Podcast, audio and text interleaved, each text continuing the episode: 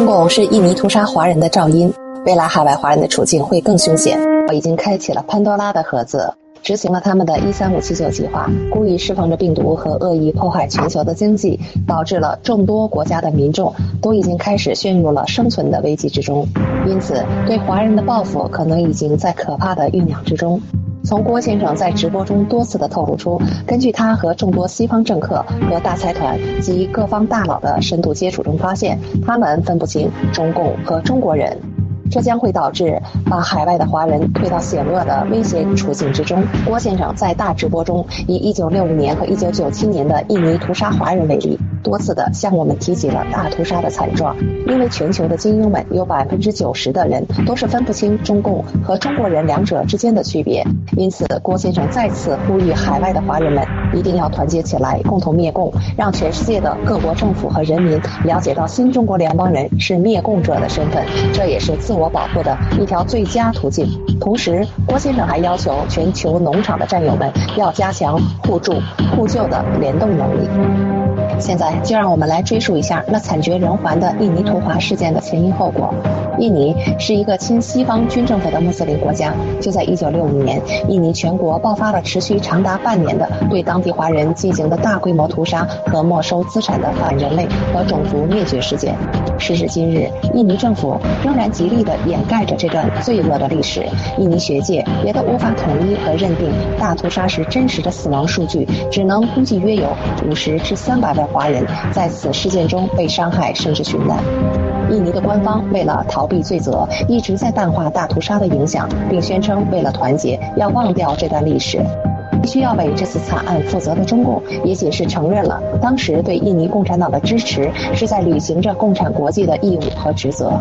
事实上，在大屠杀发生前，中共和亲共的印尼苏加诺政府已经狼狈为奸，并大力扶植着印尼共产党，导致了西方的反制，从而引发了一场军事政变和肃共运动。事态发展迅速到了不可控制，并导致了印尼全国开始反华人大屠杀。但中共大外宣却把责任更多的推卸为是印尼内部的民族矛盾和政治斗争。当时，文职官员出身的苏加诺，在1959年兼任着印尼总统和总理之前，已表现出亲共产主义的政治立场了。由于手中无兵权，深感统治地位的不稳定，就采信了中共给的建议，大力扶持着已被中共收买的印尼共产党。由于是政府行为，在短期内由原本只有几千人的印尼共产党，直接扩大到了一千万人以上，印尼有了完全被赤化的趋势。同时，苏加诺还大肆宣扬着他与共产党之间的密切关系，从而引起了西方的严重关注。时值朝鲜战争结束不久。以美国为首的西方政府对共产主义的扩张提高了戒备。当时亲西方的苏哈托将军是印尼军队中的实力派，因而受到西方暗中的支持。当西方许诺苏哈托由他来组建一个亲美的新政府时，他心动了。这时，苏加诺以反政府为理由，指挥其卫队司令翁东于1965年9月30号抓捕了多名军队中的高级将领，并与共产党员一起处死，其中包括了有六名将领。侥幸逃脱了的苏哈托立刻利用了军人的仇共情绪，发动了军事政变，并将苏加诺囚禁。随着西方的默许和支持，一场所谓的肃共运动开始了。BBC 于2017年10月根据解密文件的披露。美国等西方国家不仅提前知道了屠杀计划，还为苏哈托提供了军事协助和需要捕杀的共产党员的名单。当时的印尼不仅宗派林立，而且十分落后和贫穷。刚刚上台的苏哈托不仅需要以剿共来团结各派势力，还急需军饷和财政上的补充。就好似当年的希特勒盯上了犹太人的财产一样，苏哈托他盯上了普遍都比较富裕的华人群体。他巧妙地将民族矛盾和仇共情绪转移到了华人身上，并且丧心病狂地让军队和穆斯林的暴徒起。停电的，没有电的人都活不了了。东北电力不足啊！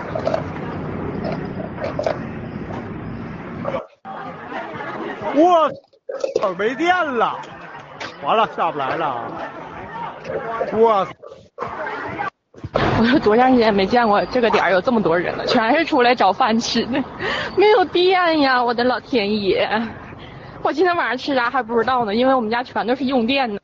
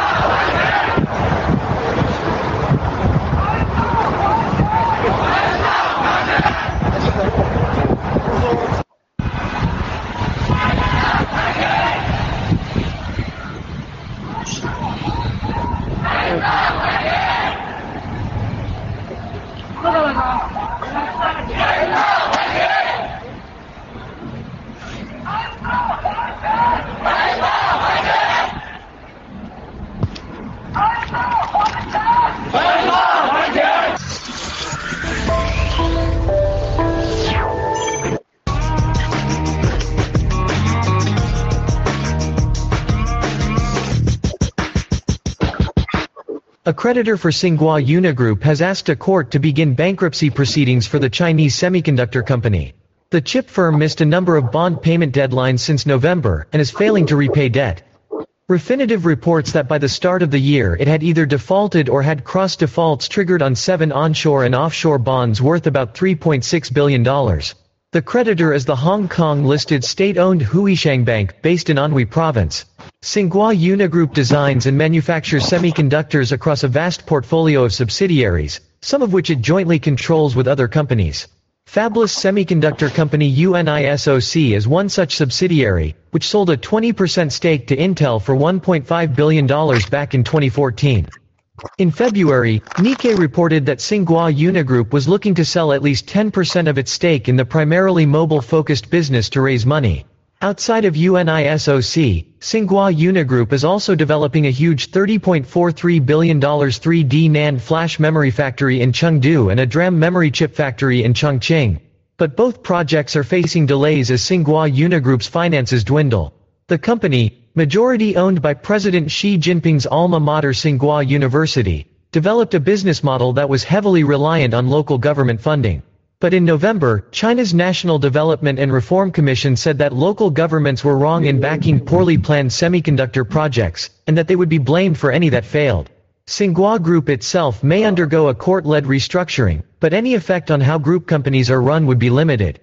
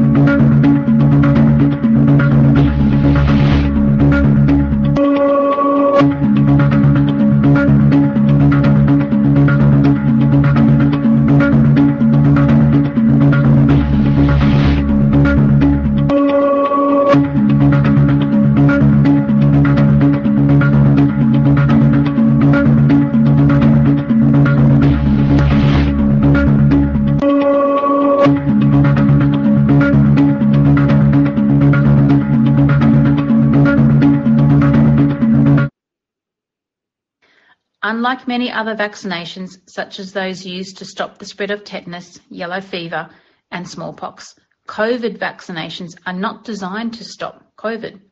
They are designed to reduce the symptoms of the virus. However, a fully vaccinated person can still contract and transmit COVID. The science is clear in that COVID is less serious for those who are young and otherwise healthy compared, to those who are elderly or have comorbidities, and they gave some statistics.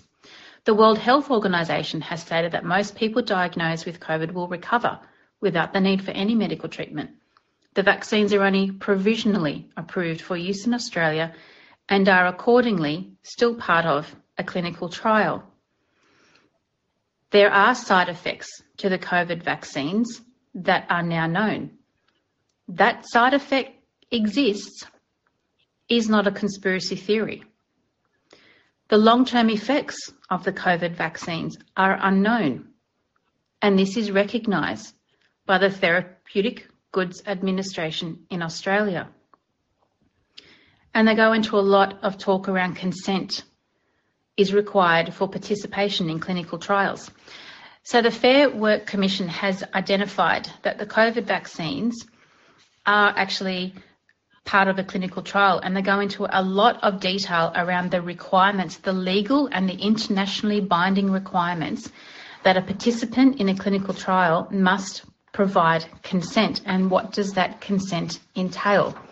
I, again, I won't go into any of the details, but again, I urge you to please read this document because it is monumental to people who are fighting the forced vaccination public health orders of this state.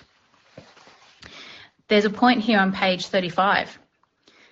Can COVID vaccinations be mandated by employers on health and safety grounds? And their first response is the short answer to this question in almost every case is no. Well, that's a decisive decision for you. Ministro della Giustizia e Vice Ministro delle Infrastrutture e Trasporti, ben trovato. Come andiamo? Buongiorno. Ma sono una, sono una, vittima del vaccino, non lo posso provare, ma ragionevolmente credo sia così.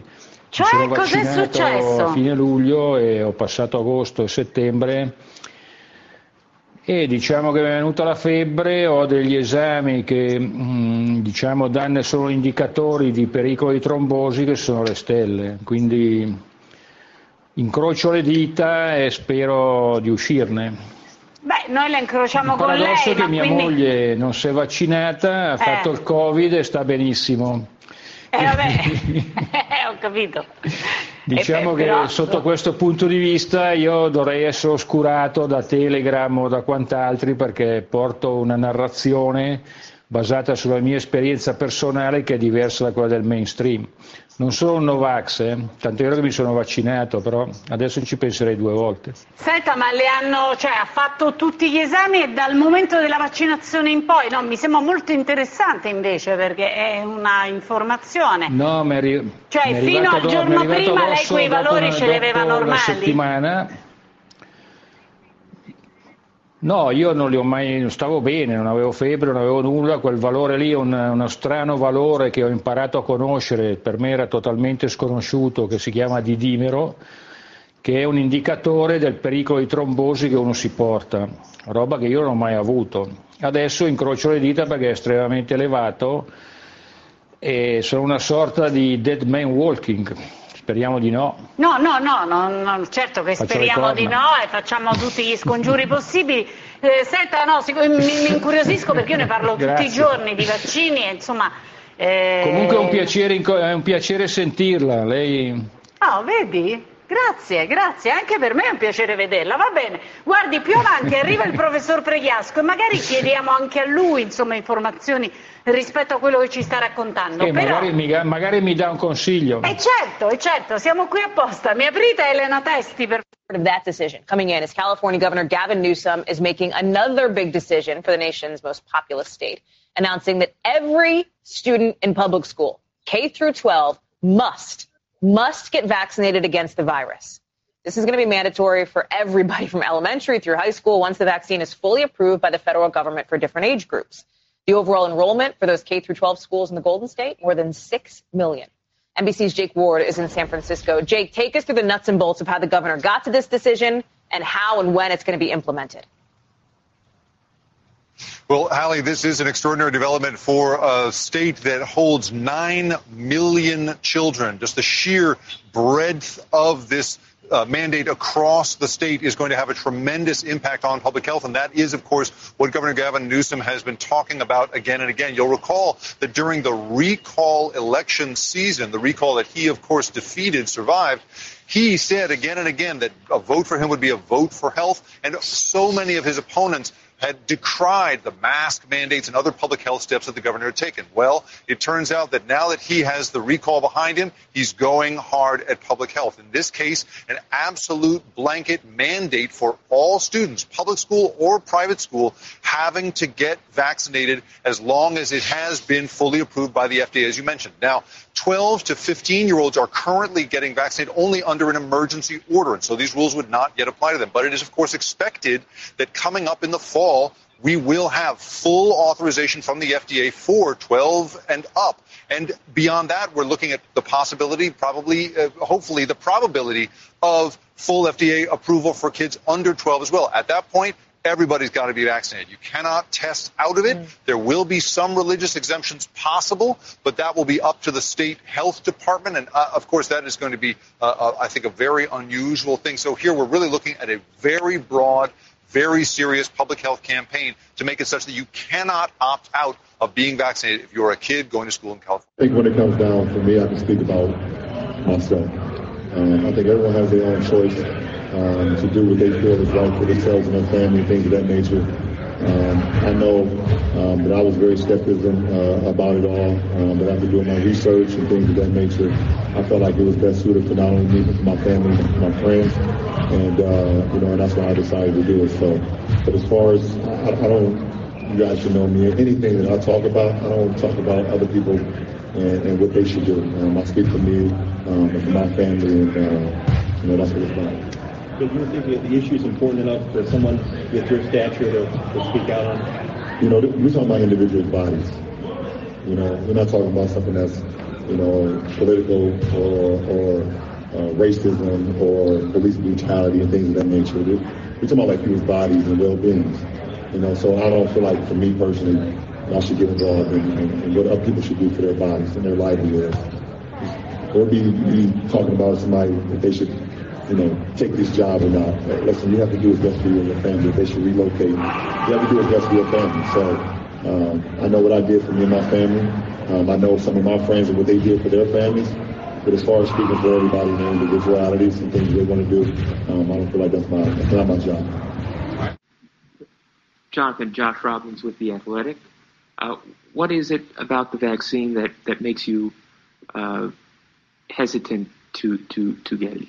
Uh, I, I, would start with um, I've, I've, had COVID um, in the past, and so our, our, understanding of antibodies, of natural immunity, has uh, uh, changed a, a, great deal from the onset of the pandemic, and is still evolving.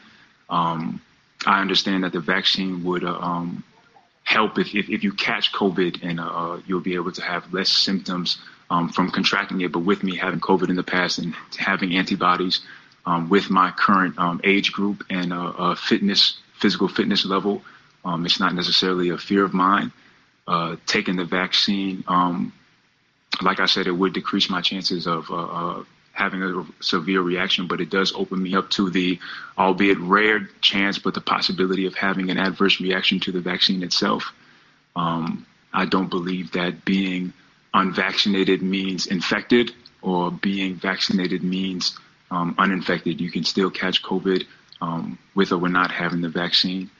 Um, I would say honestly, the, the, the craziness of it all, in terms of not being able to say that it should be everybody's fair choice without being demeaned or um, talked crazy to, doesn't uh, make one comfortable to do what said person is uh, telling them to do. Um, yeah, I, I, would say that's that's a couple of the reasons that um, you know, I would say I, am hesitant at this time, but at the end of the day, uh, I don't feel that it is, um, you know, anyone's reason to come out and say, well, this is why or this is not why. It should just be their decision and, um, you know, loving your neighbors, not just loving those that, that agree with you or look like you or uh, move in the same way that you do. It's, it's uh, uh you know, loving those who don't. Ma finché non lo mettiamo in campo non lo possiamo sapere. Quindi il primo ottobre si inizia a bloccare tutto. Vi dico di più, fatevi la scorta alimentare perché nel momento in cui i camionisti bloccheranno tutto non arriveranno le materie prime, quindi prendetevi il necessario in casa, fate in modo di avere per chi ha figli le cose che gli occorrono. Ma vi prego rimanete a casa, non andate al lavoro. Questa è l'ultima possibilità che ci è rimasta. Grazie. Beh, farsi una spesa a questo punto conviene. Vediamo come va la manifestazione.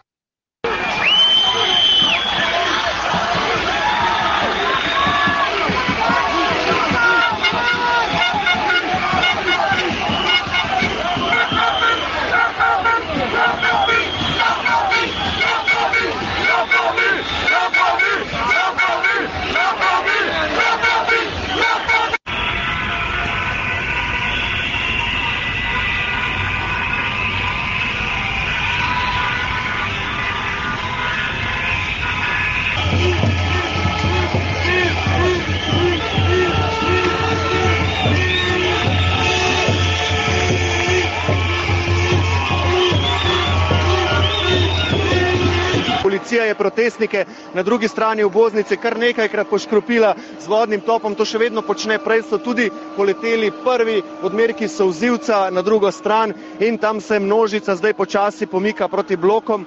Kot vidite, uh, je pa kar nekaj solzivca že v zraku in se ga počasi začenja čutiti. We're not allowed to play hockey in, in, in an arena because they've asked him that he has to take the jab. And they said to him, you're not allowed in the, in the arena, so they started his research. He got the job, and now two weeks later, he'd been sick, and he died yesterday.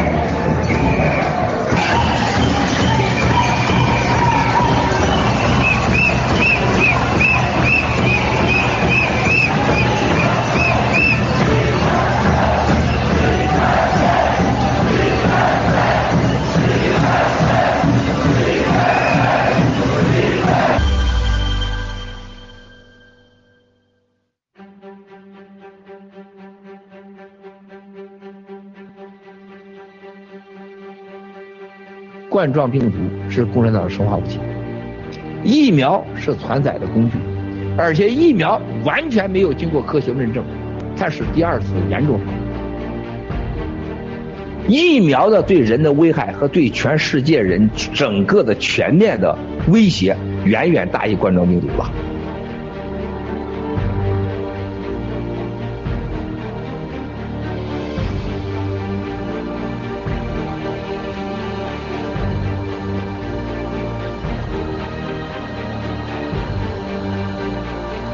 世界上这个人类只有一个清醒者，就是我们新中国联邦，没有任何。你们绝对不要高估他们什么澳大利亚呀、美国呀啊，因为他们太天真。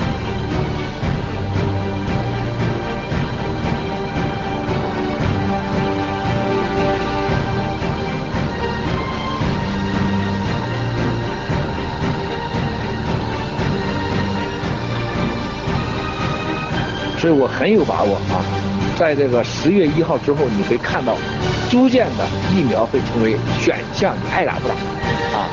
再一个，我觉得疫苗呢，呃，会同时会伊维菌素、啊青蒿素、啊地塞米松、羟氯喹都会开放性的使用啊。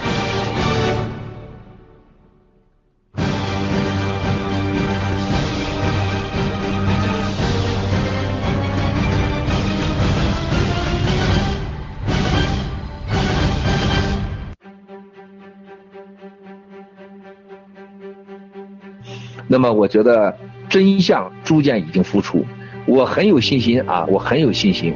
我觉得欧洲会很快的时间，不会超过一个月，大面积的会停止全部疫苗啊。我觉得这些就是跟着美国的这些文明国家，基本上都会说打疫苗不能强迫的，包括澳大利亚啊，澳大利亚、新西兰呢，就这些文明国家基本上，因为为什么呢？最大的启动的力量是这几个药厂的老板。啊，他们现在接受了，再打疫苗，药厂肯定破产，他们全全就倾家荡产。还有一个，这绝对是杀人啊！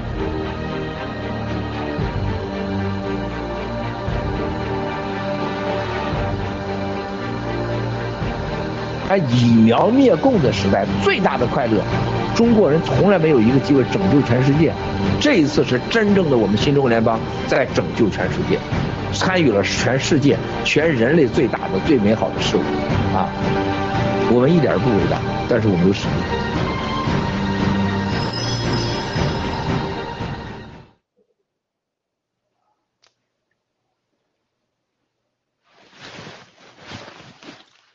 各位观众，大家好，呃，这个呃，欢迎大家来到我们的这个大直播，然后各位嘉宾跟大家打一声招呼吧，呃，首先请我们的大卫哥，好，战友们大家好，啊，今天我们又迎来了跟文贵先生的这个周日大直播节目，感谢呢观众朋友们，还有我们爆料革们的战友们一起来参与我们今天的节目，谢谢大家。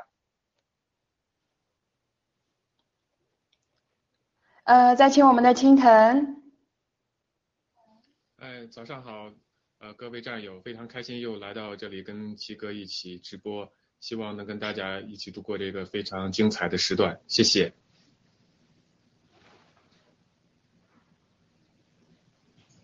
呃，再请我们的艾米丽。各位战友，菲菲姐，然后大卫哥还有青藤，大家好，我是艾米丽，啊，很高兴，呃，这这次算应该算正式参。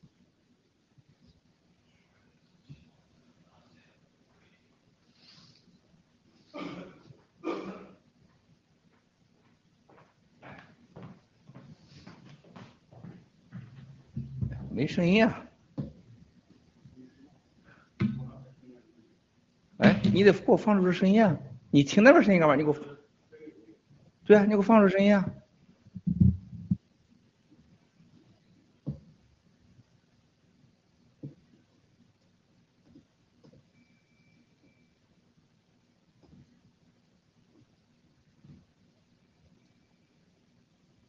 好，那这样子可以吗？好。好。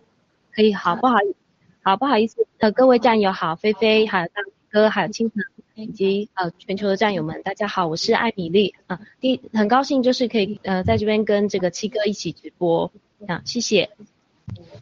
谢谢。好。郭先生早。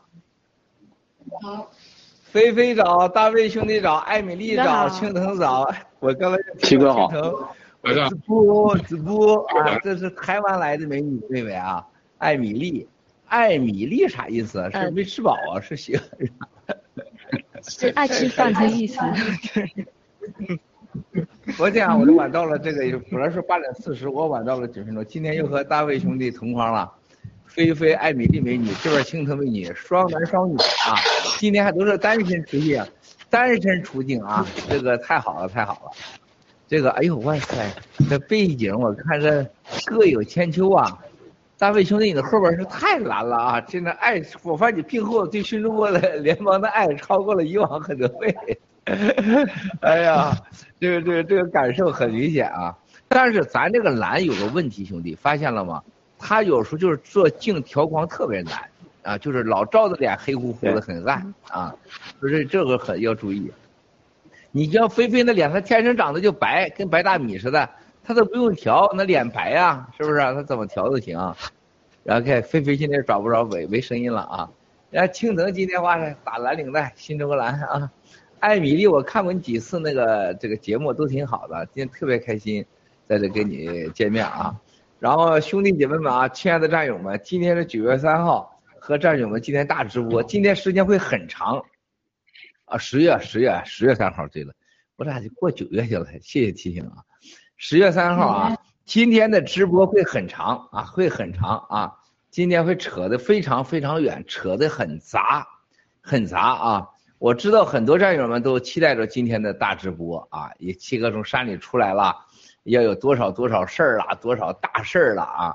呃，我现在今天声明，没有任何大事儿，啊，没有任何大事儿，大家别现在都养成了一个。赌场效应啊，都翻的一百两瞪眼，一翻啊，我二十点，你零，我赢了啊，这叫赌场心理啊。每次直播前都等着啊，共产党完了，就像录大脑片一样，共产党完了啊，明天就完了，九十天就完了，七天就完了。你发现没，大卫兄弟，录大脑片就永远玩的是赌场心理，赌呢，赌场心理就是诈骗心理，赌场最终结局是没有赢家，是庄家是赢家，都是谎言嘛。你看，现在佘耀言都找一个比他爷爷还大的一个男人睡觉去了，是不是？去生生 baby 去了，是吧？陆大脑在卖两块钱一一份的所谓的路德啊简报，他大爷来的啊，他拿着战友的简报去卖钱了，还要生产一个袋子，二十九美金一个袋儿啊，一个袋儿一个纸装袋儿，我不知道大家是装骨灰用还是装啥用啊？谁要是爱陆大脑片，谁不去买就谁就是谁就是缺德啊，赶快去买去。那玩意儿有收藏价值，让子子子孙孙能看到你跟陆大脑片有多当年多好的经历啊，是吧？所以战友们千万别看这个直播时把我们当成赌场了，啊，七哥一从山里出来啊，就带回来这个这个千金万银啊，金山银山啊，钻石山，我可没这本事啊。然后七哥这次山啊就能改变人类一次，那人类早就被改变一亿次了，还能到今天吗？是吧？啊，那不可能的事情。我们在这山里开会的时候，我总爱问一句话：我旁边这个树林多少年了？这个山多少年了？是吧？上亿年了，依然在此，啊，也没长出来说是千米高、万米高，对吧？那不在人类才多少年啊？人类你才多少年呢？是不是？你在这算啥呀？啊，所以说千万别有猎奇心理，不要有赌徒心理啊！我们是爆料革命，不是新中联邦，我们是最普通的人，比每个人还普通啊！我们没有任何传奇的功能，也没有任何特异功能，我们就本着一个人性的基本的良知和勇气在说真话啊，说应该人说的话，就这么简单。所以说，千万千万不要一开始对我们既有各种心理。刚才我这个我在这个直播前，突然啊，这个外交部啊，原来这个朋友还是个女士，给我紧急打电话啊，我马上跑洗手间去听电话去啊，因为我外面都是人啊。他说今天知道你要报外交部的陈国啊，陈部陈部长啊，还叫陈部长啊，还有我还有这个驻阿联酋大使倪坚，能不能别报谁别报谁呀？别提谁，别提谁呀，啊，然后说今天知道你有大事儿，你就关注你的大事儿吧。哎，我真的，我告诉他，我真没大事儿，啊，也不会报那么那么那么多啊，啊，就是小报一下子啊。他那我可以给你喂个料啊，这个你说的什么事儿比那还夸张啊呃？你看看兄弟姐妹们，这面是怕我们，这面是喂料，然后呢？又有人马上官方就说我们爆料革命不重要，这得多变态的、多扭曲的心理才能让人承受到这东西啊！啊，所以说今年七芒星带在身边，哎，你们有大卫兄弟，你买这七芒星了吗？你买了吗？这个机翻身的，听不见兄弟，今天声音有问题，我那天上来刷还没刷出来，现在听见了，现在听见了，兄弟。现在听见了，嗯，回头我买一个七哥，那天刷没刷出来？你别买了，老贵了，真黑呀，机翻身，六千美金啊，好看啊！上来以后听说就快卖完了，你别我我忽悠你卖，我带货的在这儿，让外交部的这哥们买，你可别买，你有缺心眼子你啊，你有钱呐，这六千美金啊，这六千美金啊，艾米丽买了吗？艾米丽这个信仰之星，嗯，这个。我没有啊，我不知道他有卖。你没买青藤，你买了吗？青藤？我我也没买，我本来想给我老婆买，结果她说她她不太戴胸针。喂，我跟你讲，我啊，我还没，我也没买，我。对，星期五的晚上我离开的时候，我跟季凡生开了三个小时的会嘛，下飞机直接给他们开会，我一屋子全都是我确定的事情。啊，开完以后他说：“哎，郭先生拿出来，说你把这个你后天直播你要带上。”我说：“为什么呀？”他说：“你带一下子我们就卖完了，你不带卖不完。我今天是第一次啊，有意带货啊，真是人生第一次啊，有意带货啊。然后我今天大早上我刚穿白西装，别上以后看着不好看，我又换个这深灰色西装啊，啊，这个真的是带货，今天是真的带货啊。所以说我得我得按照机翻身的人啊说一遍，要给你们。”这是要卖给谁的啊？我告诉你们，这是卖给真正的洗币的拥有者的。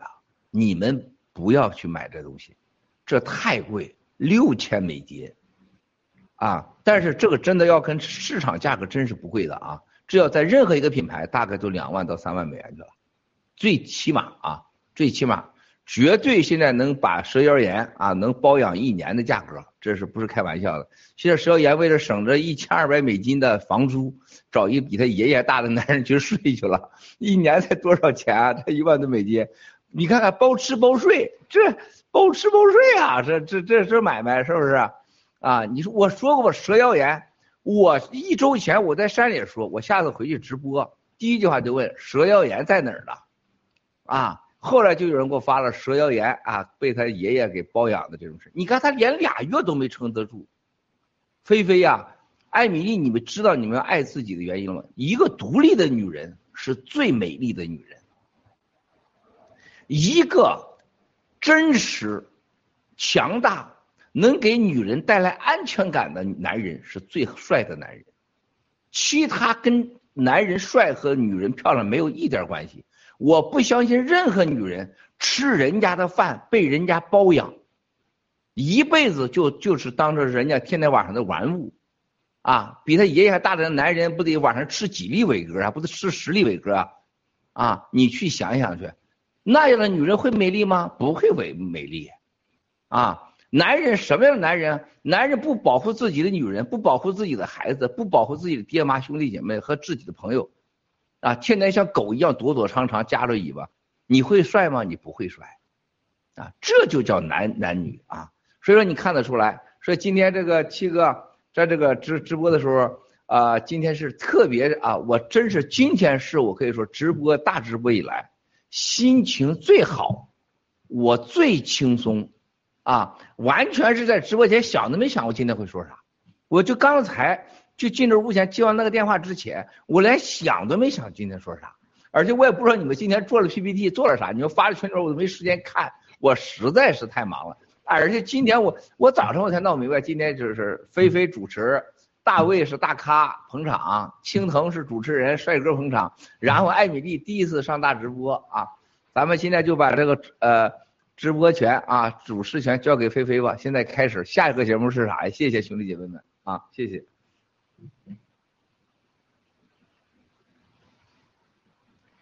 这个不是下下个节目就是郭先生继续说嘛？现在你出来了，谁还愿意听我们讲 PPT 啊？您继续吧。不，这是个问题啊。这个大家，我发现这个直播中对这个上镜的人都是个问题。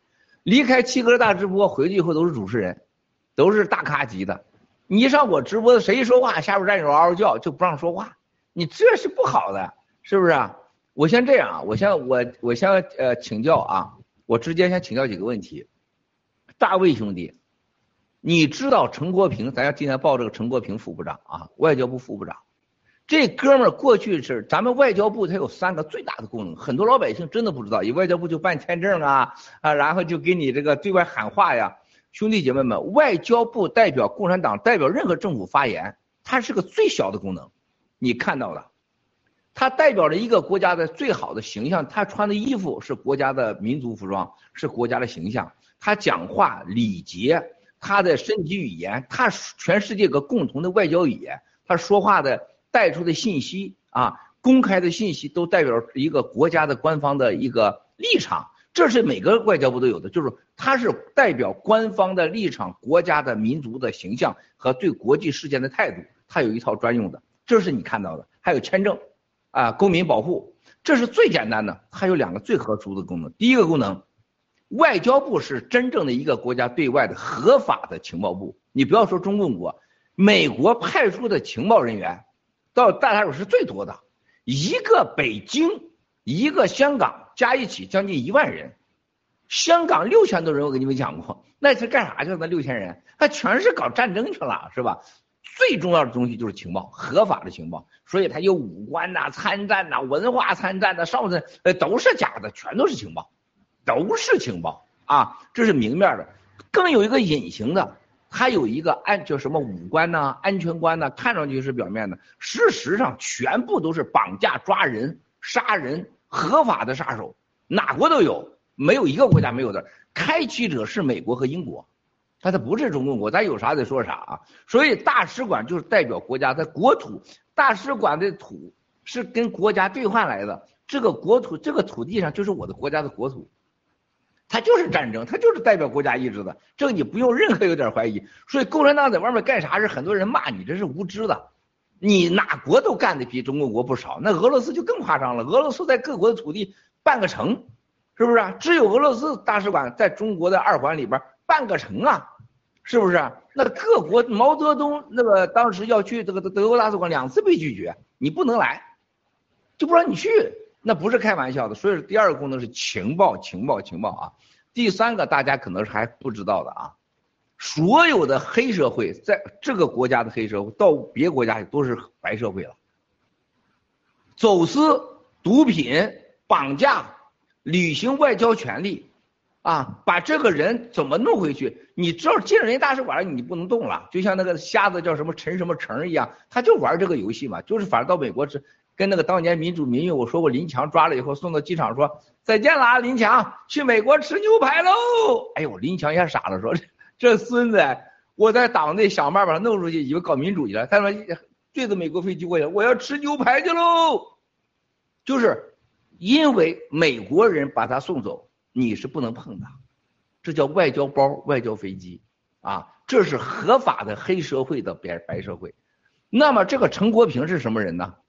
大家注意到啊，他一直就是一个在新疆长期待着的人，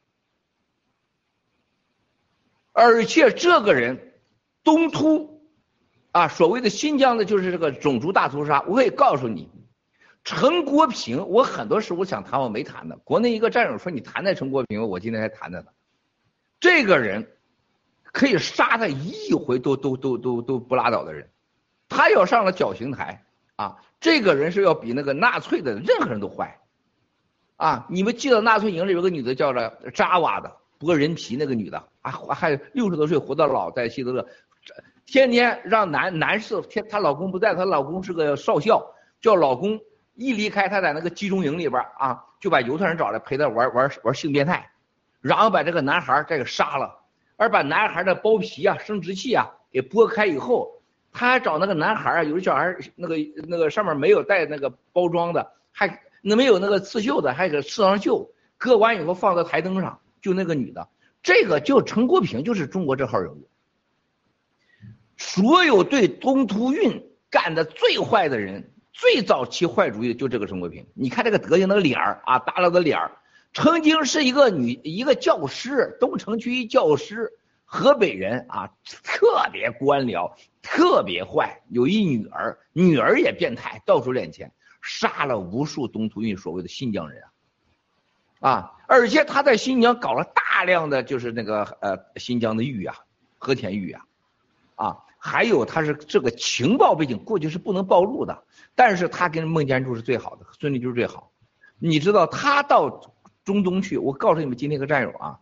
我今天在直播中说的话，你们记住：陈国平在阿联酋、在迪拜、在沙特、在伊朗押回去的新疆人绝对不下五百人，这五百人几乎绝大全被枪毙了，全被弄死了。所谓的恐怖分子，在阿富汗、在巴基斯坦啊，他弄回去的也有四五百人。这一个人就在海外押运，都是绑架级的啊，非法的。当然有有的是在当呃所在国的这个配合的，啊，这些人全被他给弄死了啊！我相信美国政府是知道的。其中阿联酋的这个尼坚驻阿联酋大使尼坚，曾经都是在驻伊拉克的，驻伊拉克的大使，后来到了阿联酋。你看伊拉克过去是中东最重要的国家，伊拉克两伊嘛，伊拉克伊朗嘛，然后。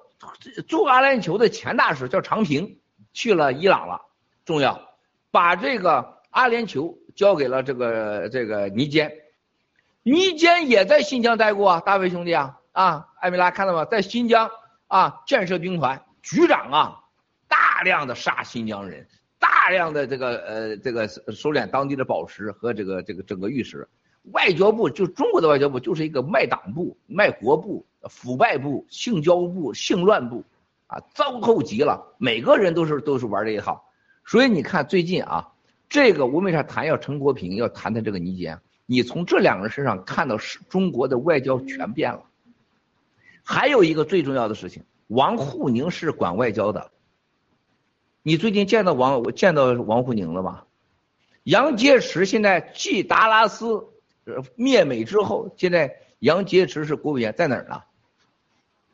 啊，王毅最近只喊话也不见人了，那个帅手也不在那嘚瑟了，啊，啊，周周恩来的手嘛，周恩来的手嘛，一直就这么嘚瑟嘛，是吧？找不着了，所以今天咱谈谈这个中国外交部到底是个什么部？有个清醒的人，他有多少人？他有多少实力？他有什么权利？现现在我说到这儿的时候，大卫兄弟，请你谈谈这这几个人谈了几个事儿，请谢谢你们每个人谈谈。好的，谢谢七哥啊。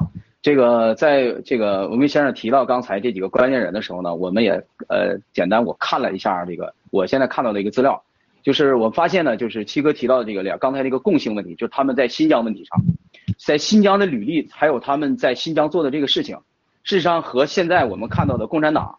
呃，现在实际做的事情，我们把爆料革命的东西这些东西联系起来，仿佛以前发生的事情我们就能看明白了。就是以前老江江泽民执政的时候呢，外交部呢挂两块牌子，一块牌子呢叫对外的这个外事工作小组，一块牌子呢就是打着国家安全的啊工作小组。然后呢，我们看一下这个，先说陈国平，陈国平呢在这个二零零九年到二零一一年，他担任的是部长助理。那么结合这七哥说他的这个背景呢，他给谁当助理？这样我们看一下，正好是杨洁篪，杨洁篪主掌外交部的这个时候，他给杨洁篪当部长助理。那说白了。外交部杨洁篪当时代表江家，他去做的这些重要的事情，肯定是部长助理要有有这个跟随，亲自落实、亲自安排。所以呢，他是知晓这个杨洁篪的一些这个当时的主政工作的。然后紧接着呢，在二零一一年马上接了副部长。所以呢，这个这个陈国平他的在国内的这个履历，还有在这个杨洁篪他之间的这个工作关系，我们就能看明白什么呢？他在外交部。尤其是打着涉外涉恐国家安全的时候，因为外交部挂两块牌子嘛，就是最早。那么再往前数，外交部战友们，这是大卫的这个简单理解啊，一会儿让七哥再给我们纠正一下。外交部最开始创造这个地方的是共产党，谁是头子？周恩来、周恩来、季鹏飞这些人是最早创造外交部。那周恩来就是玩情报的，而且当时的副部长就是李克农。那战友们稍稍对共产党历史都有有点了解。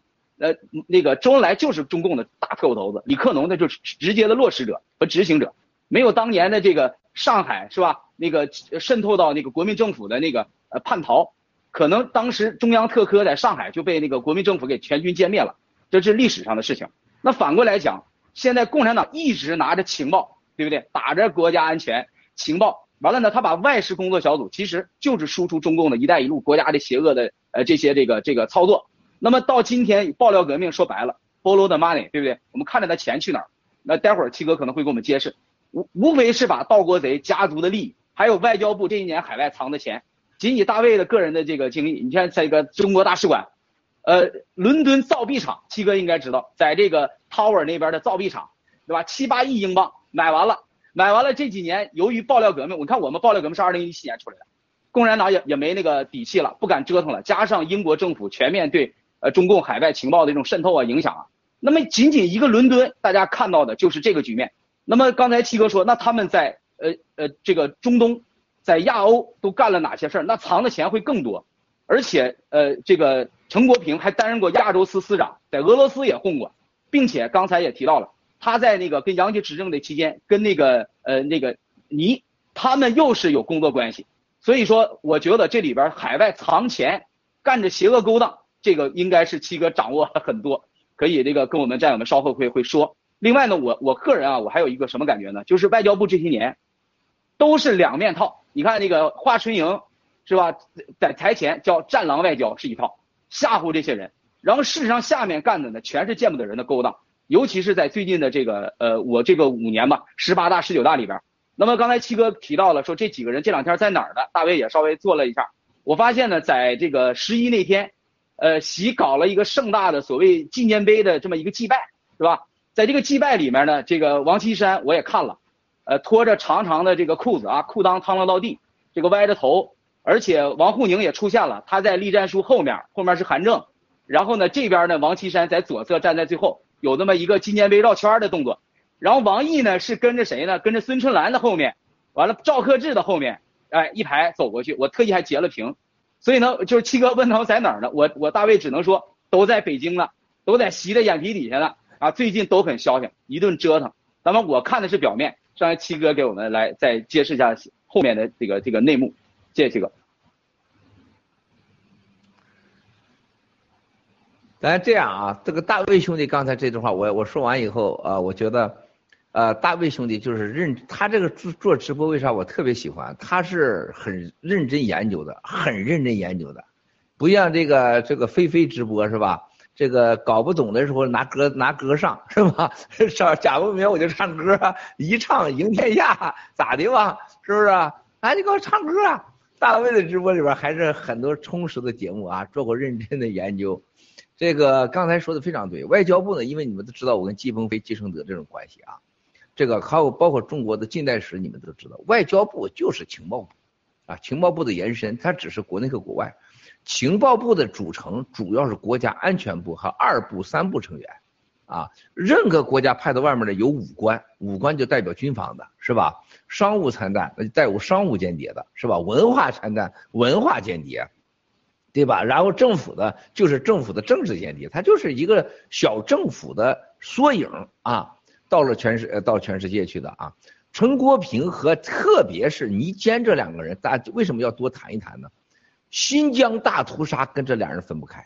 还有大卫兄弟说到现在观点了，就他俩是孟建柱事件最火的，都在伊拉克、中东、新疆事上扮演着举足轻重的作用。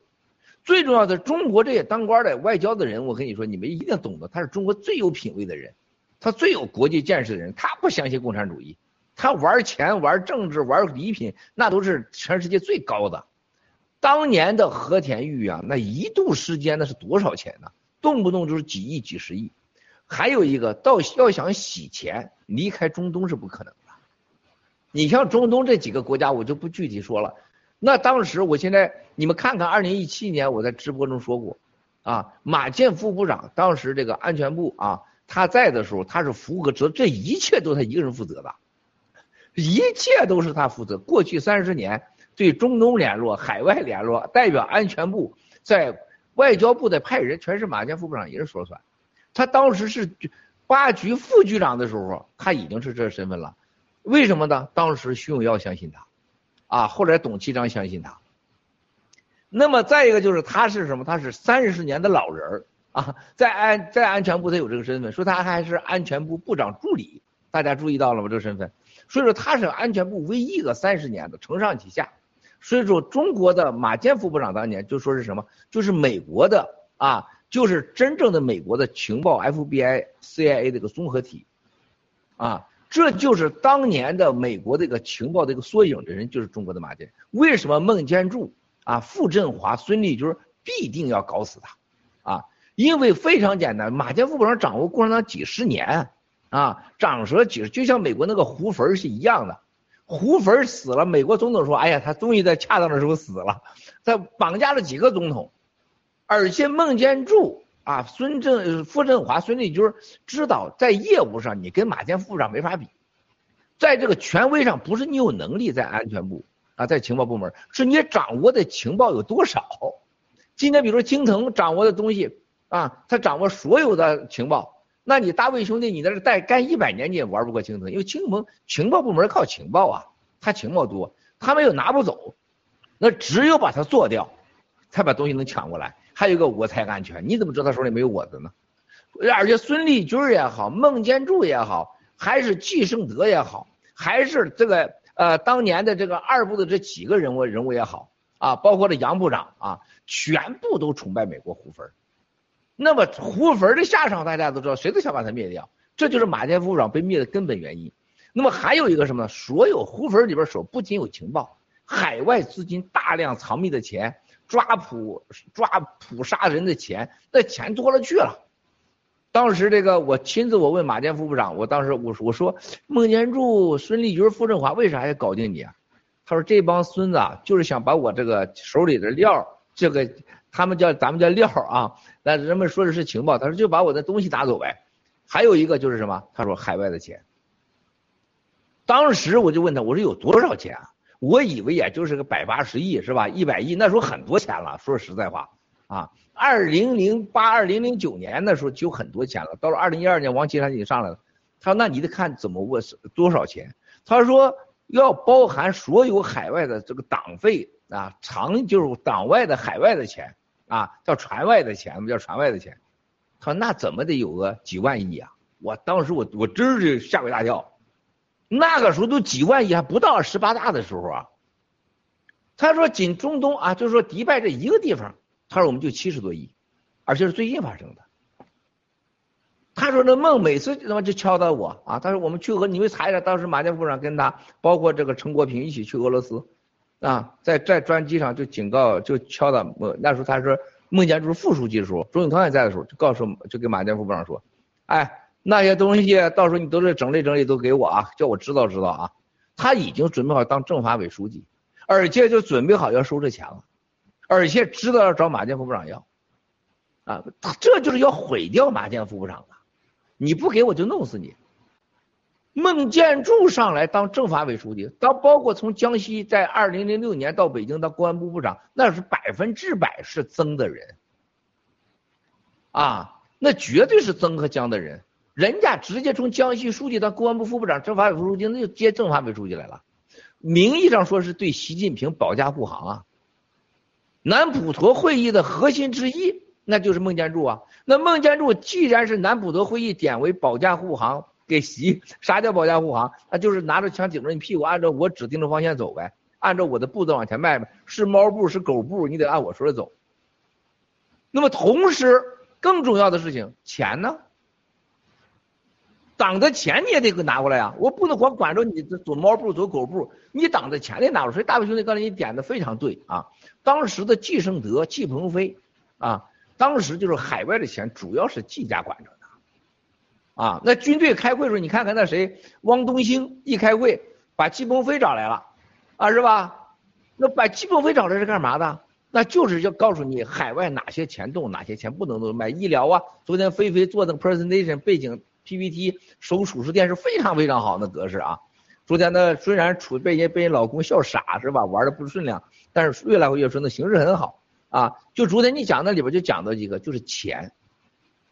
就是那个钱，就是所谓的必用物资买那些钱，医疗啊，什么电什么东西，那些必买的东西里边，共产党过去他也得必买武器啊、弹药啊、医疗啊，中央领导人享受的什么这避孕药啊什么，这人家吃的避孕药都是进口的，当时啊，那都非常不是开玩笑。领导吃的羊肉不是在新疆来的，不是西藏来的，他们吃的羊肉都是都是特供的，不是光鱼海鲜特供，你们不懂的这个，那时候是就是所谓必买品是领导的必需品。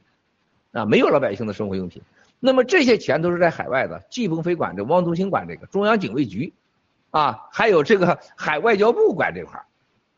那么这个共产党的钱，绝大多数有一个什么说法呢？叫做三七分，后来改成个五五分。啥叫三七分呢？过去毛泽东进了京城以后，百分之七十的钱在海外，三十的外汇在国内，就是所有的外汇七十留海外，三十到国内。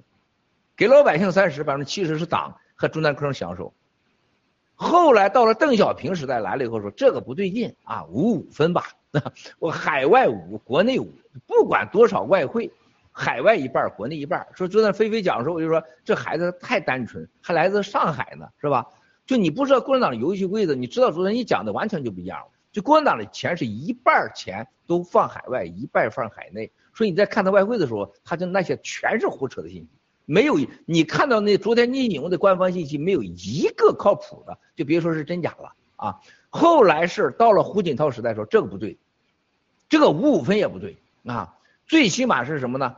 他提出个三七呢，国内七，国外三，最后是被江嗷嗷大骂啊，说你这是疯了啊啊，不应该改回到三七啊。我那是五五是有有有没办法是听了瞪的，应该改成就国外七，国内三。温哎，你温家宝还有这个胡，竟然没敢说，俩人都憋回去了，继续执行颠倒政策，海外七，国内三。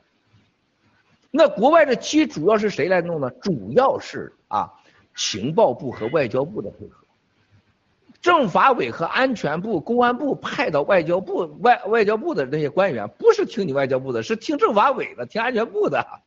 二部派去的武官不听你什么大使，你算个屁呀！人家是听人家二部的，听总参谋长的，对吧？所以说这些事情，这个钱都在海外，很多海外，你像亲民贼最近这个捐款的本事都都厉害了，就要捐比特币了，是吧？要求捐比特币、虚拟币了啊！但是他对共产党的东西了解是一天比一天傻，就没有任何人谈过共产党在海外的钱通过谁来管理。后来王岐山上来，你看王岐山上来有这小子鬼得很，王岐山一定是三监两会啊，三三会啊，三会就是银监会、证监会，是吧？大家都看保监会，全是他的人。然后一中央银行，这个你在海外的钱没有这些银行、这些监事会给你配合，你外交部也搞不成。你像咱们这个 GTV 一投资，他发了一百多个。红色的所谓的洗钱函给台湾给各到处发啊，说这个这都是 GTV 是洗钱的，还有发这些国家有的人他就认呐，人家代表国家政府的，这就王岐山的厉害，王岐山紧紧的控制了金融情报和海外的金融权利，孟建柱控制住了绝对的海外的藏的钱和密码，权利把马建副部长做掉，把所有知情者全抓起来，然后把钱拿回来，啊，大家一定要看出这个游戏啊！如果没有这俩人的配合，你想把钱拿走是不可能的，就没有中国的外交情政法委。和中国人民银行，人民银行是对外的嘛，是不是？反贪贪就外汇局啊、反贪局，然后中国银行啊就具体操作呃口啊，然后保监会、银监会啊，还有股票啊，你像那那个陈国军，这这房子是不是？我去看过他们家，说这个一百五十七号、五十七街，八十呃八十一楼呃八十八楼、八十六楼、八十七楼都是王岐山的，买入五千七，卖了三千七，是吧？那就是卖房子谁说了算呢？陈国军得签字，怎么逼着签字呢？把他家人抓了，抓了签字，美国政府要干涉怎么办呢？中国一政府发模发函，他犯罪了，怎么谁证明犯罪了？政法委，这都是一整段活，然后外交部协调。所以你看看江家啊，杨洁篪、王沪宁百分之百控制的外交部，孟建柱百分之百控制政法委、安全部、公安部，王岐山百分之百控制着中国人民银行几大银行。你我你习近平在他面前真的连个屁都不是。我一会儿再告诉你，这就大卫兄弟说的太好了啊，钱的问题，当时啊，就这个陈国平和倪坚在中东接手监管。啊，我可以今天大家你们一定以为习近平啥都知道，我跟你说实话，在某些方面他连菲菲的智商都不如，因为你国家大了，你不可能都就像。一个农民知道家里边家里放着啥呢？现在菲菲老公老嫌他傻，是不是？但是你菲菲，你回到家里边，你说你家现在哪双鞋在哪呢？他真不找不出来。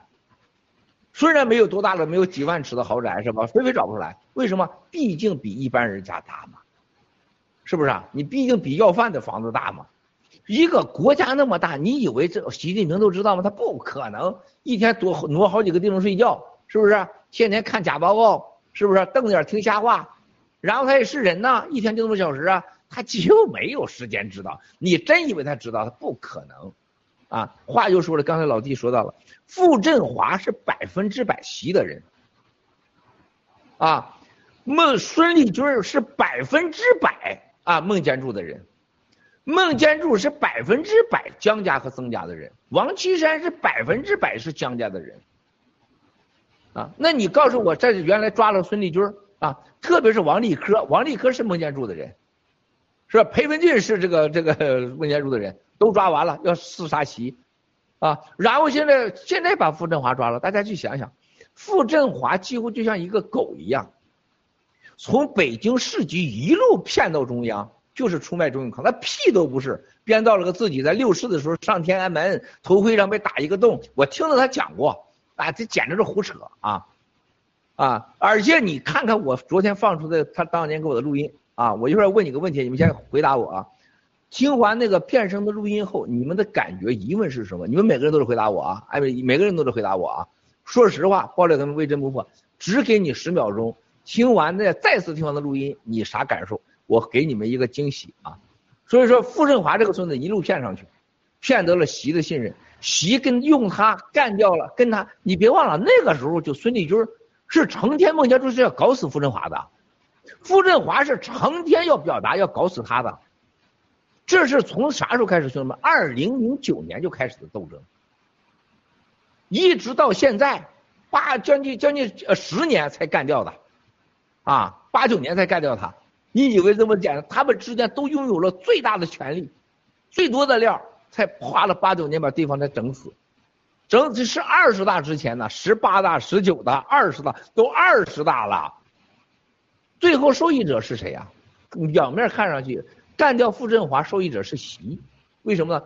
傅振华也掌握习很多事情，不确定是很多。孙立军也干掉了，对习有用吗？习孙立军干了很多人，啊，应该是干掉孙立军伤害者是江家，是孟建柱、王岐山，是吧？大家看看这几个人全被做掉了，应该说。知情者、杀手，两边的人全都干掉了。二十大清洗，事实不是这样，啊，今天的直播的重点呢就在这儿啊，然后重点之一啊，艾米丽，你先回答我，你听了昨天我们放出去那个，嗯，二零一五一五年一六年也一五年一六年的这个跟傅振华的变音的录音，你怎么看？什么感觉？你说一下。呃，我听起来他很像是他自己也，呃，有有点像自己也被监控了，然后他好像都不针对文贵就是七哥先他你提出的问题回答，所以我在想他是不是也自己担心自己有什么把柄被人抓着，然后他就是同时在威胁别人的同时，他自己也也自己也是很害怕的这样，是，很台湾问题，青头你回答回答，青头。是，嗯，谢谢艾米丽，青头你回答回答。我我当时就是觉得，呃，对我就是觉得他，呃，在这个电话里头还是就是假就就是老老就是嗯，就从一五年他一直假借说是自己是跟老大跟大老大有这个沟通嘛，所以所有的指令都从老大那边来的，所以他是绑着呃习的这个给给给传所有的这种命令吧。我觉得这个是我我真正感受到的。他就是说，虽然他变声，但是他所有的感觉还是说我后的真正的老大是真正的老大，就是这种信息传递出来。菲菲，你的感受呢？我就是有一个疑问，说他为什么要变声？我我我就是一个疑问，我就是觉得说他为什么要变声你的感觉是啥？他为啥要变声？你还有啥问题？你就直接回，你别变成我的问题又回来了。你这都是女孩谈恋爱的招，是不是？是不是？你你再你就说你你你答答案啊？答案。他他害怕，他害怕。我觉得他就是害怕，他要演他他他那个。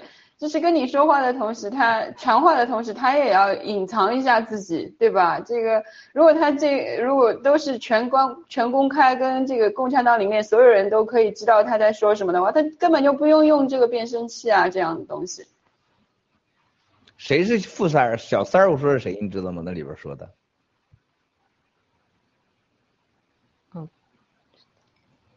不知道，都不知道。大卫兄弟，你来回答这两个问题。他小三是谁？还有一个，你怎么看那个录音？到今天才放出来的时候。啊，我我是于建啊，七哥。我觉得那个小三儿呢是傅政华的弟弟，他派的弟弟呢，这个在海外呃跟你联络联系，呃方便一点，因为他人要出来，而且呢那个语音里很明确，他弟弟已经从您这儿敲诈一笔钱出去了，他之前的这个他他来威胁您。我现在我说我听到这段语音的第一感觉，我第一感觉就是，七哥太厉害，太重要了，你绝对手里头手里头拿着核弹的东西。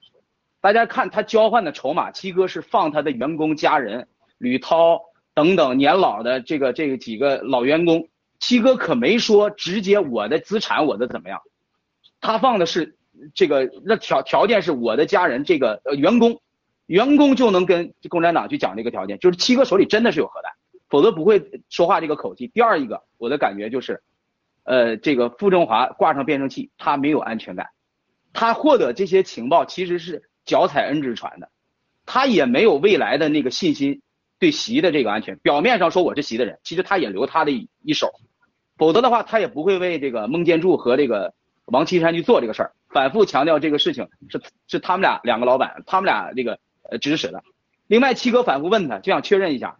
那你是不是这个代表老大的意思呀？他就不回答，就不接这个茬，所以我觉得他表现他一种没有安全感，还有呢，他也是一种投机心理啊。七哥，我是看表面，谢谢。大卫不不愧是啊，比你们多十几年严，是体制内混过啊，高智商的人。真的是不一样，是吧？菲菲直接给你回个问题啊，是不是？你爱我吗？那你说呢？我爱不爱你呢？我爱你一百倍啊！你这是乱搅局，是不是？是不是？永远是这样啊！然后一百年、一千年，老拿一千年以后事说事没有确切的回答啊。青藤今天回答没有上几次好啊。哈，艾米丽今天是台湾回答，啊，是中性，这就是看的问题，你得了解情况。艾米丽，你看啊，大卫说的很对。他是整个，这说明了七哥是有核弹的，否则他不会这样来找我。傅三儿就是傅卫华，他的三弟跟我联络人，啊，现在党内所有听我爆料的人啊，你们记住，五年前你听那个录音的时候，你们得到的答案是什么？说这是郭文贵编的虚假录音，根本不是傅振华的。傅老三也根本不认识郭文贵，这是当时啊，记住兄弟姐妹们，包括体制内你们听着我的们这帮傻货们啊。结果傅振华是声泪俱下的给解释，然后又写了东西，中央最后专案组认为是，这是郭文贵自己录的假的傅振华的变音录音。傅老三说没跟郭文贵接触，跟傅了跟郭文贵的员工有接触，仅此而已，啊，也没拿过钱。最后中央认可，就傅就没事了。如果当时傅这个谎言被戳穿，他就到不了今天了。他不至于把很多民警搞到了司法部以后，把很多狱警给折磨死了，把警察给折磨死了啊！搞什么夜巡呐、上岗这个这个培训呐、抽签式的上岗调查呀，搞死一堆警察，搞死了警察，说实话都不是最坏的，最坏的他搞不死，会行贿会骗人，他怎么会搞得死呢？很多人以为他该搞死他们，兄弟姐妹不要高兴太早。凡是坏人能搞死的人，不见得都是好人，不都是坏人，可能都是好人，啊，搞死很多那傻货当警察的啊，当狱警的啊，司法官员，包括管律师的人，很多好律师都被他干掉了，坏律师都上来了，这孙子太坏了，就是他没有说清楚。今天为啥我们昨天把这个语音放出去？我要告诉你们，这里边的能看出共产党兄弟一个治理能力。任何人不要以为皇帝就比你智商高，他一定不会比你智商高。某些方面一定比你强，但智商不一定比你高。我真不认为任何智商高人就可以当皇帝去。我觉得当皇帝，你看墨索里尼、希特勒、毛泽东、斯大林，你觉得这些人都是正常人吗？都是高智商。但是你觉得正常？你给我一万次选择，一次选我也不会当那种人去。你现在你让我去当美国总统，就说你就可以当总统的，我我宁可自杀一万回我不当总统的。我认为任何正常人不会当那个，都是变态，他不见得真的就是高人。对待国家权力要保持绝对的敬仰，但是你一定记住，他恰恰的他比你想象的要无知的多得多。就傅振华这样的小痞子、小流氓，和孙立军连个痞子流氓都不配，他能这两个人。跟傅这跟那个孟建柱、跟孙王王岐山、王立科、裴文俊，就这些人，周亮就把一个国家绝所有权利给控制了。兄弟姐妹们，你这些人我没有一个没打过交道的，我是发自内心告诉你们说，我就看到他们，就我看不起他们的感觉，比我看不起蛇妖言陆大脑袋，就是陆大脑袋那一口痰，嗯，到嘴里了，咕咕咕两边，然后呱咽下去啊。就是那种感觉，我每次都跟你们讲一次，我就觉得就在这儿，哎呀，我就受不了了，哎呀，那口痰你就别出来嘛，出来嘴里还左右前后嘣着咽回去，还咯噔响。孟建柱的生活中，就是就找这样，嗯嗯，小个，他是一米六左右的个啊，他那个见个老头，嗯嗯，我操，就跟那个这个傻的中风一样。王岐山小个很低，头发这边都没有的，然后。哇塞，就这，你说他老 真的是这样，他不是假的啊！孙立军小就这样的，肚子挺着个肚子，傻十二喝的，一看就比他。你说，哎，大哥，大哥，就这，就这就像一个就是没有人类断着过，然后动来讲英文，OK 啦，OK 啦，哎，我这玩意受不了了，哎呀，我我痔疮都掉下来了，你就受不了，是不是？你说孟建柱、王岐山、孙立军、傅振华这个孙子，你看他小个不高，那个眼睛贼到，你知道，就是就就像偷东西的一样。就是共产党他能用这样的人驾驭一个国家的中枢。你像当年的季胜德，你像人家季鹏飞，你像李克农、周恩来，包括毛泽东，他也有个长相嘛，在那儿是吧？你这帮孙子，你说这种阿猫阿狗的，你说是这个国家呀，是这个人民的悲哀。十四亿人，男的女的叫首长，一叫了，哎呀，孟首长，我感动。你看他孟建柱一上去给警察弄服装、弄配备，现在孟建柱都哭啊，就差没叫出来孟爹爹了，什么孟大大了。说这个中国人的悲哀。反过来今天又说了，他们能玩弄一共产党的权力于手上，他不是一次，不是两次，是十几年。我今天告诉你们。傅振华那个真正的录音的变声的诡谲，不在乎他恐惧，你们都答错了。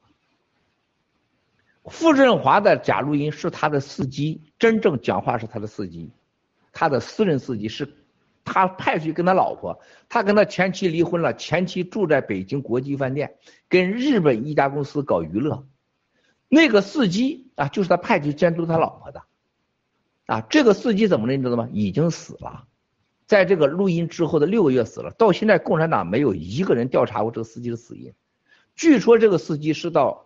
九寨沟开车坠崖而死。他去到当地九寨沟，警察给他安排的是个什么车？是一个丰呃丰田巡洋舰。但他掉崖而死的是开了一个二二幺三老吉普。没有人查过这事儿啊，就那个录音人已经死了啊，已经死了。啊，为什么？傅振华不像你想，他太了解共产党了，他让司机在旁边，他给司机说。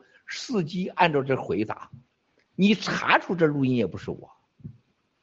最后报告了他，当然不是傅了，这录音不是傅。一听，你只要但凡有一点常识，拿软件一查，肯定不是傅。不用说共产党查，谁你都可以查，他不是傅。他的语音他是北京发音口音，整个的这个河北腔和北京腔，他不是他。但是他所有的话都是安排好的。啊，你看小三儿的事儿，他不接茬，他怕他怕你揭露信息。傅卫华是他的核心，他的三弟和他傅振华的孩子在加拿大藏的钱。我再告诉大家，二零一七年我说过，傅振华在加拿大藏的钱、藏的古董、藏的东西，绝对富可敌国。啊。你知道雷洋被搞死以后，雷洋是傅振华死在是傅振华手里边。中国的所有的海外民运、法轮功、法轮功啊，还有所有的私人老板，毁在最严重的人，孟建柱、傅振华、孙立军、王岐山，是人类中国有史以来最狠的几个人。酷吏，第一就是孟建柱，第二就是傅振华。第三是孙立军，第四才是王岐山。法轮功被害的人远远的大多数都是在傅振华手里。但是你看法轮功最近很沉默，很沉寂，啊，你知道傅振华搞钱搞到啥程度？我告诉你啊，兄弟姐妹们，北大李友，所有他女儿啊李李在荣吧，在新加坡藏的钱。傅振华拿下他以后，你记住那个李友的录音，在酒店，他弟弟被打，李国军在被打，哎呀，打死我了，救命了！这些东西全都是傅振华给我的，是傅振华全。要，傅振华不要先办李友啊，傅振华是听我的，你们没搞错。最早跟李友之战，傅振华是站在我这边，帮助我抓了李友，学习北北这个这个这个北雅酒店，叫什么雅酒店啊？博雅酒店。抓了所有李友的人，李友的女儿第一笔新加坡钱、新加坡钱全部拿走。啊，大家记得吧？这个时候后来是傅振华，我们是有信任感的，咱们干合作过，干过一票是吧？干过北大，干过李友啊，是吧？而且是所有人全抓呀，说什么事件，到底怎么抓？你们没有看过这个吴征给我的通话，那是吴征是中间人啊，吴征代表我是联络孙立军，呃，是孟建柱啊。还有北北京安全局的李东啊，你看你七哥这个当时三手玩的啊啊，真的是站着撒尿还不不不影响吃香蕉，这就你七哥玩的套路啊！站着撒尿不影响吃香蕉，你想想得几个手啊？是不是无影手？是吧？你能玩到吗？是不是？你们女的玩不了，大卫兄弟、青藤你也玩不了，站着撒尿还不影响吃香蕉，几个手？回答答案是无影手啊，对吧？这就七哥的套路，技能和孟建柱是吧？那个孙立军通过吴征啊玩了一手，还能你看跟傅振华，傅振华当时是比他们权力大得多呀，那是习的亲信啊。学习北大博雅酒店，全抓北北大方正，李丽叫床的声音立马烟消，嗯就不叫了，就像没电一样是吧？王仁阁立马提出北大竹山路，你看你七哥这个这个厉害吧？还有大家你没有注意到，当时胡淑丽为什么想除了李友的男朋友？胡树立是代表王岐山的，是吧？好好的喊，第一个出来抱我的啊！你看我还得跟他还前线还得纠缠，是不是？站着撒尿，不但吃香蕉，还喝着咖啡。你看这又多了一手。你去看当时那个情况，还有李元朝，你看着没有？那李元朝都牵扯里边去了。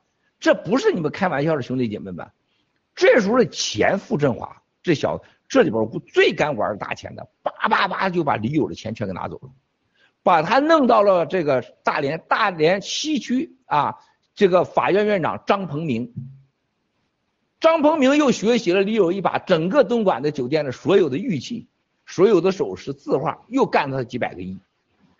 啊，张鹏明是傅振华的人，啊，后来投奔了孟建柱，啊，两边通吃，最后被抓了，知道吧？这七哥这都非常了解啊。你包括这个大连的副省长啊，这个辽宁副省长、大连的公安副市长，全部都是两边玩，最后都抓，都是因为这案全抓了，啊。执行局局长要要拍卖玉达全抓了，是吧？这都知道，但是玩最多钱的傅振华。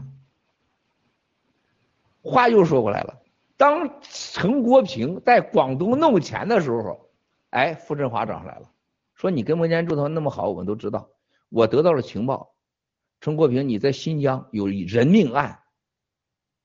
陈国平立马跪在了傅政华面前，啊。老老实实吐出来一大堆弄玉的钱，还有海外的富想知道梦的情报。姓倪坚这个孙子有多？你知道倪坚是要干啥的？倪坚，你看那个倪坚的简历啊，这哥们儿是一路是飘升啊！你看看到他到了伊拉克，到了海外，到了外交部当了办公室，呱又回到这个新疆去当一个普通官，呱又出来直接到伊拉克这种地方。呱就到了，直接到了最重要的阿联酋啊，大使啊，人家回去是要当外交部副部长的，为什么呀？陈国平、孟建柱、孙立军、王毅、杨洁篪都培养的人，杨洁篪不信的人是不可能放在阿联酋。阿联酋是中国目前第一个国家，唯一一个国家跟习和两国叫全天候伙伴关系。在病毒之后到现在一直坚持的啊，在这之前人家说你不要谈阿联酋，我今天也被管了。阿联酋这跟我是有那么深的关系啊。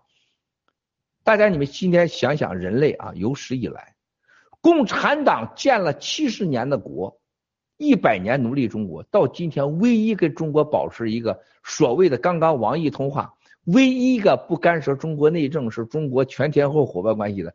这个两国关系是七哥给他建立的，他们两国之间根本不认识。你们想过吗，大卫兄弟？你七哥有多牛？那能吹吗？没有郭文贵就没有中阿关系。所以当年这阿联酋王子访问北京，大家记着哪一年啊？我现在给你们给考你们，访问北京最高规格，在人民大会堂，在王子进来之前。习近平问旁边的陈国平，问旁边的倪坚，你怎么看郭文贵啊？记得我在直播上说过吧？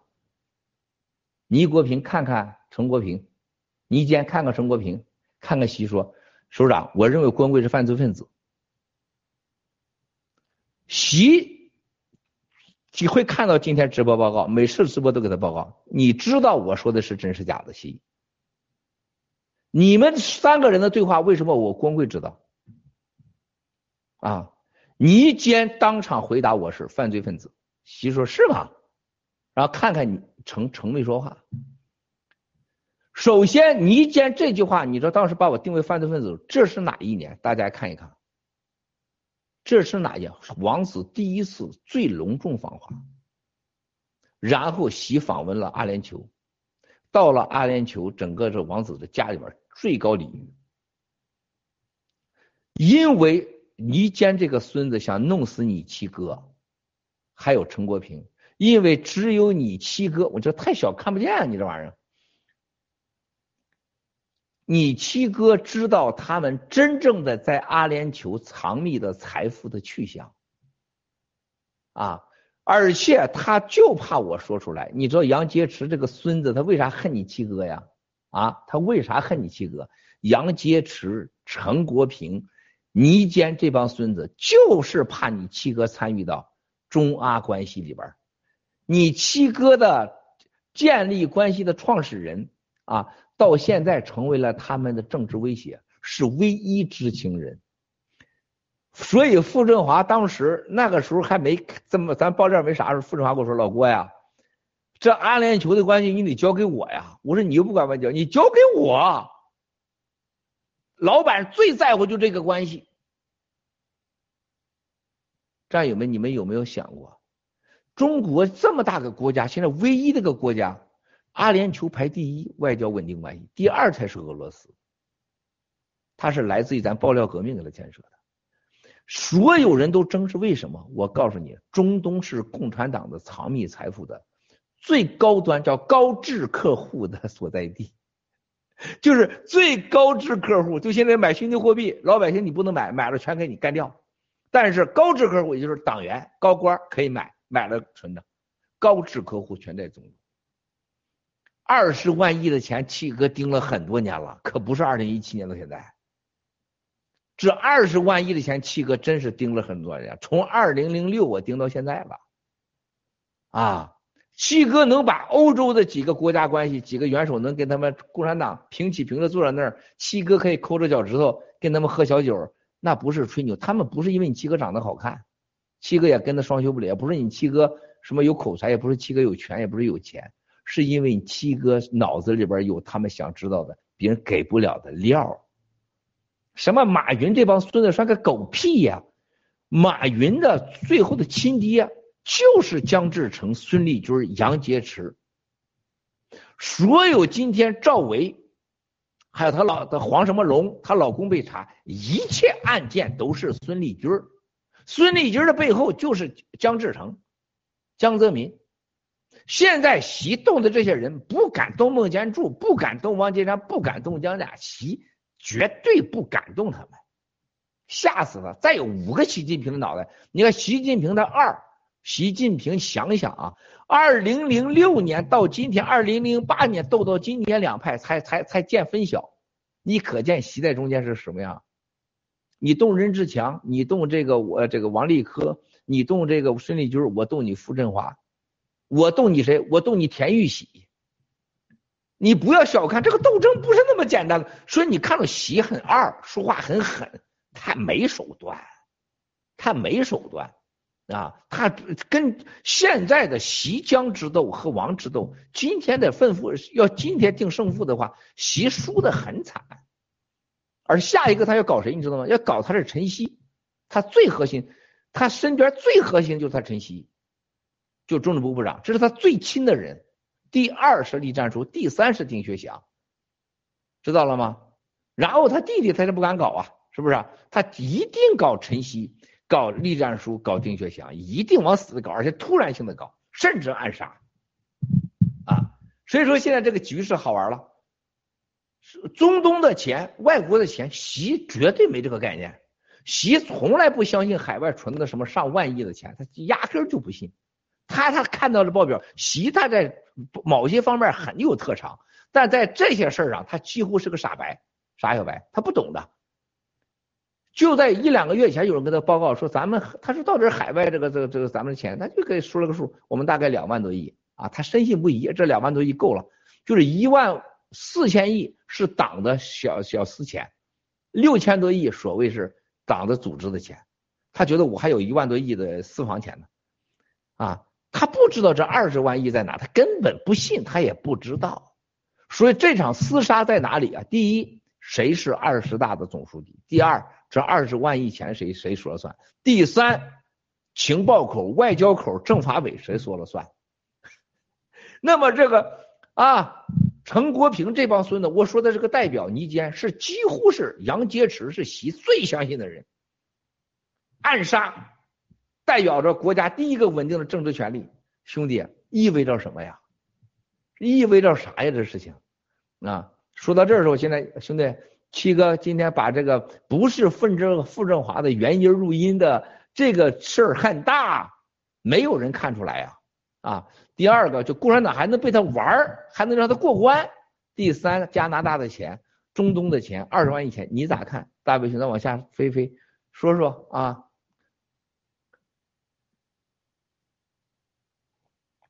大卫哥，请。好的啊，刚才啊，这个我我七哥在说的时候，我这下面的小手啊，赶紧去查一些资料，因为文贵先生说实话，这个爆料的七哥的爆料呢，是把我们每天看到的、听到的，就这些支离破碎的东西啊，内在的东西我们真的是不懂。那么今天七哥把这点出来，最关键就是大家听到了，就是中阿的这个关系，啊，它源竟然源于抽爆料革命。其实文贵先生在以前的这个直播里提过，其实我当时也个人也特别感兴趣，这就是能解释为什么呢？你看那个外交口，关于在七哥在这个中东方面的影响力的时候，每次提到都是避而不谈，或者是绕开。那今天七哥点到了，我们也明白了，就真正的关系是七哥在阿联酋在中东人他的这个人脉和呃政商两界里的这么多年的一个关系，大家都明白。阿拉伯人呢，他们是讲究信誉的，对吧？这种信誉可不是说简单的拿钱，因为阿拉伯人、中东人他不差钱，他要的就是这种能够换血、能够有多年的和你共过事的啊，或者说过命的啊，我们北方人叫能过命的这种关系，尤其是对你这个人品、能力，如果你不是一个强者，你在中东阿拉伯的这种这种这个这个集权的这个斗争的国家里，你是不可能能够这个这个建立起自己的威望威信的。所以说呢，说到这儿呢，我就觉得共产党的外交这块儿。至少在中东这块七哥可以说是真的把他们的命门拿到手里了。然后呢，刚才又讲到这个这么大的钱藏在这个呃中东，所以呢，我们就是真是有一种啊豁然开朗。为什么共产党那个一半的外汇那藏在哪儿？刚才七哥讲的时候，我就在想，往哪儿能藏，是吧？我因为我想到了那个德意志银行啊、瑞士啊，怎么能跟他这么大的一个配合？就像七哥讲，没有这些国家和王岐山这种人民银行、央行几个大戳卡下来，你怎么可能这个钱出来？战友们，咱们汇款一个 G 系列被银行围堵，东躲西藏的一天。所以说这个呃，我通过这儿呢，我个人是突然看到了共产党外交方面这么多年培植的力量，那最终还是把家族的利益，把自己派系的利益啊，用通过钱的形式、资金的形式，嗯呃埋植在海外。另外一点呢，就是刚才七哥说到那个那个录音啊，我也在想。公安部肯定有这种技术手段去甄别这个这个语音。七哥一点，我也是，呃，突然觉得老弟还是 low 了啊！派出所对对对 对，没错没错，我也觉得 low 了。因为开始七哥在我在想，七哥是不是手里还有，比如说呃另外一半没放的视频？那么刚才七哥讲这段就特别有意思了，呃，大家注意听那段啊，因为七哥每次讲的，我我是特别喜欢盯着这个跟案件有关的，比如说呃开着这个陆地巡洋舰。那到陆地巡洋舰，为什么山底下那个那个翻车了？他这司机死的时候变成一个呃二幺二吉普了，呃二幺三了。所以呢，我觉得这个案子还没人审。那九寨沟报案的时候，这里边肯定还有一些安排，对吧，七哥？就像那个王建案似的，出现场的人往停尸间送的时候，他都有安排。所以呢，这个又把大卫老弟的这个这个呃兴趣给勾起来了。那说明什么？说明七哥又掌握了这个重要的情报。因为这些信息您是怎么知道的？所以说，我觉得爆料革命到了今天，再重温傅政华这段语音。只能让我们看到什么呢？共产党的这种残弱、无能，还有就是爆料革命到今天是不是靠实力，是不是靠信誉，是不是靠本事？所以呢，每一件事情啊都在印证，而这里面背后都是天大的事情的较量，天大的财富和这个共产党的利益纠缠在里边。所以呢，我是这个又深深深的学到了东西了。感谢七哥啊，太精彩了，谢谢，长见识了这个。呃，这个轮到我了，又轮到我了。那个，我我因为刚刚七哥说的时候，嗯，因为昨天跟呃七哥安排了做了一些功课，那我就觉得就说这个整个事件跟我们爆料革命的那个时间线又串起来了。然后我看到说是呃这个中阿建就是阿联酋访华是在这个。建交是二零一二年，一三年是访华，那就跟我们那个时间点很近。然后还有讲到今天的那个陈国平，陈国平是原来是这个呃这个外交部副部长，然后但是他是在呃二零一一年的时候是管欧亚地区的那个那个事务呃外交部副部长，但是在二零一五年的时候他被免职了，这个又。又是跟我们这个爆料革命这个中阿建交这一段时间这个时间点又串在一起了，所以结果我我又是很多疑惑，那交给艾米丽吧。好的，好的，菲菲姐，谢谢。那呃，刚刚听其实听了很多那个，我光是要把就是所有的人记住。呃，都是有一点困难了，就是这些人呢，我可能大部分都不太认识，所以我可能我吸收的程度有限，主要就是还是听这个七哥、还有大卫哥、还有菲菲姐呃一起讲解。那我只是呃刚好昨天是我是负责疫苗这一块的，然后我发现就是说阿联酋他们就是呃为什么他们这么大部分就是有百分之九十三，就是几乎全国都打了疫苗，那这些也是因为这个共产党。的关系吗？我大概只能理解到这样子。谢谢。艾米丽刚才说的非常非常的好啊，这个首先我跟你说一下，就是我这是我心非常非最近痛苦之一啊，我真的爱这个阿联酋这个国家啊，他们是对我是在爆料革命这个事情发生以后，他们体现了他们的文化和历史，绝对的不出卖朋友。共产党各种政治经济诱惑啊，杨洁篪、孟建孟建柱当时去欧洲啊，去土耳其开这个国际刑警组织会反恐会议。带着十十几个人啊，飞到阿联酋，那晚上呢，就那个奢华程度绝对超过习近平。表面啥也没有，这小子很孟建柱之音，我跟你说，是我活着我见过最坏的人就是孟建柱啊，最坏的个人，这个坏到家了。到了他这个阿联，因为我什么都清楚，我们每秒每刻我都清楚啊，我可以看到他一切视频音频啊，他都不和不想想象不到，所以我对这个国家是很有感情的。到那以后，他没有没有把我出卖啊！要出卖就没有二零一七年的工贵了，二零一五年就没了啊！你别忘了，二零一二年是十八大，是中阿建交，我当时给中中中阿之间建立关系，所有的中国和阿联酋之间没有任何信任，没有任何来往，是我通过欧欧洲的某国元首啊建立这个关系，然后这两国也建立了外交关系，然后这里边最关键就是马建副部长。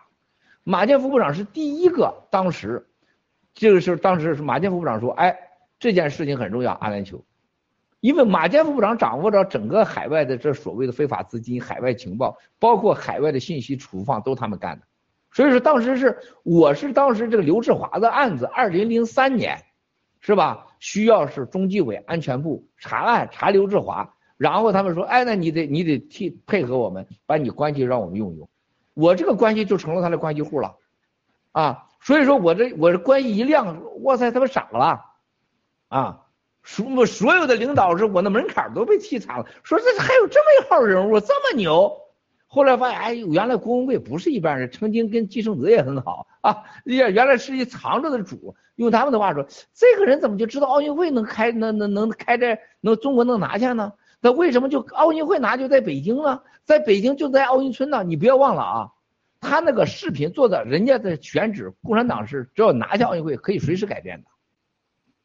啊，这个七哥是唯一一个最早的二零，就是二零零九年就是赌了奥运能成功，二零零九年就买了那块地，二零零呃二零零一年呢，这一九九九年了，一九九九年买的地，二零零一年那个奥运会申请下来，你想想七哥是。这个震撼了他们，这个这国际关系，他没想到啊，当时共产党藏钱藏哪儿？藏迪拜，就共产党的就安全部的竟然开会，各局局长，还有将军，他们搞不清迪拜和阿联酋的关系，你知道有多荒唐吗？兄弟姐妹，你们不要以为共产党有那么牛叉，很无知的。江泽民的秘书和警卫竟然说什么？哎，哎，你这个小子说话是不是不对呀？你怎么把迪拜跟那个阿布扎比放一起去了？你说这帮孙子哎，有多 low！你记得七七哥可会也会装孙子。哎呀，我说首长，对不起啊，我无知。第二次会在这闹明白，阿联酋包含迪拜，迪拜就像中国的深圳也是个特区啊，它是一个阿联联合酋长国。阿布扎比才几十万人，还没那爆料革命人多呢。但是阿布扎比是阿联酋的首都，他都不知道。你知道当时在到迪拜到这个阿联酋开完会回去以后，你说在安国家安全关系外交关系会上，当时的王毅一个傻叉，你知道说什么话吗？你知道是王毅原话，啊，我们应该把阿联酋和迪拜分开。当时这个安全部的一个人跟你知道这个女的，后来说是马建副副部长的女情人，那个那个女的说，哎，王建副部长你要记住啊，阿联酋阿阿布扎比的人家情报局长明确说了。迪拜的情报也归我们管，王毅那个那种那种傻货啊，是吗？他们不是都独立的吗？这是管外交的人，你可千万别把这帮孙子当人了，当人你就输了。所以说，你看这当上七哥的见证，二零一二年，七哥二零一四年年底就二零一五年年初离开了中国，所有的互访合作全是这么开始。陈国平被他是到到到年了，免去副部长是是到年了，免去副部长他牛在就牛在，他没有退而不休，继续做国家外交部所谓的海外绑架，这叫安全官。安全官就是抓人、杀人、绑架人的。他没他退而不休啊，艾米丽啊，这孙子他厉害啊，吃什么饭？吃的就是杀新疆人的饭，阿富汗的饭和喀布尔，这个巴基斯坦，整个中东的饭，抓人抓新疆人以反恐为名，再个洗钱弄钱。抓人的飞机都是特殊飞行啊，外交豁免令的。那往外出去时候拉一飞机钱，拉一些飞机珠宝，你是没有人知道的。就在前天的早上，两架从中国来的飞机，所谓军事合作飞机，飞机上拉的全都是国家级的宝贝。我今天在当着直播说的话，记住啊，记住我今天说的话，哪一天我会告诉你飞机的编号。随行人员机主拉什么东西？记住我今天说的话，七哥随时掌握他们。他你七哥给你报的料不是过去，是现在还是未来？我随时掌握他们。啊，陈国平这个现在已经完全退休的人，他的财富那是了不得了。中国人千万别以为官大就能贪多的钱，官少贪少钱。你恰恰相反，有可能一个副处长贪的钱比一个副国级贪的钱都多。那就看规划局这个副处长。那想弄个几十亿、几百亿跟玩似的，改改规划就来了。王健林得喊他爹，啊，恒大的徐家印得喊他爹，得把俩兵兵给他送去，啊，这就是中国这个腐败独裁的权利。那么在这个时候你要看到的事情啊，兄弟姐妹们，孟建柱、傅振华、孙立军、王岐山、周亮，啊，这些人的斗争，绑架了一个国家，到今天要开始，你看到孙立军倒了。傅振华倒了，是我们爆料革命好像是赢了七个。我告诉你，七哥压根儿不在乎这个。你你看到我有一秒钟高兴，我都我都不叫郭文贵。我恰恰的看到是这个民族这个国家的悲哀。到现在，兄弟姐妹们，你去看看中国人，有几个人能醒过来的？有几个人想过，就这些人怎么能当我们的首长呢？怎么能领导这个国家？没人想这个问题。这些人像恒大的事情，现在处理恒大债务，欺压百姓摸底。现在你看对恒大的党内，我跟你们说了吧，这一二三方式，我说这一二三都不会发生。现在七哥说对了吧？恒大，我现在不告诉你们答案。现在对恒大的叫摸底，欠谁钱？封口，地方叫地方，然后叫恒大内部把以以物抵债，好戏还没开始呢。处理这事儿人是谁呀？郭树清。周亮，王岐山的秘书，郭树清，王岐山百分之百的人。郭树清是整个的核心，周亮是二把手。你想想，要周亮和郭树清处理，这个雷能埋多大呀？上海银行能出来吗？事吗？兴业能出事吗？中国银行能出事吗？民生能让出事吗？都不让你出事会捂下去，但是这对爆料革命是坏事吗？绝对是好事。咱们战友们千万别有赌场心理，一翻两瞪眼到赌场，一翻我二十点，你二十八点，是不是？永远不要这种心理，恰恰是敌人，就我们的对手就玩这种游戏。你看看现在傅振华被抓了，从个人来讲，家庭来讲，我太痛快了，是不是？我所有的家人被抓都是傅振华先执行的，第二波是孙立军和孟建柱。我第一个恨死的就是傅振华，啊，第二个我恨的就是孟建柱、孙立军，第四才轮到王岐山，啊，但是我告诉你，爆料革命不能有我心，我们要灭的是共产党，啊，我要看到的是不是王？你看王岐山、孟孟建柱他一定被抓，记住啊，我说傅振华抓是今年二月份抓的。只有七哥告诉你们，二月份傅振华被抓了，没有人理我。你们那时候就没人搭理我，七哥胡说八道的吧？他是二月份被抓，然后审几回回家。吴征已经被抓了四次了，保审。现在吴征唯一的忽悠这个共产党的是什么？杨澜、要是来。现在我能保证把用强奸案。还有控制的几个案子，包括博讯案，能把郭文贵给干灭，送进监狱。是，你不要抓我呀，你不要抓我呀。还有我海外的钱，我弄回来。所以现在就想办法，我老婆杨澜做保证，我绝对不会跑。你让我出国，让我出国，出了国他管他老婆杨澜干嘛？是吧？他永远就不回去了，是吧？这孙子。你像那个马云，马云最近能去香港了，马云最近到香港去了。马云现在说，你看我到外面给你们弄钱去，就马云逮着机会就跑了，就就就肯定跑掉了啊，都是这么互相的骗。那么你要同时你还能看到，接下来骗的最厉害是谁呀？王岐山和孟建柱，还有杨洁篪，还有王毅。杨洁篪和王毅，还有陈国平，还有倪坚这号人，这些人爆雷的时候，才是共产党倒大霉的时候。王岐山、孟建柱被抓的时候，才能你意想不到的惊天的料才能出来。爆料革命，全世界的政治家记住郭文贵今天说的话：只有房基山、孟建柱。杨洁篪、周亮和王毅被抓的时候，共产党那个楼才咯吱吱响，你才能听到；或者陈曦、栗战书、丁学祥被抓的时候，你才能听到咯吱吱、咯吱吱的响。没这些动静，这些人你就当成哎，一秒钟都别浪费你们的时间啊！共产党的内斗现在是刚刚开始，甚至还没有开始。在这个中间，唯一的两件事就是打台湾啊，会让转移你的视线。还有一个就是美国和中共的各种经济的崩塌，但是你记住，不会把因为经济崩塌和恒大地产让共产党完蛋，最终的结束共产党的一定是你会体现的共产党的内斗升级了，加上经济崩塌，加上打台湾，他一定会完啊！这些事情都是在烧的慢火，共产党能不能平平掉恒大事件？短暂时期，我跟你们说过。今是二十大以前不能让恒大出事他不能让恒大出事的本身这个想法，他就是比天还大的事儿，比恒大出事对咱还好啊！而且他恒大是代表着房地产啊，现在是郭树清还有周亮来处理，好极了，是吧？兄弟姐妹们，我跟你们说实在的，说到这的时候，就我真的觉得啊，就老天爷站在了中国人民这边，站在了爆料革命这一边。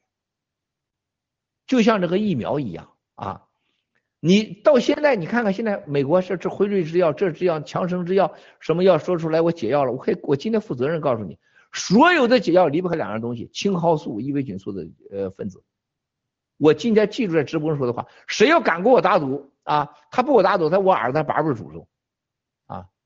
我告诉你，屠呦呦是改变人类的唯一的最女英雄，她的在人类的历史作用。绝对会大过女娲这个级级别的，怎么看？他这个人的贡献，青蒿素是绝对的药，但是战友们千万别拿什么青蒿剂你来对药，你这是找死呢？你会死人的啊！我可以负责任的告诉你啊，这个任何青蒿素的未加科学提炼后和科学的混合剂都是毒药。而且我告诉你，只有七哥知道。告诉你，全世界最好的青蒿素在哪里？就在肯塔基州，在美国。它的种植到采取到提成到合成是有几乎是脆弱到，就是玩科学。他当时这个咱们这科学家告诉我说：“七哥，我告诉你什么关系吧？是在太空中穿针引线的这个作用。如果你把这个在太空能把针和线的引过来了，你是技术到家了。”他说：“这就是屠呦呦厉害的地方。”他把提炼技术做，所以战友们有人竟然自己去搞青蒿素剂给战友送，那你是害人，太无知了，太无知了。就是所有的核心是提取合成，青蒿素是人拯救人类的解，不但青蒿素，我告诉你，现在确定的做做什么啊？第一个解棍病毒疫苗，绝对给你一打了疫苗的人，特别是两针以前，包含两针啊，可百分之九十以上给你清理掉。啊，如果是染上了，几乎是它是最百分之百最好有药。第二才是什么？缓解这个血压的是地塞米松、大卫星质，然后呢，解决的异维菌素，但是最终最厉害的青蒿素。啊，大家要记住。那么另外一个青蒿素是什么？治癌症，可能未来的癌症、艾滋病，可能青蒿素就是一几针就或者一几剂就吃完就没有，甚至能彻底解决脑血管、心血管的。整个的这个问题，说是青蒿素的秘密啊，咱这科学家这最近跟我沟通，把我震惊了啊！不是那个蛇妖炎，蛇妖炎已经找他爷爷睡觉去了，七哥又预测嘴了吧？他一定睡觉获得绿卡，最后把人搞死，这会搞死那个丑的也那个样啊！咱们真正的欧洲科学家，他说他我告诉你几个，你一定要记住，中国人可能在这个人类历史上，除了四所谓的四大发明，最大贡献就是青蒿素。他说第三个是什么？女性疾病，几乎是对女性疾病，特别是更年期和女性所有的中老年疾病都是有效的。为什么？它是唯一一个能把身体里边就血液里滴的毒和变异给你清除掉的。对待男性阳痿绝对管用，治阳痿啊。当然了，青青藤和这个呃大卫兄弟不用也不用吃太早了啊，治阳痿管用啊，而且对男性的脑部心脏病可特别好。最后一个是治的什么病？他说现在所有人类上就是吃这种呃有机食物和所谓的这个感污染食物造成金属重金属，青蒿素是清理身上重金属最好的。哇塞，真的很重啊，很重要啊。那么这种这个疫苗这个事情到今天，兄弟姐妹以疫苗灭共。咱起到国际上做这种七十七个国家收到我们所有的发的信息，受到我们的影响。你看看法国电视台骂我们，他越骂越好，他最好九十九都骂我们，但他告诉人家说有人怀疑疫苗，灾难即将来，这一句话就够了。咱们战友们有时候很脆弱的心啊，看到人家那个食药盐，然后有人摸屁股你也妒忌，你以为食药盐离开我们明天就死了，你说高兴啊？你那叫变态啊！谁都有活着的权利。啊，你以为的王岐山嘎嘣一下就死了？按照战友的希望，四年前王岐山枪毙，孟建柱枪毙，傅振华枪毙，孙立军枪毙，你才高兴呢？你能高兴一晚上吗？这后面的都是一个世界的力量在较量，较量了八年才把对方撂倒，小竹才撂倒。要按你战友们这种想象，咱咱统治宇宙已经是统治一亿回了。啊！十药盐陆大脑袋离开咱以后，第二天就发现陆大脑袋在垃圾堆里边捡吃捡捡饭吃呢。第三天就发现老婆被人家抢走了。第四天陆大脑袋变成绿脑袋了。然后石药盐啊身烂于腐丘腐阶之中，就你们这才过瘾呢？你这比共产党还邪恶！就有些战友这种这种心理很很有问题。包括的战友们现在一说这个解药，七哥哈家青蒿素自己做青蒿剂送给战友去了。你成了，你立马成了上帝了。每个人都想当上帝，那谁当老百姓啊？啊，咱务点实好不好？这是让人心里边很不舒服、很难受的事儿。挣钱，哎，喜币一上市就是一万块钱一个，喜币要一万块钱一个上市，我立马从这楼上跳下去，我就啊，我就不能活了。我认为我就我将创造了一个魔鬼在世界上。啊，你洗币一万美金上上涨涨一十万倍。你还这人类钱不都到你家去了吗？他涨一千美金一个，我都该跳楼，因为我我是这个世界上祸害啊！你说几年涨，我都我觉得我我我觉得没啥了不起的啊！我昨天我下午跟那个这个西安主任开会，我已经一个多月没跟他开会了啊！我说很简单嘛，全世界的货虚拟货币你去看去，上市两个月都是嗷嗷的涨，两个月以后，半年平平级。再过半年又吵起来了，又弄下去了，啊！所有的玩虚拟货币的，包括比特币，在一年内几乎九十九被洗出去。你看每一个，别听七哥，你去查去什么火币啊，什么币安的，你去查去吧。为啥？有一点利润，他不卖，他觉得自己就吃亏，我得跑，都卖了。然后又有机会又来了，又卖了，又来了又卖了，最后整来整去发现手里啥也没有了。做生意的人，开小卖店、开餐厅的，为什么开小卖店、开餐厅的人几乎是十万分之一的成功率？因为那十万分的绝大多数都是自己待不住。你现在有人想到，呃，我几个洗币买个湾流了，全世界一共才一千多台湾流，咱战友估计都干干走百分之三百了，是吧？把未来一百年的湾流你都给买了。你想的可能吗？所以从傅振华、孙立军这所有的案子，孟建柱、王岐山，千万不要急功近利，可以有梦想，不要有幻想，啊，没有一件事情它超乎自然逻辑的，超乎自然逻辑的一定是灾难。你不能说现在艾米拉没结婚呢，说现在我我没怀孕十个月。我也没有男朋友，我想要孩子。今天晚上我的儿子就出现了，站在对面十八是我儿子，那一定不是你儿子，那是骗你的。啊，他需要有男朋友，他需要有怀孕，他需要有这个十月怀胎，需要生下来，需要时间长大。怎么一夜之间冒出一儿子出来说我我是陆大脑片，我是艾米拉的儿子？艾米拉说去你大爷的吧，我才没这儿子呢，是不是？哪有这么个大个儿子？还没毛头上是吧？那一定是这结局嘛，他一定是个怪胎嘛。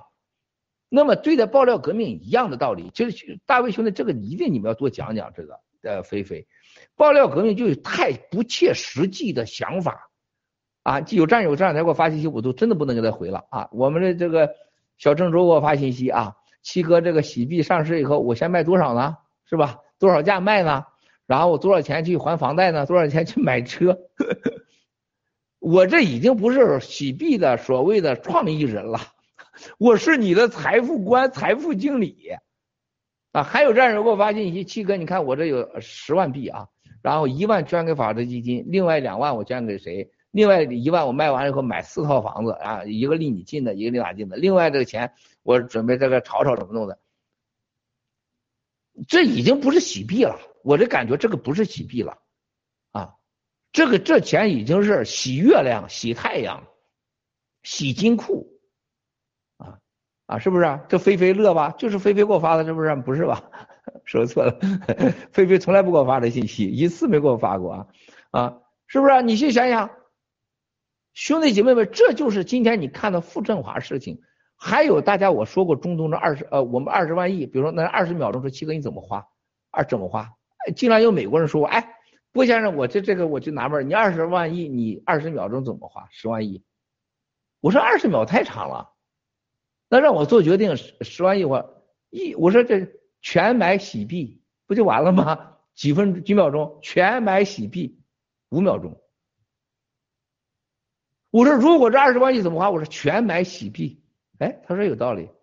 第二全买黄金又五秒是吧？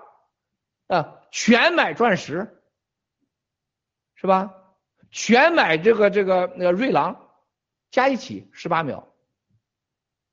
我把全字改成半或四分之一啊，存到美元了。我永远不会买美元，永远不会大额存美元，永远不会存欧元，永远不可能存人民币啊，因为它不可能再存在这世界上。我可以告诉大家，你们我这几天说最多的话，我跟这些所有的这些朋友啊，你们绝对意识不到，爆料革命在改变人类，你绝对意识不到。我们是改变人类上走在最前面那个人，那个集体。你们绝对意识不到，人类的货币、政治、宗教、文化彻底就改变，一切都因为冠状病毒和疫苗灾难。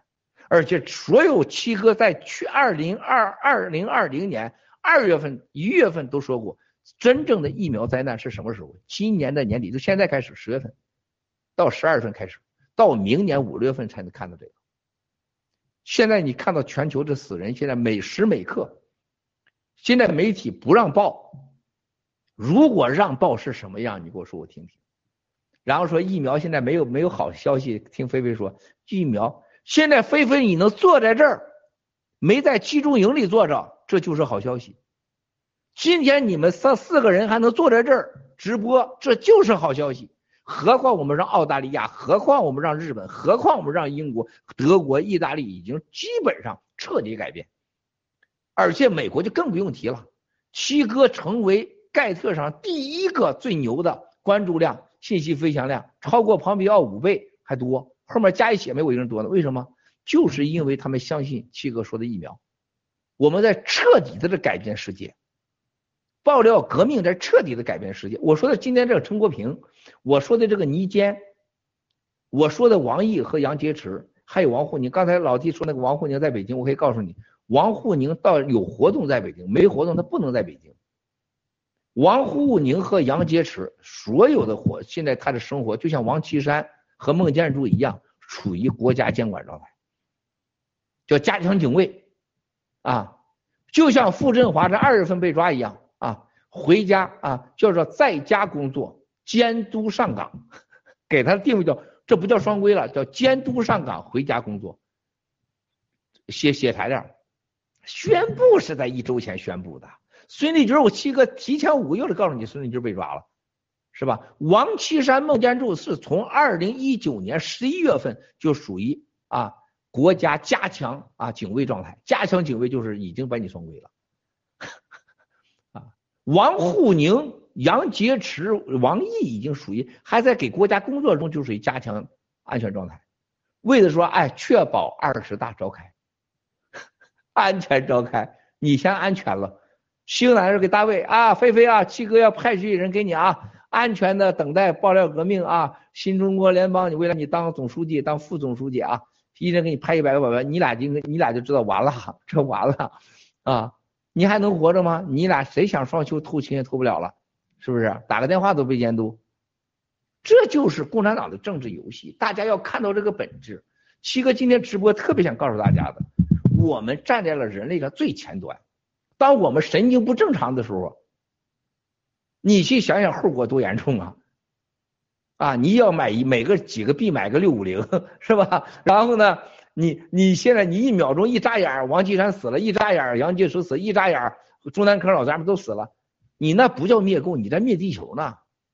啊，那比光的速度还快呢！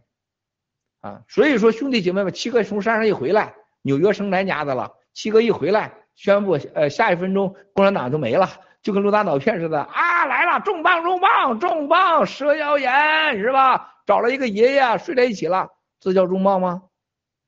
是不是？心态、能力、基本的常识和判断力，决定了一个人、一个集体的走向何方。啊，怎么看待傅政华？怎么看待恒大？怎么看待疫苗？怎么看待疫苗灭共？怎么看待？外交现在最近的失利和怎么看待真正共产党现在停电的问题，我可以告诉大家，国内的停电是有计划、有阴谋的停电，根本和政治斗争没任何关系。你看到台湾那些报道，还有欧洲的吧，美国愚蠢的跟猪一样。台湾我有人发给我是什么关键时刻啊，什么习斗争啦，什么九省十省，我笑的都快不行了。台湾这个地方。就从这方面上来讲，这个真是大难来头的一个先兆，就是全人民过的生活太好，都在那块撅着屁股啊，都在那块吃饭，完全忘到天上来的威胁。就是你看到台湾的新闻已经百分之百被共产党控制，即使台湾这样的个独立的所谓人权的独立的地方，对大陆的军情、政情、民情、经济情况没有一点点的判断力，这样的地方怎能不出事呢？啊，怎么能不出事呢？这次大陆的停电是组织上有计划国家行为，绝对不是政治斗争啊！大家一定要记住，因为太小看共产党了。好，我先说到这儿，就以上的问题，请这个你们几个再评价啊！我在这听学习。大卫哥，您先请吧。好的，谢谢谢谢菲菲，谢谢七哥。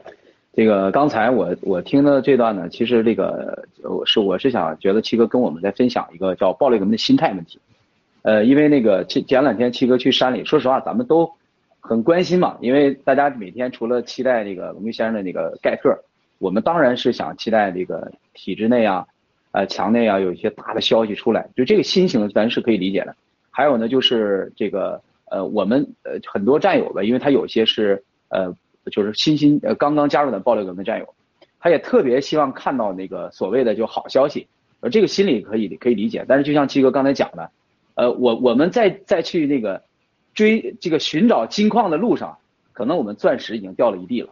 就是爆料革命的这个这路上的这几年，就我就说我自己的感受啊，我不去说我能代表什么战友，我就说我自己，我这四年呢，其实我就像七哥有一次评价我，我就是从底层挣扎的这么一个。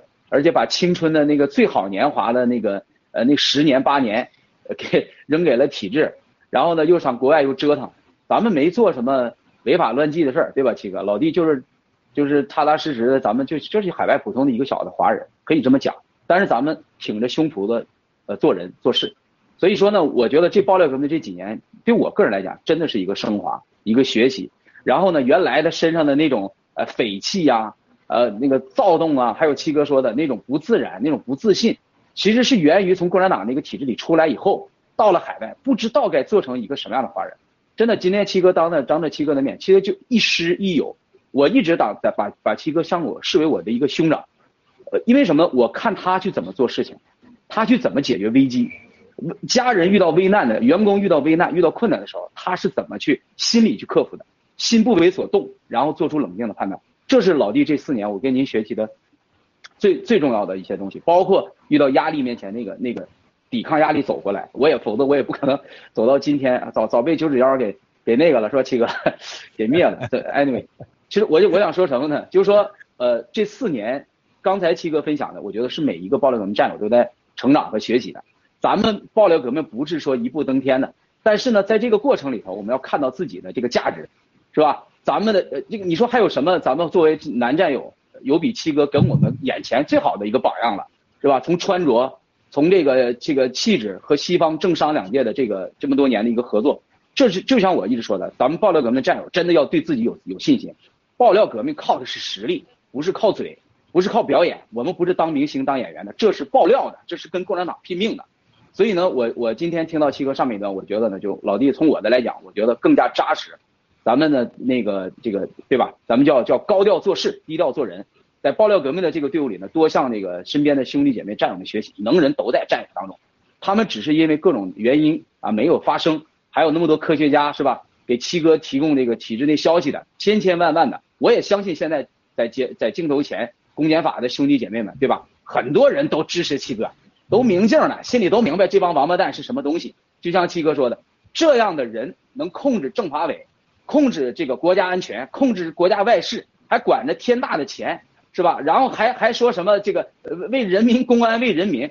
我我相信今天看到的这个节目的，听到七哥说话的，呃，公检法的兄弟姐妹们，绝对心里头会黑白泾渭分明，黑白两边站得很清楚，只是等待那个时机而已，对吧？所以呢，我我觉得对于我们战友们，自信、自强，然后呢，我们要不断的学习，不断的进步。没有什么比我们扎扎实实做好每一步，眼前的能做好，珍惜每一个你拥能拥有的更重要的，而不是好高骛远，而不是这个这个急呃急于求成，呃这个屈躬尽瘁啊，这就是我的一点一点看法吧。更多的是是是一些理心心灵上的感悟吧。谢谢七哥，谢谢这样的。好，感谢大伟哥，呃，青藤请。好的，呃，我就是听了刚才七哥这一段，我就觉得刚才大卫说的那样，第一个就是我们所有的战友，所有的跟随爆料革命四年的这些战友，其实我们心急我可以理解，但是七七哥一直说过一句话，就是我们已经被共产党奴役了七十年了，那。多等几天为什么不可以？还有一个，我们不要光去想我们将来会得到什么，而要看到自己现在已经得到了什么。就是从我自己个人来说，过去这四年，我真的学习了很多东西，至少我开智了，我能够学会去分析，用自己的思维、自己的一些逻辑去分析事情。而且我们在这个过程中，就从疫苗这个病毒开始到现在开始，我们躲过了病毒，我们躲过了疫苗，这都是我们现在获得的。而且有些东西它不是，而且还要看到现在这个全球的经济危机。因为我过去也查了一些，呃，从二十年代的德国二呃二战以前，包括美国的大经济大萧条的时候，那整个的货币的贬值都会贬值到我们看看到过，呃，这个津巴布韦看到过委内瑞拉，所有的这些贬值，这是一个非常大的一个危险。那么我们保值就已经是很大的一块了，还不要说以后的一个增值。所以我们真的是要。真的感恩自己每一天所获得的，已经得到的，能够静下心来，一件一件的做事情，一天一天的去把这个事情做到了，它的结果是必然的。但是绝对不能心急，不能坐在那儿梦想，也不能说哦，明天这个事情就一定会发生。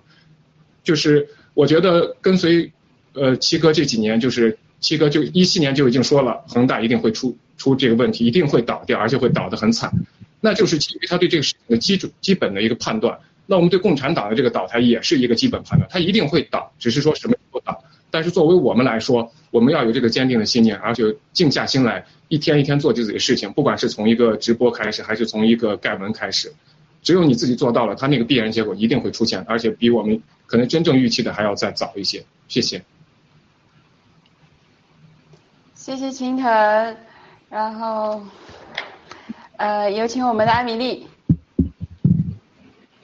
嗯，好的，呃，就是刚刚听完七哥讲的，他说的这些特质，好像就是以前的我，我就是那种很心急的个性啊，每天都想着，呃，为什么共产党还不倒啊，这样子。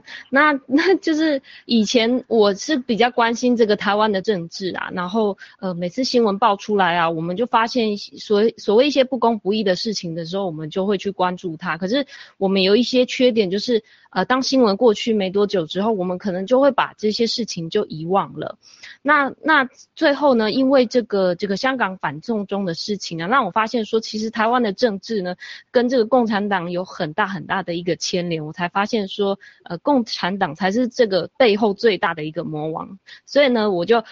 回来再去审视这个台湾的这个政治，还有这个媒体啊，发现就是说，这真的像七哥讲的这样子，因为呃，台湾的这个节目啊，它其实只是为了吸引人家的眼球，所以它其实并不是那么的一个专业的去讲解。那那这个媒体也是啊，那基本上真的就是被共产党控制。所以呃，回答刚刚七哥问的问题，就是说，如果真的。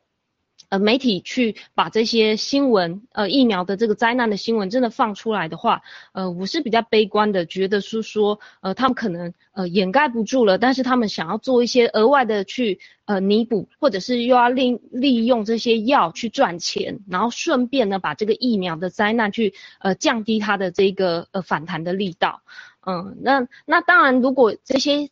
呃，因为这些吃这些人呢，就是看新闻媒体的人而去吃药的人，如果他们因为呃疫苗的问题，然后呢呃可以得到缓解的话，我认为可能还是一件好事情。那再来再再看到就是说呃这个呃整个我们自己呀。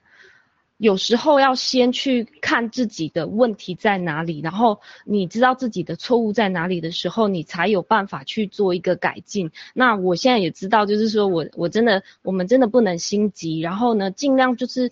呃，能这能够做好自己现在该做的事情，我觉得就是一个呃，就像我现在我也没有想过说我可以在这边跟七哥直播，然后呃，我我觉得现在就是尽力做好我自己该做的事情，我就觉得自己已经是很大的进步了。谢谢七哥，对，好，谢谢阿米丽，嗯，谢谢，哦。我自己反正呃，大家都看得出来，我这个人性格很跳脱，然后想一出是一出。然后以前想一想，基本上听七哥讲讲又压回去一点。现在是不等直播，就有可能在这个直播前就七哥说啊，你怎么缺心眼啊？啊，然后又被压一压。然后呃，这个我老公一直跟我说的，他说这个赚得到的，就是赚的越晚的钱一定是大钱。所以，呃，那我觉得这个反过来说，这个爆料革命这件事情啊，这事情那么大，肯定是需要时间和这个各种各样的契机去酝酿的。然后刚刚艾米丽又提到这个媒体的事情，我就觉得说这个，呃，我们现在也在做媒体，所以这个我们既然有一个好的开始，我们就要做有良心的媒体，能够真正的是帮助到说大家能够获得准确和真实的消息。那然后刚刚这个七哥讲到那个停电的问题，我我问问题又来了，这个呃我先猜一猜吧，这个停电如果他们是有计划的，是不是说是因为是想对世界的经济有所影响？这个我知道我可能又又没有打在这个点上，那七哥不知道会接下去会不会跟我们分享一下？好，感谢感谢大家。啊。感谢感谢啊，感谢这个呃两位美女两位帅哥说的。今天我觉得咱们是大直播以来，我觉得是咱们互动的质量最高的一次啊，所以这就是进步。时间是积累成功和收获的必备的条件啊。很多战友说啊灭共把留给下一代，我绝对不会的。我要告诉大家，我让大家有耐心，有幻想，不要不切合实际。二零二五年，我相信世界上不会再有共产党。记住啊，咱是有时间的，咱不是没时间，咱有时间的啊。这不会，如果二零二五年灭不了共的话，七哥也不会再去灭共了啊，你们也不会再看到七哥了，真的啊。这个这个什么事都可能发生，我不会再在二零二五年，如果是共产党还存在的话，你们不会再看到七哥，啊，也可能七哥寻短见去了，是吧？呃，找到菲菲家，一屁股一头撞在菲菲的屁股上，撞死了，是吧？反正我不会撞在大卫屁股上去，我说我找个美女撞，我找艾米拉台湾撞屁股撞死的，是吧？这都有可能啊，但是我是不会再玩了。我活着，我我就我死皮赖脸的活着啊，啊，你看七哥每天是不是寻花问柳的都有可能啊？但是我是不会了。二零二五年绝对是，我是二零零二零一五年，我跟刘延平联系，我国内的人过来，我都说我等你们十年，我都等死你们，啊，不是我今天说的，我不相信共产党能过二零二五年啊，这个是有时间限制的。另外一个就刚才说这个共产党的停电是不是跟世界经济？昨天你的这个做那个直播里边，我后来看的是录播啊，是就是因为这完全可以理解的。我我希望大家成熟，但是不要大家都跟七哥一样是不可能的，除非你把你们都艾米拉你俩都送到清风看守所女号里边去关上这个一年，是不是？给人家扔扔那个月经带，你才能回来，才能像七哥这样，那不可能的是吧？那那那这个经历啊，这七哥这个不是那么简，要求是要求。为啥我说这个世界经济？会跟这个共产党停电有关系？大家没有？昨天你那个数里边没算，就你那些都是所谓的官方统计数据。你绝对要记住七哥从一开始爆料说，如果你相信了任何一个共产党对着镜头和对着人说出的话和公开的表格和数据，那你就是天下最愚蠢的傻子啊。而且他这些人的谎言呢，他很容易接上。就像大卫刚才说的，人民警察为人民，咱都信了一辈子了，好几辈子了。人民警察会为你人民吗？都是害你。人民警察害人民，人民警察警人民，是吧？共产党是吧？人民日报，他永远是骗人民的日报。他什么时候为人民日报过？这个基本的就所有都反过来说，共产党的那些所有的现在今天干的事情，他只有两个目标，大家没搞明白。啊，所有今天共产党想的一门清，现在就是把习义神已经捧到天上去了。习义神绝对认为自己是神了，他不是假的，他甚至连一点都不怀疑。否则他不可能让中国人民喊他习大大、习妈妈，啊是彭妈妈，他不可能把他是这这个相片塑像到处都是，让各宗教啊都要把习近平的像跟佛祖、穆罕默德、耶稣挂在一起去。你知道他真的觉得自己就是神了啊？这个是这个对咱包了咱们是好事儿。那同时他也认为他真的能统治世界，他真的认为他自己就是来让中国所谓再强大一千年啊，回到唐朝盛世，统治人类世界，他绝对是这样子。他现在越来越看不起美国人，是越来越看不起欧洲人，越来越看不起日本人啊。唯一觉得俄罗斯还不错啊，他算尊敬俄罗斯，有普京在，俄罗斯人的。这种风格，没人看得起。那么这种情况下，你就看到他想干啥？一切都是干倒美元、干倒欧元而而干的。你今天再往下直播的时候，菲菲记住七哥的话，你所有的事儿你都想到这两个主题的时候，大卫你去做直播，青藤、艾米拉你就观点你就看着，时间会给你验证。共产党所有干的事情，就杀敌一千，自伤一万，我也得干。啊。我断你九指，我断我断你，我断我九指，断你一指，我也得干。啊，我都变成九指妖了，我也认了。啊，这这现在所有的思路，打台湾，所有的就是说，把台湾西半岛啊，富裕的东西全国有化，东半岛全变成军事基地。啊，然后艾米拉全变成我们解放军的叫随军军属，也就是性奴。啊，长那么漂亮，是不是？鼻子那么大，心脏肯定好。生了孩子，耳朵生儿子，这种女人是吧？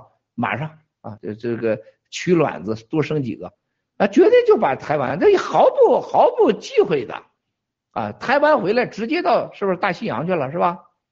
啊，直接都到太平洋、大西洋连接在一起了。那日本的就是我的屁股底下的一个砖了，我想怎么做怎么做，啊，这个一点都不夸张。而且经济这块，国内现在停电、停水、停啥，所有的现在想了，美国。啊，和中美之间五过去五千亿的逆差，啊，五千亿的逆差，到最后变成了几百亿的逆差，带几千亿美元的贸易，它绝对能把美国股票给打垮了，这个不是假的，真能打垮。今天中共国就这么停电，再停六个月啊，美国的股票市场经济一塌糊涂，所有这些，美国现在已经有三十二家向中共国申请。因为你停电给我造成损失了，你们都不知道这事儿啊。七哥今天这是一个料，三十几家已经去申请去了，啊，你你给我签的合同，你要赔我钱。中国政府说赔你个屁，爱怎么爱怎么告，这告爱哪玩去哪玩去，就像中国的信访到中央告状一样，先把你抓了再说，滚一边去，是不是啊？喂你点老鼠药啊！现在已经去了，日本也去告了，日本七八家去找政府去了，结果结果中国政府非常热情的接待啊，然后呢哄的嗷嗷的叫回回去了啊，对不对？这些你去看啊，各省之间的停就是你看到台湾这个媒体有多 low 啊，他什么什么都政治内斗，胡扯八蛋的事儿。习近平放个屁啊，要抓你那个省长省委书记都把你抓了啊，放个屁都把你抓了，就给你弄了。所有这些人，所谓的现在中共已经从今年的五月份列为中共国的百年大计的备战状态。啥叫备战？干倒美国美元，干倒欧元经济。所有共产党，记住，我今天要再重申一遍啊！病毒是共产党制造的生化病毒，疫苗是共产党制造的，所有的以晚期末的所有的疫苗灾难是再次的生化战争，是生化战争的深入化，而且所有有计划的培养出疫苗，高传播率，或者是它高致死率，最后是通过疫苗、疫苗经济、疫苗政治、疫苗军事、疫苗控制世界，就是共产党干的。跟共产党合谋的，就是美国的华尔街和美国的几个被收买的，像 CDC 的一些官员，像欧洲的一些官员，包括世界上的黑暗组织、非法组织，跟共产党一起干的。啊，王岐山就这个非法组织的核心代表，这也是最近不能弄死他的根本原因啊！共产党还需要他，任何国家、任何好人、坏人组织，不光需要好人，还需要坏人。真的，这就是个游戏规则，你接不接受它就是这样啊，它就发生了现在。那么现在告诉大家的事情，这个共产党的停电，包括共产党的现在整个恒大的事件的控制，有序控制，但是记住啊，明确的外债一概不管，不但不管啊，对碧桂园、对平安集团所有海外的外债一概不准管。大家看着啊，共产党内部的所有的政策，内部。要摸底、问话、控制地方部门分区解决，国际上债务一概不管。啊，大家现在看着想干啥了吧？啊，我宁可断我九指，我伤你一指；我宁可我杀我一万，我杀你一千。啊，习绝对在这方面有这个狠劲儿啊！他对内，他对江家不敢，对曾不敢，对王岐山不敢，对孟不敢，对呃对孟不敢。他对他们绝对敢啊！哎呀，对内封底接底说，哎，这这个我一看，这做的好，这个啊，这就是他的政策。所以说，你刚才说的另外一个，现在兄弟姐妹做这个疫苗啊，疫苗灾难，大家要记住，你好好看看，七哥，咱们爆料革命每时每刻救多少人呢？你觉得人类有一个组织能做到的吗？就我们做到了，而且我们告诉了人类的解药。告诉了人类的拯救的办法，只有我们。这不很简单，兄弟姐妹们，还有一个心态，我觉得大卫兄弟啊，你菲菲啊，你们以后要有个心态，包括艾米拉呀、青藤所有战友们，就咱们说了是吧？老乡让人家相信咱。哎呀，你们都相信我们爆料革命吧？都听我们的吧？不要怀疑我啊！还有一个就是，哎，全世界各国政府一听我们爆料革命，唰唰唰，全取消疫苗了。你知道我我看着咱很多战友那种天真，一看你看那个那个，呃，这个咱们有某些国家战友啊，这个国家现在还继续推疫苗了，我又沮丧了啊啊，我又失望了，兄弟姐妹们，你知道我看这个时候，你说我是做企业出身的，你说我七你七哥看着很无奈，非常无奈，哪有一个你你是干啥？你是上帝呀，上帝在人类存在两千多年快三千年了。还没改变人类的生存模式呢，佛祖耶稣也都一两千年了，穆罕默德，人类有啥改变的呀？啊，你爆料革命说一句话，这全球都不打疫苗了，啊，都吃青辉就青蒿素，啊，然后说这个这个菲菲给你立个雕像一百九十九米在洛杉矶，给大卫立个两千九百九十九米在伦敦，给艾米拉台湾岛都属于你一半切给你艾米拉的，青藤纽约曼哈顿自由女神给扔了。改成了青藤的雕像，你觉得这是人类吗？你凭啥呀？啊，人家都信你了，你一说青蒿素都青蒿素，你一说不打疫苗，那都不打疫苗，凭啥呀？是不是？我们最可怕的另外一个忌讳，就你说了，人家都得信。你只做你的，人家信不信？你看这天很多人给我开会，跟我说啥？哎呀，问我，哎，我对不起啊，我没有时间回答这个问题。你最好别吃这个解药，永远不要家里备用伊维菌素，别备青蒿素，别备羟氯喹，你就戴口罩，对吧？有人说，哎，你看我孩子上学，我说你孩子上学去啊，继续啊，是不是？再找个夜校，对吧？像加拿大的某某个人啊，突然跟我联系了。原来是个这个这个老椅子投资者，然后后来呃犹犹豫豫犹犹豫豫，咵啊把钱退了，退了以后又来，然后又买了 G Club，然后最近又来了。七哥，你看这个这个疫苗的事情，这个我孩子上学也没事儿，打了两针也没事儿，是吧？七哥，你看看我的孩子什么样啊？我能不能继续什么上学？我说你让你还再打第三针，不行打第四针。再一个，你就像那中东的那王子和公主一样，我那我那看着长大的。觉得自己有钱，打五针，对不对啊？你干嘛相信爆料革命？我说爆料革命都是胡扯的，骗子、流氓、强奸犯，不要信。啊，为啥我这么说？就这人是神经病，你知道吧？他已经听不懂人话了。啊，投资你犹豫，你退回；啊，买了卡你也要退，是吧？然后觉得有洗又退了，又觉得洗币没了，又又吃亏。然后老问七哥，洗币会不会涨到一万到十万美元啊？会多长时间呢？我就是上帝，我也回答不了你这个问题啊！你怎么可能个上怎么可能回答问题？然后就打疫苗，然后七哥要保证，七哥你能不能保证这个这个疫苗是个什么样？我保证不了，你不信吗？你去打去嘛。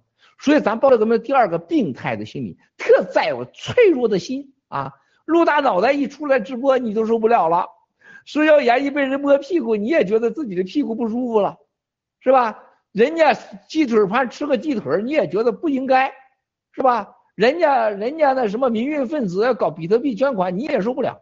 人家也得活着，这是一个。第二个，你没必要天下都跟你一样，都穿上绿军装、蓝军装，你也没有必要，你也没这个能力让全世界都信你的，都听你的，你也没这个义务。我们再一个，你不信就拉倒呗。现在要质疑大卫的，大卫说：“哎，别信我的，你当我的我的病都是演戏。你看了没？大卫一开始说你说了，还说咱俩演戏的，就有点像留言，咱俩演的戏啊，共同演的戏。对，我们俩演的戏。大卫他在家里边地下室弄了一个病房，拍了照片，七哥又假送药是吧？这都是故事是吧？好，你去，你别吃药不就完了吗？我们又不卖药。”所以说，咱们有一个病态，永远不要让别人影响自己生活。我说了已经是四五年了，我们不求回报，无我，不要在乎别人怎么看我们，不要在乎有多少人信我们、听我们。你像这个投资的事情，千万别投我们，你投我们干嘛啊？郭文贵是骗子，还有那些创始者，虽然是独立投资，不要投我们，快把钱拿走，去买陆大脑袋那个两块美金一个的那个叫做路德啊简报。那个有收藏价值，挂挂墙上去，未来比那个吴昌硕的画还值钱啊！这这就放上去，把买个路德的袋子，是不是比未来的洗币还增值还快？不是十万倍，一百万倍，可能一亿倍啊！是不是啊？让让让石耀岩摸着屁股给你签个名。像青藤刚才说的特别好的，我们度过了二零二零，我们度过了二零二一的一半，我们度过了二零一九一八。我们没在中共国，我们已经就是赢家。珍惜现在拥有的。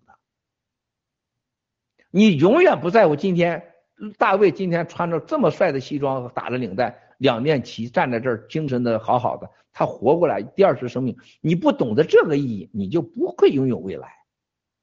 你没有看到菲菲一个这样的美女，有智慧的美女。全家都染上了病，还活过来。现在老公跟他一起来直播，你没看到这个意义，你就不配在爆料革命。你没有看到青藤这样的人在病毒期间成长了一个主持人，是改变了他的人生。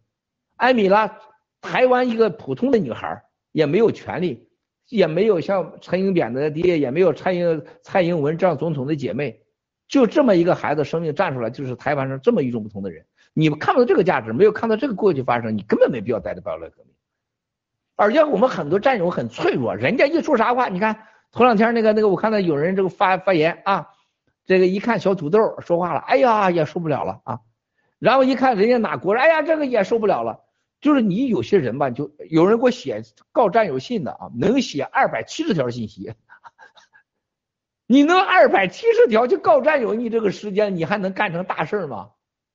我都不会发二百七十条去告孙立军、孟建柱、王岐山，我都没这精力，是不是？你呢？你有一个跟一个战友的二百七十条给七哥发信息啊，还有一个女一位咱们女战友啊，这个给我发信息一下子发了七十三条。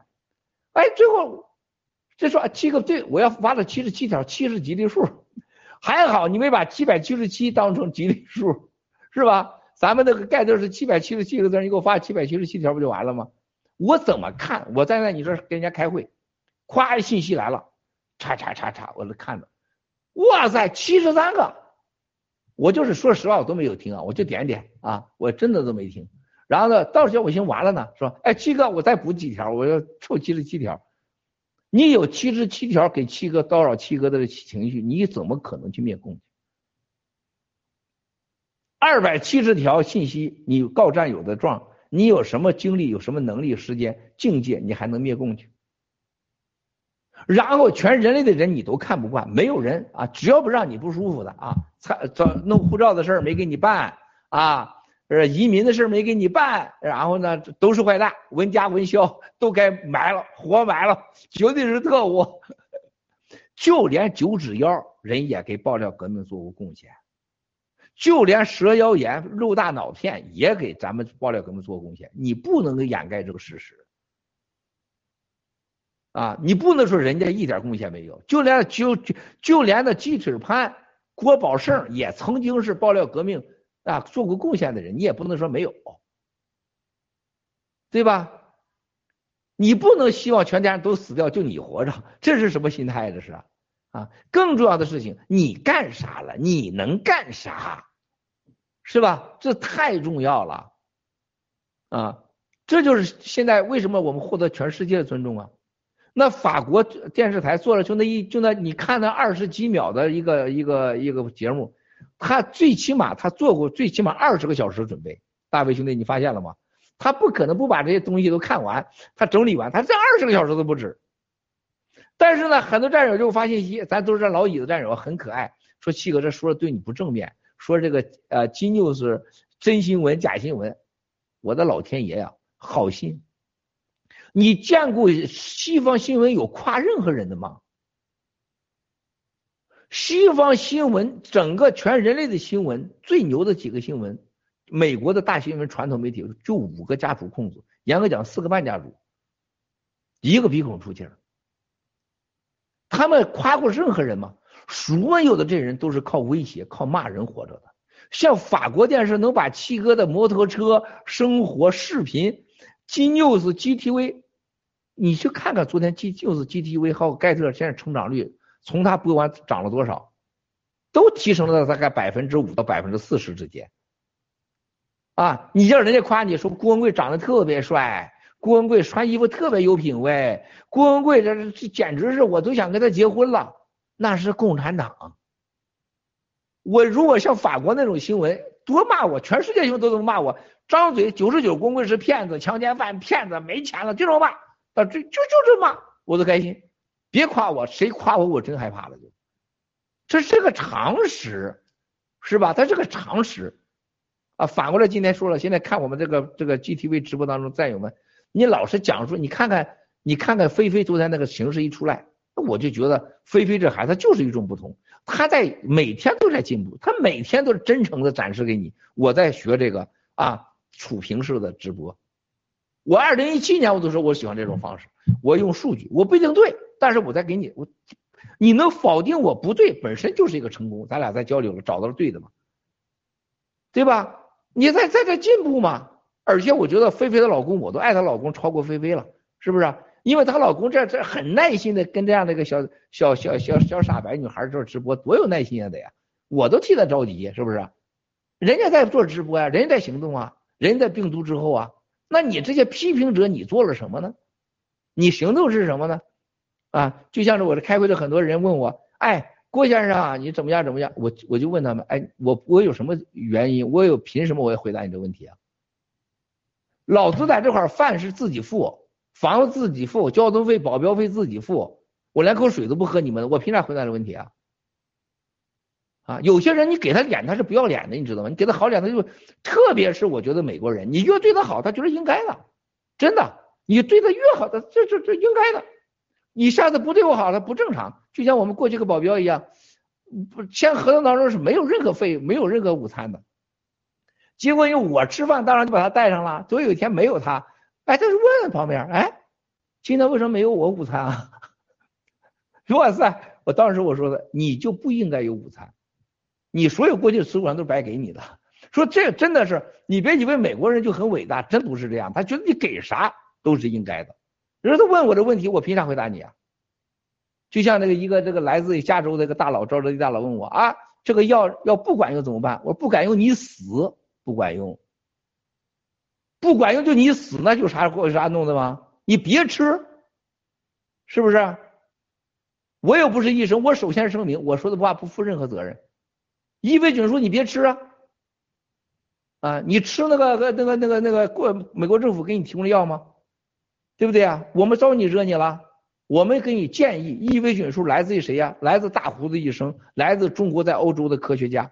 看看川普总统访那个访问了吗？你有没有跟那个来自中国武汉实验室的科学家对过话？他说这个我不能说，我不敢说，我还不能讲。他敢说没有吗？川普总统他敢不敢说没有？我从来没跟来过武汉实验室科学家对过话，他敢说这话吗？啊，这话他可以说，我没有，我可以说我没有。你有了，你不能说是吧？那说明你有。那武汉实验室谁安排的？谁敢举手？陆大脑袋、食药盐、摸屁股了，是不是啊？他连个垃圾门都摸不着，北宫什么白宫门都摸不着。啊，皮特纳瓦罗是我们的亲属联邦的法律上的代表，盖特的法律代表。啊，你可以问问皮特纳瓦罗，没有我们美国有没有这个旅游限制令？不可能，没有我们他不可能知道武汉实验室。我们吹这牛有啥用啊？咱有啥用？是不是？你看那民运天天靠捐款，你看看陆大脑袋现在卖两美金一个的所谓《路德简报》，大家记住他是非法的啊！他没有出版权，他没有知识拥有权，就这一样的告死他。昨天我问了律师，律师说告死他，往死的告。再一个，路德卖那个袋子，那个王八蛋，那个袋子要你战友们要买，赶快去买去啊！买完以后还告他啊！告他一辈子，因为那个东西出现任何问题都可以告他，他还找个什么第三方公司，这都是玩蒙着眼睛啊掩耳盗铃的事情，告死他啊！那么这种情况，现在兄弟姐妹们一定要意识到，我们所有的爆料革命不是谁能抢走的，不是谁都是摘桃子的。头两天那什么叫魏京生的，什么二零一九年他都爆料了，现在咋还有谁提魏京生吗？啊？就像哎，人家庞皮奥旁边站的跟那个叫什么王丹呢，跟那个谁魏京生照个相，旁边人说：“亲爱的，你伤了我们中国人的感情。”人家庞皮奥是你啥人呢？人家不能给魏京生和王丹照相。庞皮奥他他跟任何人照相，他跟那法轮功支持法轮功的，你觉得是也伤害你中国人感情了吗？对吧？你拿中国人的思维，你拿着你耳勺子挖挖耳朵勺子去咬大海去，你永远你就是个 loser。人家凭啥不可以？人家川普要打疫苗，你我我支持错了，翻脸就是这样。你看咱们中国人这个翻脸，天下最爱翻脸就中国人。今天你看看砸锅的，在这之前爱七哥爱到什么？你可以真的是跟我啥都行了啊，是不是？这个双杀点头啊，咱咱男女都行。然后第二天就弄死郭文贵不拉倒，吃郭文贵的肉，喝郭文贵的血。你你觉得这个世界还有比咱这个民族、比咱这个国家人民在这么变态的吗？爱恨之间一秒钟，极爱极恨。这就是为什么我说，既然是卢大脑的食药盐、九指药再坏，像郭宝胜这帮人，像夏良没有过啊，人家也给咱做过贡献，咱恰恰不能忘掉。我们才跟共产党不一样。恨就归恨，爱和爱和恨永远不能相互抹杀。所以说，那个洛杉矶那个哥们儿，我当时我就跟他急，你跟我说啥？我说你不吃卫生，你我你去，那你去死去，你就你得了病，你不信你看啥能救活你？啊！结果给我道歉，我道歉，我凭啥接受你道歉啊？我我说吃伊维菌素不是我一个人说的，这世界也不是我一个人讲的，我凭啥跟你保证啊？然后呢，有人吃完伊维菌素要感谢我，我说你不用感谢我，我不是为了你感谢才说伊维菌素管用。有人吃了青蒿素说这打完疫苗的反应症没了，感谢我，我说你不用感，你感谢屠呦呦去，真不用感谢我，我不是为了你的感谢我才说这话的，啊，所以今天咱这直播当中，咱一再的重申，兄弟姐妹们，任何情况下啊，就是一定是强者强己不强人。强者永远是要求强烈的要求自己纠正自己，而不是强强求于别人做什么事情。而我们现在是强者强强人不强己，这不是完了吗？永远强烈要求别人。蓬皮奥不能跟任何人照相，只能跟我们郭文贵照相，或跟大卫照相，跟菲菲照相，最后跟艾米拉摸着艾米拉屁股照相，是吧？跟青藤搞断背才好呢，是吧？那不都你家的事吗？凭什么呀？对不对？还有一个输者。输人不输己，强输他啊！输者是什么？是永远的饶恕别人，宽恕别人，永远不饶恕自己，这才叫新中国联邦人。咱现在是输者输己，坚决不输人。大卫的领带戴的不对，大卫的鼻子长得不对，艾米拉今天头型不对，菲菲长太白，青藤领带不对，都不对，就我对。就像战友一个信息发七十三条告战友，文肖文家该死，是吧？然后呢，这个这个这个工作也没给我申请，然后呢不行，我得补七十七条，另外一个二百七十条，你咋弄？你咋弄？咱灭了共产党，咱就幸福了吗？咱会很不幸福。反正现在灭了共产党，我是感觉从第一天我最伟大的，我就说隐居山林呐。哎呀，我的妈呀，我得隐居山林。我先说到这儿，你们先说说。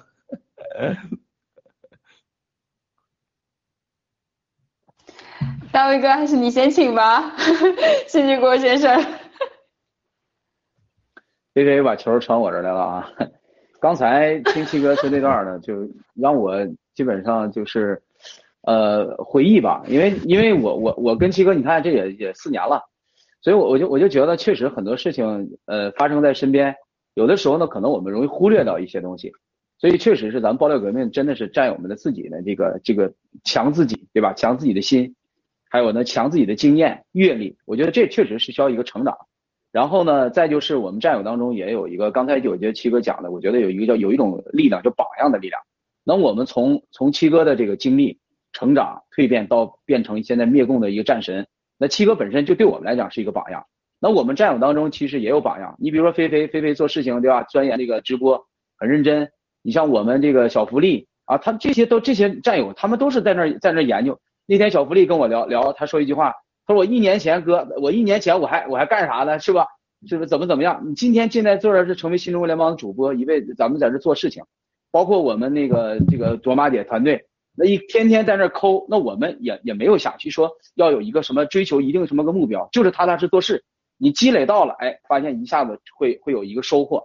所以我觉得呃这个水滴啊滴水穿石，咱们爆料革命的这每一个事情都是大家点点滴滴累积来的。另外呢，就是这个，我觉得我们那个，我个人啊，我还一会儿还想问七哥一个问题啊，就我先我先问出来，就是七哥刚才提到了这个中东的二十万亿啊，我非常感兴趣。我为什么呢？因为我觉得这个，如果说共产党百分之五十的外汇储备放在海外的话，那么中东确实很重要的一块。那还有其他的拼图，比如说在欧洲的，是吧？瑞士的，还有那些个别贪官，比如说您提到这个孙立军儿。孙立军在搞这个肖建华案，一个人就搞了那五百亿美元，然后呢，甚至还还研究其他的这个动到了习家，然后傅政华又在加拿大藏了这么多钱。那么我想问七哥，就是咱们新中国联邦未来，就您这儿有没有一个计划和多国政府合作，把这些钱怎么有效的给他固定住，别让共产党再去这么这个呃挥霍掉，或者说怎么合理合法的成为未来新中国联邦咱们咱们这个能为呃，十四亿同胞来建立这个新的国家所用，可以作为一个像类似建国基金嘛？还有呢，就是我们喜联储，呃，在这个这个事情上后面能起到一个什么样的作用啊？因为这我觉得也决定了未来，就我们既赚钱，既在社会上改变了货币的这种国际关系，我们同时还灭共，因为咱们新的国家得得要得要说白了也要钱嘛，也要去去去呃重建。所以我就我觉得七哥在这方面有什么样的布局和考虑？您稍后您可以跟我们分享一下。好吧？没问题，我先先回答一下子啊，我回答完你们青藤你们再说，艾米拉呃菲菲，我觉得你问的问题特别好，兄弟，这个我们你看一步一步的啊，从过去的爆料革命，然后呢一些大 V 出来，大 V 分别砸锅，到最后成立农场，然后呢从各农场又成立新中国联邦，这是一步一步的，所有这些的计划都是跟你刚才问的问题有关系，就是未来就是把中国人民的财富找回来。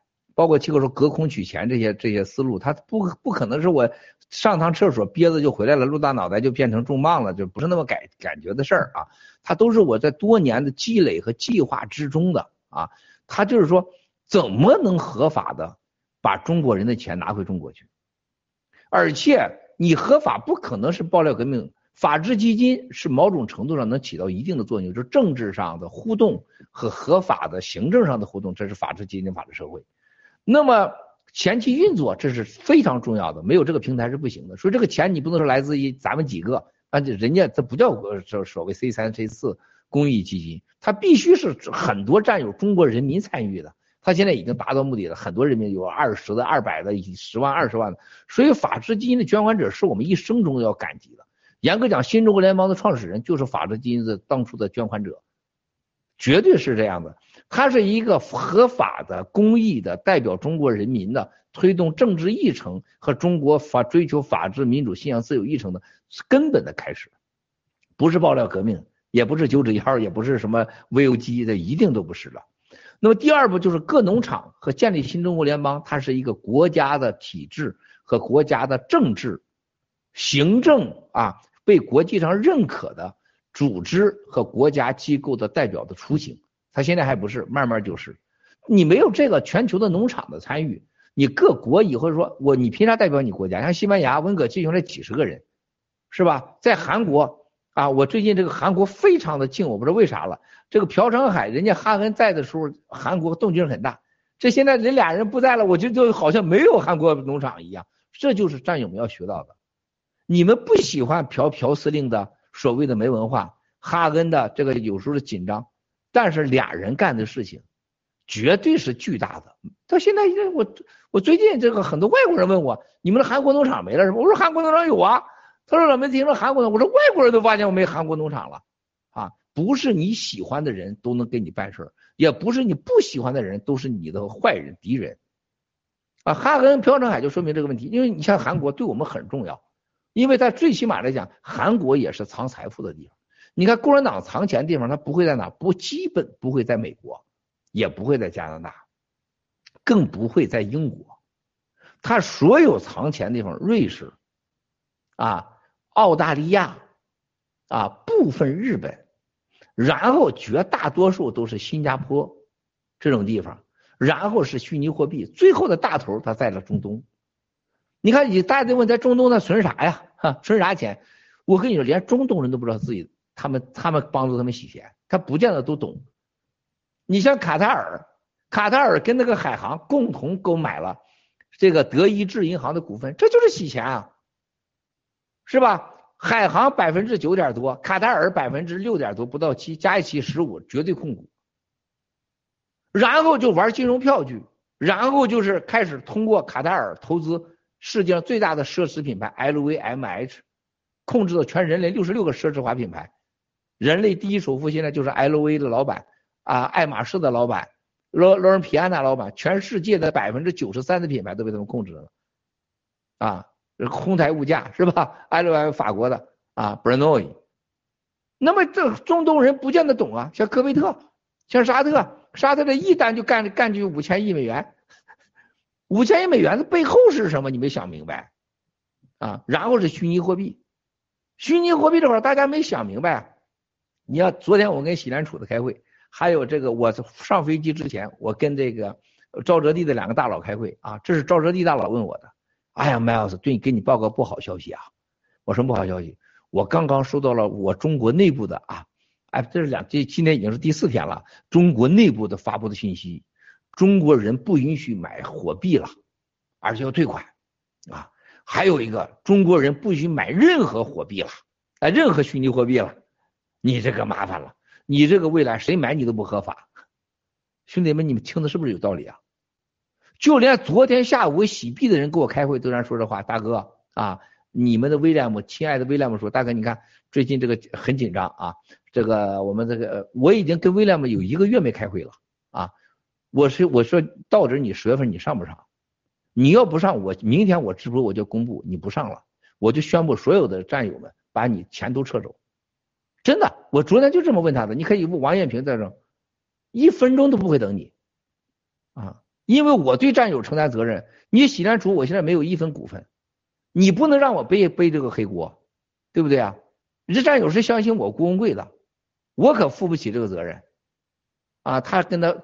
我威廉姆的眼睛都肿了，他跟他他们二十几个洗联储有二十几个内部的，就是主关做 KYC 的，光就这二十几个白人就是做 KYC 都做懵了，每星期八十个小时到九十个小时的工作，都累死个球子啊！他是肯定十月份一定会上，我说十月份不上，我真的我我说我我今天就会宣布，我说你们大家把洗币线都拿走啊！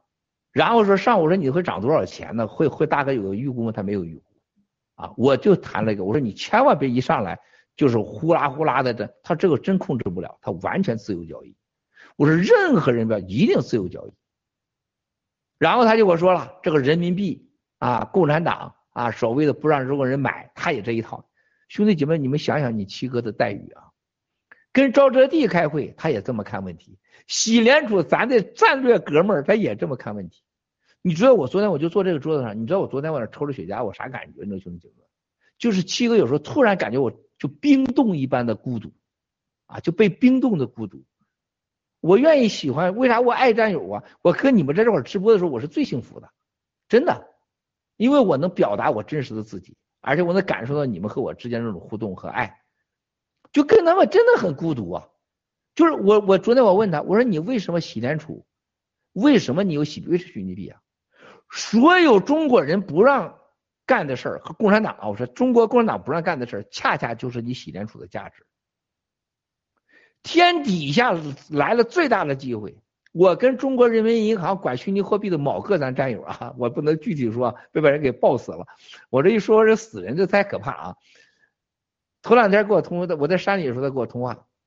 他说：“七哥呀，老天爷就是给爆料革命到处康方便方便大门。他说我刚刚手里拿着文件，刚刚发到下面去，啊，把所有的货币还有币安，还有七十多种虚拟币，共产党七十多种虚拟币，所有资产啊，全部归到以下几个什么海外叫中国华电呐，中国什么九华呀那些投资公司，就专门炒人民币的、炒外汇的，全都归过去。”然后定义为两大客户，一个叫高质量高高质客户，也就是共产党的政治局委员、省部级家人可以买，还有他们的公司，还有国家企业买，老百姓钱都是撤回来。然后所有这些通知全世界银行，任何中国人在购海外购买任何虚拟货币全叫非法。他说：“七哥，这咱洗币可就大了去了。”这他原话说的，不是我说的啊，我引用他原话，他说。真的，咱能值十万美金一个啊！我笑笑，我说兄弟，你注意安全啊！不要话说那么早。我放下电话，我对面一个赵哲地啊，又给我通电话说：“哎呀，郭先生就跟我说这个时候，他根本他就不懂。当美国让全世界都认为中国人民不能买虚拟货币的时候，洗币的价值真的就没法想象。”你以为在海外中国人像大卫存的钱，你能把钱汇到你黑龙江去吗？汇到你公安局指定的银行去存去吗？大卫，我绝对不相信，除非是你没钱。菲菲能把自己在洛杉矶挣的辛苦钱跟你老公的钱汇到上海，是不是延安路分行民生银行去存去吗？艾米拉把台湾的钱取了汇到大陆去，青藤。越是这样，所有人的钱都会往外跑，不会往里进，除非他脑子吃了，真的脑子进了猪屎了。关键是外国人他也不敢，任何货币不敢接触中国人了，像什么 Base Coin 是吧？Coinbase，任何币都不可能都不可能接触中国人，那只有我们接接触中国人。然后唯一的挑战是，我很多银行不跟我们合作了，我这好办了，这太好办了，是不是？这就七哥的本事。我能让你银行存在，这就是我喜喜联储的价值。我说喜联储，你现在必须要给我重新谈条件，啊，你觉得还有比这个这个机会再大了吗？今天我说爆料到这儿，你们有耐心的能撑到现在的，今天干货就来了。你告诉我谁能做到让全人类的国家不允许中国人买虚拟货币？他只有一个选择，洗币，只要洗币能接受。全世界都不让中国人去投资啊，任何投资海外炒股都是犯法的。哎，咱可以投 GTV，可以投盖特，未来还有可以投 G News，是吧？G Fashion、G Club，你告诉我你钱去哪？就是现在中国人和海外华人，你任何以后只要带中国人背景的，你买外国股票犯法，犯法，不是说不让你买，是犯法。像大卫，你现在你的护照。你别你拿英国护照，人家给确定你你中国人，就中国原护照背景的都不允许，都得存中国冥币。那这不都来咱们中国，这不都来咱这儿了吗？你不投咱，你投谁去？人让你投吗？也不让你投。就像那个加拿大的战友说：“七哥，你能不能保证？我保证不了。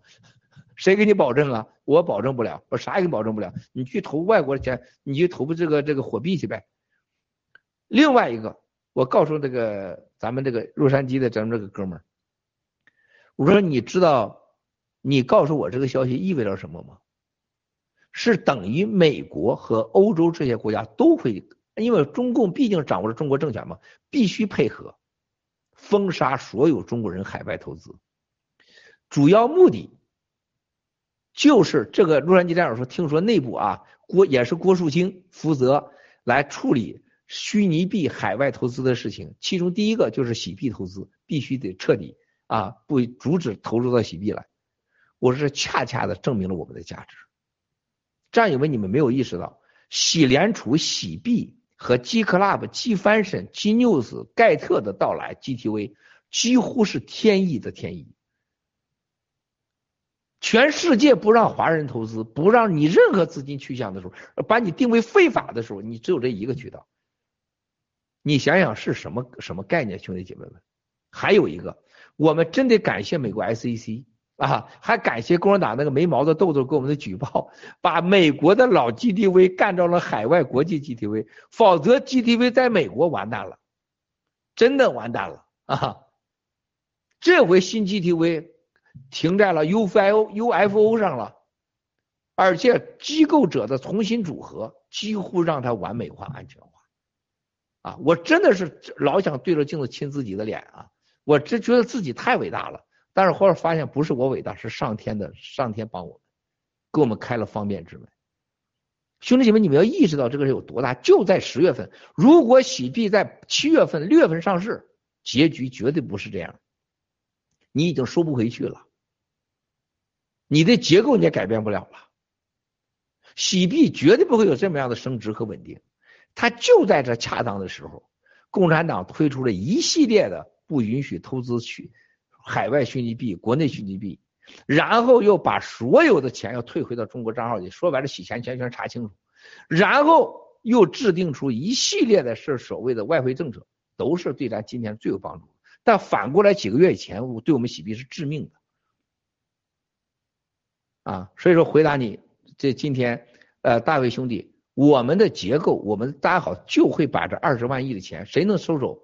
只有洗联储，只有各农场能合法的机构行政代理，还有你的布袋不够大，给你二十万亿你也装不下，他才能汇到我们的洗联储，才能国际上有合作合法性，一定是七个软板，我们一定能做到，没有任何人能做到，只有我们能做到，而且是经历了几十年的准备，而且现在已经看出来。陈国平很快会被抓的，外交部副长什么时候抓的，倪坚也会被抓的，一定会被抓的。倪坚的家里边藏的钱和倪坚的钱，我都会一个一个扔给共产党中纪委去。我不相信中纪委说因为郭文贵的证据是真的，他就不用。我绝对不相信，倪坚一定不会抓，陈国平也会被抓，杨洁篪和王毅，还有记住我今天说的话啊，王沪宁，王沪宁会被软禁一生，甚至突然死。杨洁篪、王王王毅都会抓起来。我第一次说啊，一定抓起来，因为今天我的爆料啊，大家走着看。谢谢大卫兄弟，你你说完了接着说。谢谢郭先生，那大卫哥还有补充的吗？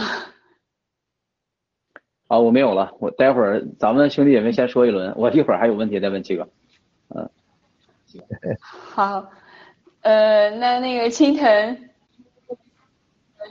青藤请。好的，呃，那我就是就七哥刚才讲的这这个算是一个爆料吧，因为我是一直觉得七哥的整个这个大的布局，啊，七哥一直提这个隔空取钱啊，我觉得就是因为资本逐利嘛，不管是他在外头藏了多少钱，他也要去给他继续保值，继续呃升值，所以我们七哥设立这个局，你来也得来，你自不来也得来，所以我觉得从这点上来说，我们新中国联邦人真的是很幸运的一点。还有一点，刚才呃，就七哥前头讲的那一段，就是因为我也是一直记着七七七哥讲的一个非常形象的故事，就是两个鸡蛋的故事。所以就是说，这个我一直给你，你就觉得好像这是默认的，但是我突然有一天不给你了，你就觉得不不开心了。这个还是回到最开始说的，就是我们要知道自己感恩，因为我们得到的都是别人给我们的。我们应该感谢他，而不是说是哦，下回你不给我了，我就应该埋怨你了。这个是一个完全要不得的一个心理，一定是就是说自己做自己的事情，不要去就是说别人给你的，你还觉得是应应当别人欠你的。这点我觉得也是很多的心态上的一个问题。嗯，我们包括我们有这个机会投资到所有的 G 系列，所有的呃呃我们的 G 呃喜币也好，我们的 G Club 也好，这个机会。其实是给我们的一个机会，但是你不要觉得啊，我将来如果没有达到我的预期，或者说我突然有没有啊太慢了，那我就觉得埋怨别人，这是那是你自己的问题。嗯，我就想分享这么多，谢谢。谢谢青藤，呃，那有请我们的这个艾米丽。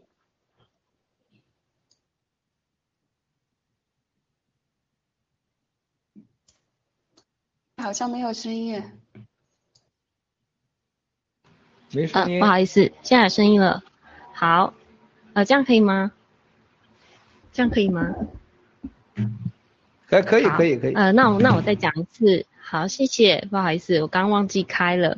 那就是刚刚七哥先呃后来讲的那个洗币的问题啊，我我是从来没有想过什么呃十四亿人啊，他们没有办法买，因为呃我就是呃我投了以后，我就是信七哥放在那里，我就不管他了，所以呃什么问题我都没有去想。然后呃接接下来就是前面刚刚七哥讲的，就是我呃讲到这个就是人跟人之间的一个。呃，互动还有关系啊，我觉得就是一个很微妙的一个问题。首先，呃，我觉得最重要的是，你爱一个人的时候，你应该要先去尊重对方，然后不要认为说，呃，所有的人为你做的事情都是理所应当的。那么，如果你你的爱是一种有一点强迫、强压性的时候啊，就是你用爱以爱为名，然后去强迫别人要去信你。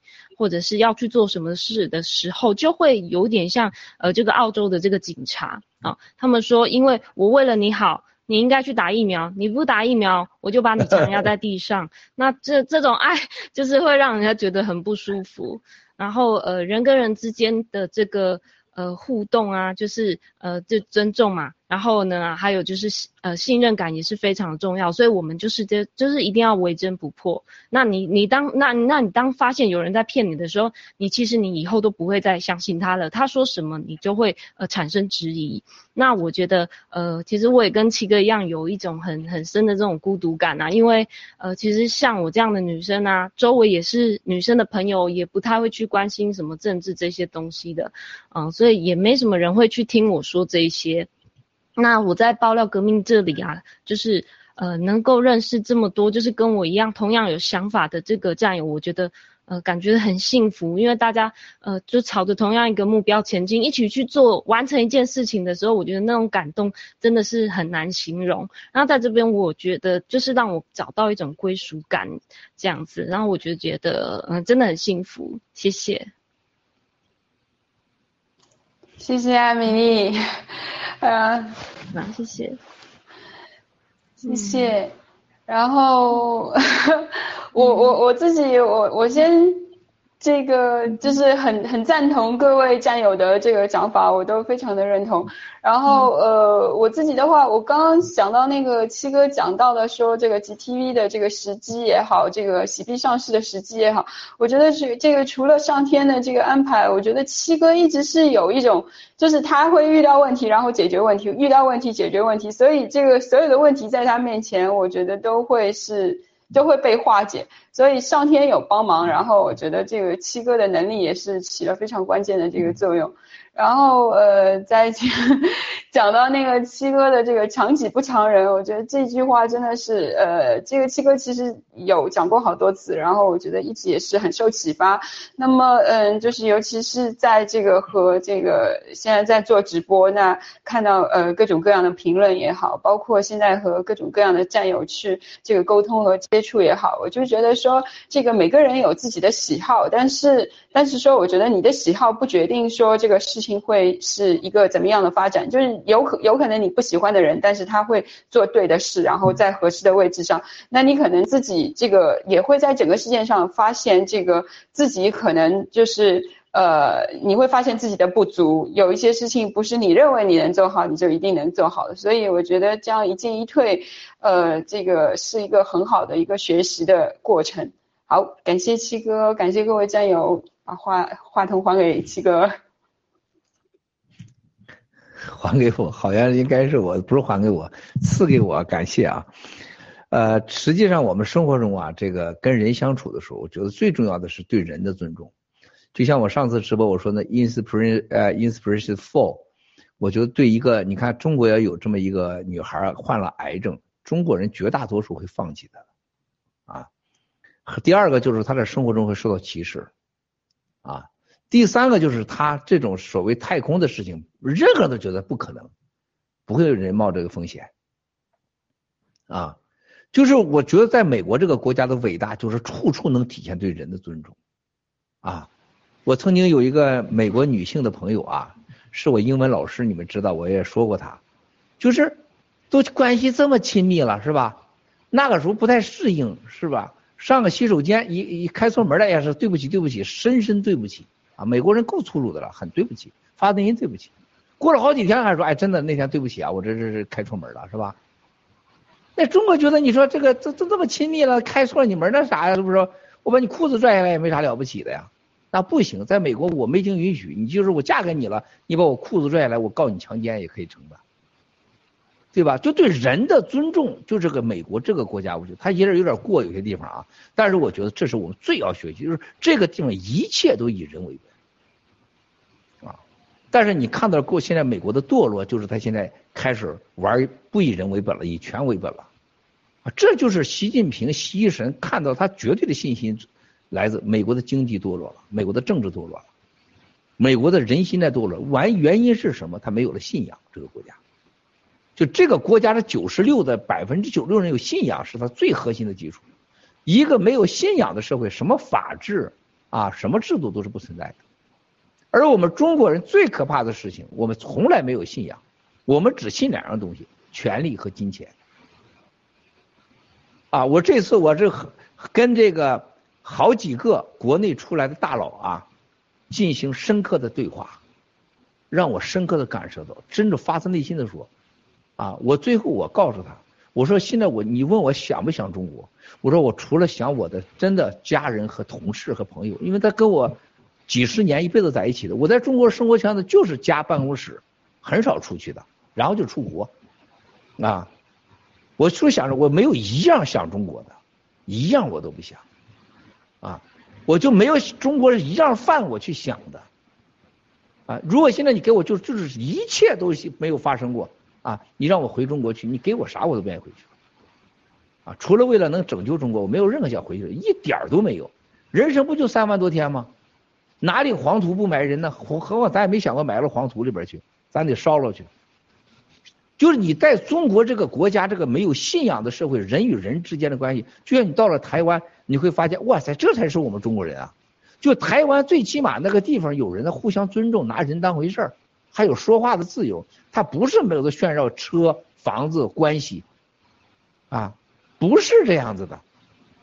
那么现在你就看到这中国人这个社会变态到这种程度，他不是说没有了共产党中国人就得救，你从疫苗看，我的家人几乎是除了没有不超过一两个百分之百都打了一针两针甚至三针。你说我在这块儿成为这个我多痛苦，我回去我看着他们我多痛苦，我改变不了他们，啊。我我都想过，我在国内的话，我甚至你七嫂都会去打疫苗去，他都不会告诉我，他可能把疫苗就打了。为什么？说服你七嫂的不是我，可能是他旁边那他的家人或者我的家人。啊，就刚才说这个艾米拉说说孤独，是上帝是从来是最孤独，只有十二个人吃晚餐，还一个把他给卖了，是不是耶稣？啊，我佛祖一辈子都在讲佛，但都在挑战他。他全家人最后按照佛祖的说，全家人都被人家给灭了，最后是佛祖还在印度被灭佛了，是吧？啊，按照这个今天摔跤的雅各，还有当年的大卫王，还有威廉姆王，最后都不得好死嘛，都给灭了个球的了，是吧？宗教那都是孤独的，圣人伟大都是孤独的，啊，我们不是附庸于这些所谓的九十多的这个所谓的无知和愚昧，这就是爆料革命。我们更没有任何目的想领导、想得到、想想继承什么，这是我们这更加伟大的。我们也不在乎别人，所以说国内那个大佬说他是你真的不想，我真的不想。你再看我今天战友们看我这个傅振华这个录音的时候，你要体会的更重要的两点：七哥当年对中国政治的把握，到今天可以说没有任何可以跟跟你七哥比。你看，你七哥今天那个当时的录音和孙立军的通话和刘延平的对话，啊，七哥是中国最干净的人，绝对是出污泥而不染的人，而对中国政治是最清楚的人。而且我在中国政治起到了高度，你看那个中国出来一个叫洪什么书，那个段伟宏，咱还说他那个他在书上说七哥是呃是什么都是政治的政治垃圾。他这号人在北京盖了一个酒店，搞点交通，他连他连你七个钢毛都不是。他玩的那个航空城就是抓起来的，航北京航航空局的周来正和李家祥帮他搞的。李家祥和周来正就是拍着温家宝的马屁，就是搞了个航空城贸运贸易，然后搞一酒店。你那个产业加起来没我盘古一个楼值钱呢，你就没我那个方正股票那个零头值钱呢。你搞一温家宝的夫人，你个孙正才。孙正才到我那儿去搞那个盘古酒店的外幕墙，是他弟弟搞的。那个时候还没有段伟宏呢，你算个老几呀，对不对啊？但这些人就敢写书说你郭文贵说的话是垃圾。就我盖盘古说你连个毛都不是，我盖裕达的时候你他妈在哪儿要饭呢？是不是还？是不是？我搞这个海通的时候你算了毛啊？中国有这么多政治局委员，这么多常委，包括我郭文贵，我在中国大局里比，我只沧海一粟都不算。因为他共产党这个体块太大了，那种腐败、那种执行者是根本我们，何况我们都是局外人呢？人家局内人都没人站出来说话的。任何一个局内的政治局家属出来，可能一保姆爆料都比七哥强，真的，因为他每天在那里在那块勤跑着，对吧？你要让孙立军出来爆料，那光棍者爆料就是个垃圾，他绝对是垃圾了，对吧？人家亲自，人家操刀者嘛，所以说，在这就是中国人的狂妄。谁出来先把别人给否了？你看，出来段永红老公先把我给否了啊！郭文贵的海外报道先把我给否了啊！是不是？你当时那个那个林少夫还有这个陈峰，哇塞，出来一个郭文贵，你还想代替我们，百分之一千是假的，是吧？然后各媒体，你像什么明镜啊，还有什么海外的博讯啊，通通砸你七哥。就我们中国人永远把对方弄死，让自己有一块干净的土地，从来没想过。咱俩里共存可以有一块土地，也可以共存，而且这个人与人，我跟人与人之间可以相处，不是一个就你死我活的关系。所以说我当时我觉得邓小平啊，这很小的时候见邓小平这一面啊，这个当时感触很深，说所有的中国问题，中国人太多，啊，所有的中国人问题，中国人没有历史，中国人也没有信仰。他说的是对的，还有所有的中国人就永远是。把对方给弄死，就看不得你好，而且我的好一定在建立在你不好的基础上。哎呀，你说现在这邓小平先生，现在大家都在说，实际他说的是对的，啊，说的是对的，当年邓小平是最想中国有民主法治的，结果一个六四搞得他不敢了，是不是？你说你当时你灭共产党呗，你反反腐败，反反邓家，结果被赵紫阳这帮人利用，想搞掉邓小平，啊，他当然他这个本能反应他被你干掉了，然后还杀死那么多学生，牺牲的就是这些英雄。共产党是要被灭掉，谁喊灭共产？没人喊灭共产党，关键的问题。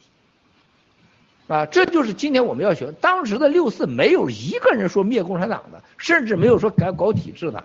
那些学生全弄个一官半职的那些谈判活着的王八蛋，都想升官啊，要共产党去谈判的，死的是那些英才是真的英雄啊。啊，我们永远忽视历史，忽视真相，而且我们永远不把人放在一个重要位置上。一个不以人为本的社会，不可能有民主、法治和信仰的自由。今天我们在说回到疫苗的时候。你能想到啊？所有人都想到自己活下去，自己得了病然后没事儿。有多少人真心想过让中国人甚至全世界人不要让疫苗给害死？多少人醒来丈夫死在床上，多少人醒来孩子死在床上，多少人醒来老婆死在床上，家人死在床上，多少人突然间倒地？你看有多少人？你有多少人内心为别人想？我可以毫不惭愧的说，兄弟。姐妹们，我真的觉得，我希望没有种族、没有肤色的，更少的人受到我们的信息正确的拯救。所有全世界都是少一点人被疫苗给弄死，太惨了。我可以告诉大家，疫苗的灾难，七哥二零二零年说的，只有经历过共产党的情报机构、军事机构和共产党的潘多拉计划的人才懂得它有多危险。它不是你凭。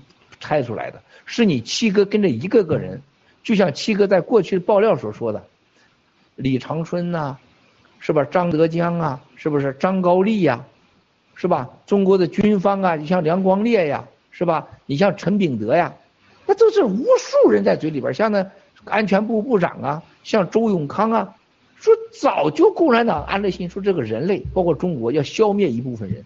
地球要不了那么多人，他不是美国人想的，中国人想的，而中国认为美国人中美要合作这个关系，而且这个计划一直在实施中。你们要看一看中国总参的啊装甲兵学院，然后的叫防化兵学院，防化兵学院从昌平搞的时候，几十平，就在这几千亩地的地方是怎么盖起来？是谁负责的？那是七哥的老师全程负责的。防化兵学院是干啥的？防化兵就是化学部队，好不好，兄弟姐妹们？我不知道什么叫生化武器，我防什么化兵啊？啊，是为啥我说在香港他要会用生化生物武器和化学武器呀？二零一九年五月份呢？因为共产党他早就有这准备，而且我跟这些，你像当时梁光烈那王八蛋玩完明星以后，我说这么你们现在又演习，跟美国人能打得了仗吗？他说：“咱怎么给他能打得过他吗？他不给他打。说咱给他打，咱咱就用化学武器、生化武器，还有一个用美国人打美国人啊！啊，这九几年都说的话，那时候他还不是总参谋长呢。啊，就这这外国他没常识，在很多战友他没常识。就这个疫苗是共产党处心积虑早已经准备好的，他派出了几千人、上万人潜伏到全世界的武器实验室。”潜伏到全世界的生物研究专家，而且是美国人给钱，而且有计划、有组织的蓝金黄买通了西方的这些所谓的媒体，还有全世界的这些科学生物研究学家。这个疫苗的灾难怎么可能？现在你们真的看到它还没来呢？最难的日子就是今年年底到明年呢，这个疫苗才真正可怕，打到身体的药你拔不出来了。现在共产党要收回，能给你收回吗？只有菲菲、大卫，你们受过这个病，你知道有多痛苦、多危险啊！我知道的多少信息，很多人就是就是忧郁症了，就打完这打成忧郁症了，说我这等着死呢，这是。你现在像国内的，你像很多朋友，现在原来对咱半信半疑的，现在说七哥呀，我们怎么能把这弄掉？我就睡不好觉了，啥时候死都不知道。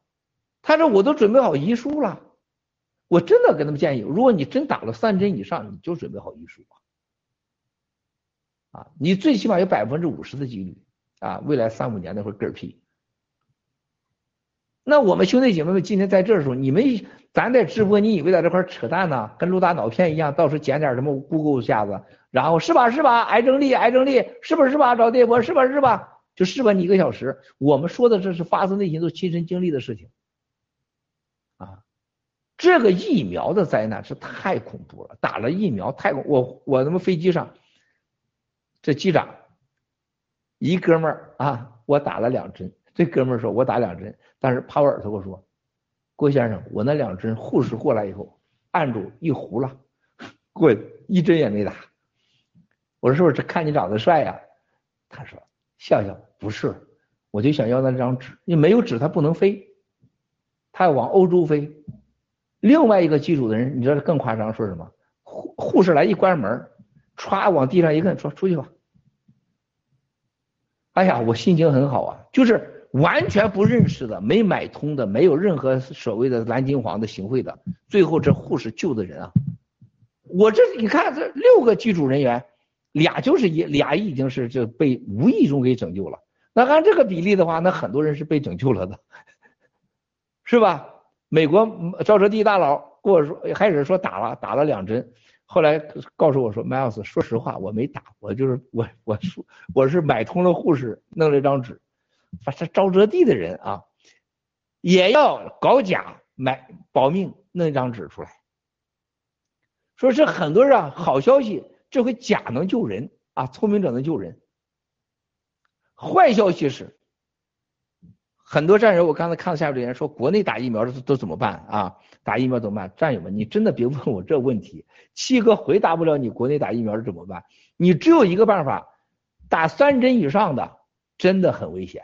五针基本就嗝屁了，三针以下的吃青蒿素清毒，吃伊维菌素清毒。哎，菲菲，回头你再做一个啊，就发给很多外国人，你做那个结构图。现在就是什么情况下吃伊维菌素，什么情况下吃地塞米松，什么情况下吃青蒿素，再整一个图中英文的，好不好？我发给人家。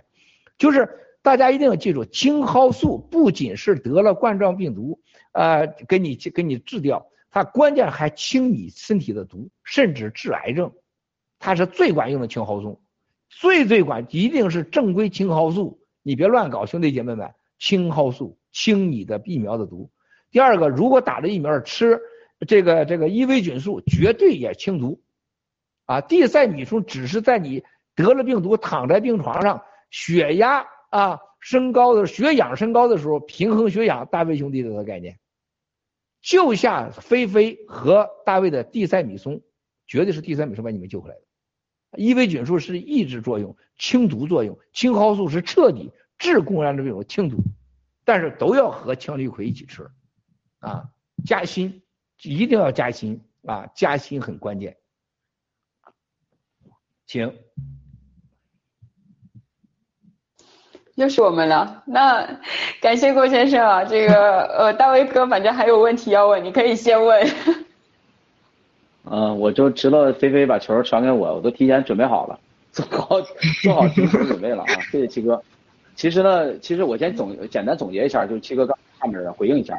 呃，其实我我想说什么呢？就是咱爆料革命传递的，尤其是最近的这个大爆料，传递的是真相，是事实，是证据。而这个东西呢，是时间从前到后去验证的。比如说共产党的生化学院，共产党解放军在陈威对吧？搞那些毒库。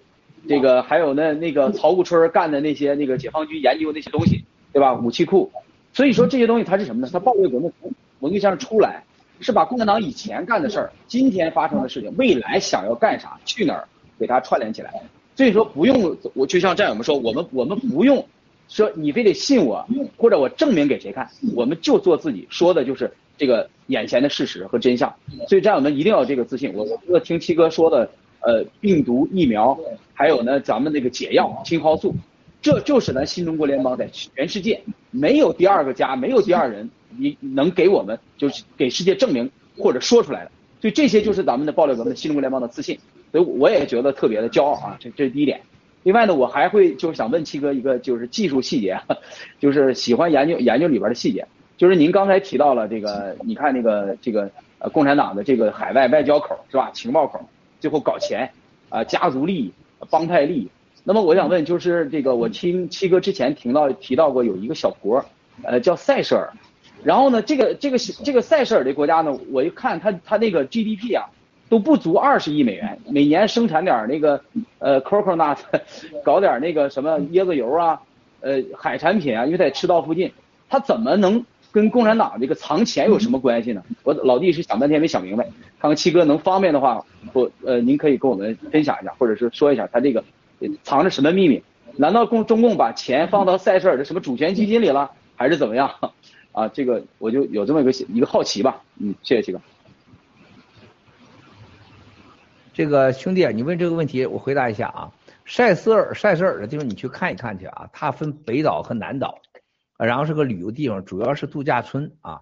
塞舌尔呢，它有一个法律注册的地方，大家一定要记住啊。大家咱们所有说存钱的时候，都以为是一个是银行里边放多少现金。第二个呢，就是家里放多少金砖，还放多少钻石。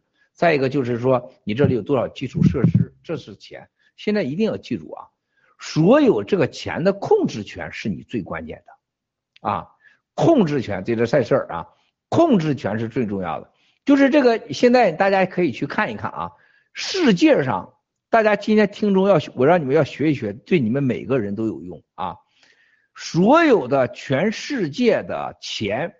大多数是控制权才是你的钱的权利，比如这个钱在塞舌尔啊，塞舌尔的控制权，我用塞舌尔成立这个叫塞舌尔大卫公司，我控制了一个荷兰的家族基金，记住啊，所有的家族信托基金最牛的地方是荷兰，啊，就叫 Family Trust 的 Foundation 是最好的，你看到全世界洗钱最牛的、藏钱最多的就是荷兰的信托基金。不玩到荷兰的级别，就不是玩的最高级别的。荷兰下边是哪儿呢？大家记住啊，才是瑞士。瑞士下边是哪儿呢？才去什么马尔代夫啊、塞舌尔啊，啊，还有这个什么 San Kitts 啊、BVI 呀、啊巴哈马巴巴哈马呀，它这种地方。所有在中东藏的钱，所有在塞舌尔藏，它的本质不同。大卫兄弟问的非常好。塞舌尔都是最终持有者，他怎么会持有者呢？比如说姜志成，你们要记住啊，就现在你看到所有的孙立军、马云、赵薇啊，还有黄什么龙她老公，还有一个就是这个这个呃现在的杨洁篪，还有王毅，还有这个陈国华，包括倪坚啊，包括这个王岐山、周亮，包括康点儿啊。所有这些人的大佬，最终的受益人都是姜志成。真说一点，咱这记住我今天说的话，就习近平和姜志成比，在中国影响力，你在如果在官方上说今天习近平来开会，姜志成来开会，我告诉你，大多数人会去姜志成那，不会去习那。如果今天军队说今天让军队大家举旗共反的时候，说现在你有俩选择，你跟姜志成，你是跟习，一定是跟姜志成。这是很多中国人，就是很多人不懂的这个概念。为啥你不懂呢？啊，兄弟姐妹们，军队到今天，习认为自己全拿了。你别忘，你往回看中国军队总参谋长，除了除了杨绍武之外，汪东兴时代之外，所有中国军方中央警卫啊，我有些人名我不能说的，都咱哥们儿，几乎百分之百都是姜家的。啊，陈炳德只有生活中从小到大只有一个人把他肚子踹上了五个大脚印的，郭文贵踹的。你可以问问你，所有人都知道。我上天安门城楼是吧？是是吧？哎，这小子陈炳德到处查我说，为什么郭文贵能上天安门城楼啊？啊，他是什么来的？啊，六十年大庆。啊，我可以告诉你们，你不懂得将所有孙立军、马云、赵薇所有这些人，包括恒大的一少半。今天的郭宝昌，他亲爹就是姜志成，所有今天的科兴疫苗都是姜志成的，啊，百度、抖音、滴滴打车、Zoom 全后边都是姜志成的，啊，只有华为、ZTE 还有稀土是习家的，啊，是只有这几样是他的，啊，火葬场、养老保险王岐山家的。金融机构王岐山和朱家的，和江家的，人家江家唯一的江绵江江绵恒换了四次肾了，是吧？心脏又换一次了，听说心脏也换了一次了啊！从这听说姜志鹏换了心脏了，啊，都是新疆人的心脏，新疆人的肾，好好的，但随时嘎嘣。然后姜连康在三部出来的，没什么能力，啊，姜家的姐妹里边没几个能人，然后生了一个养子啊，叫王恒啊，王恒就是王野，原来中心的副总裁啊，就是王野平，江泽民、王野平的亲亲侄女，在这第三个儿子。姜家的传播人是谁呀？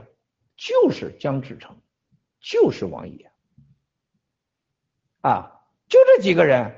那你现在人家姜家把真正的军事权利、海外藏钱密码、海外关系都给了他，啊，你人家这你你问马云，现在马云就马云所有的问题就是因为孙立军案牵扯到了马云，但是马云只能说孙立军，说孟建柱，他不可能说到王岐山，也不可能说到姜志成。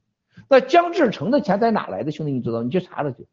姜志成的整个博系统啊，咱们叫 G 系列，叫博系列，什么博玉呀、博兴啊、博企呀，没有叫博企啊，这有点不扯了。什么这些博系列的控股公司在塞舌尔啊，在塞舌尔啊，开玩笑，你把我整懵了，兄弟，在塞舌尔，他为啥他在塞舌尔投资几个公司？他用这个塞舌尔的公司去控制荷兰的 Family Trust，班德菲特在塞舌尔的公司，为什么？塞舌尔一共才三万多人，实际上五万人，就所有人都被他拿下了。然后呢，他又到中东啊，科威特啊，卡塔尔，夸又拿下一部分。所以这个背后的这要记住啊，就是那个控制密码的手在哪里？就是塞舌尔。那中东的是玩啥的呢？大家你看，他就完全不一样，他不是控股公司了。中东控股公司没有什么优势，真正的黄金、钻石，还有这个所有的啊，藏着大量的稀土，甚至中国的古董字画，它只在两个地方放，它不可能在任何地方放，它不可能美国，不可能加拿大，它知道的随时给它干掉。中东，它可以控制一个国家。你知道中东有多少军事基地？你谁能回答得了我？如果任何人回答我中东有多少军事基地，包括美国 CIA，我给他磕一个。我跟 CIA 开会，没有一个人能回答得上来的。我跟庞皮奥国务卿问他，他都说不清楚。我说你说的不对，我敢就是敢这直播说这话啊！这些军事基地绝不受习控制，习觉得自己控制。“一带一路”所谓的安保公司啊，就搞得就像美国黑水一样，是吧？安保公司刘延平，刘延平是曾家人，曾刘延平人家是上海人，啊，这是为什么？刚才说，你看曾庆红家族还有曾维，他玩哪了？曾庆红、曾维玩澳大利亚、新西兰，你发现了吗？所以这些澳大利亚、新西兰是曾家藏宝的地方。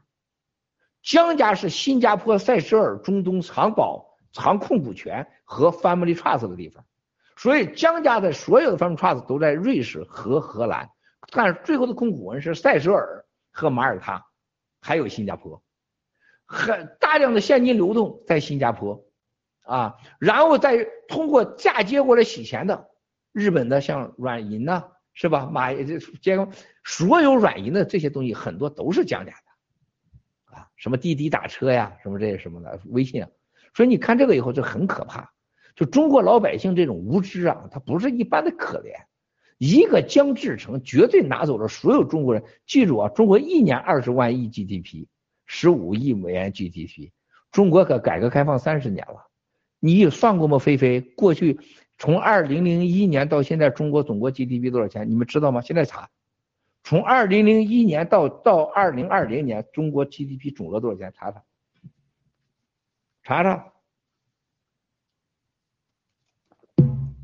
啊，你现在查，你看刚刚又给我打电话，这个国内这个外交部的这姐妹又给我打电话了啊，又给我打电话了，不接了啊，你看又打过来了，还用啊？你看到我直播呢，小妹妹啊，不用给我打电话了，不说你名字啊。只说陈国平，不说你们领导。我这一说谁谁死，你知道吗？关键人太真了。多少钱啊？二零零到现在，不是李世祥三票先生，是李家祥，航空管理局局长，江泽民的老婆的外甥女婿啊，李家祥。李世祥这个北京常委判刑了混蛋至极，这个货。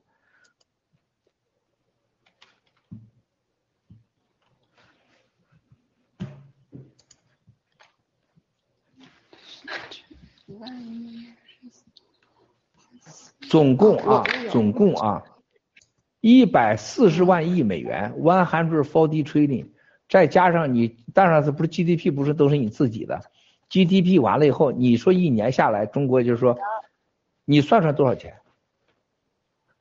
你算算多少钱？中国人你知道，就像用电一样，啊，人家美国的牧场里边的猪牛。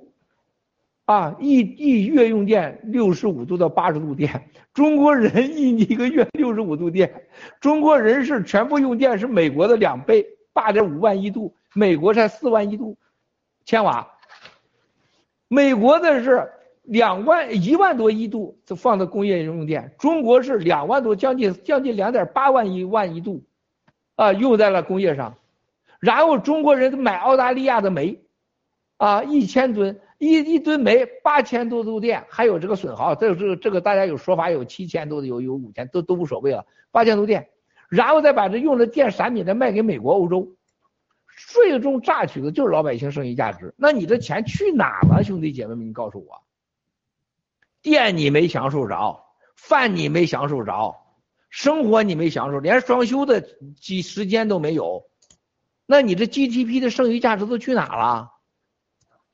然后呢，这这个这个两年前有个人给我吹牛啊，说这个习都在掌握之中啊，习都清楚。哎，跟我说在在那个哎亚马，在那个哈德逊河上，在那个船上啊啊，这国内的一大佬啊，我我看了他，我说我告诉你，我很惊讶，你这么高的身份，你认为习都知道？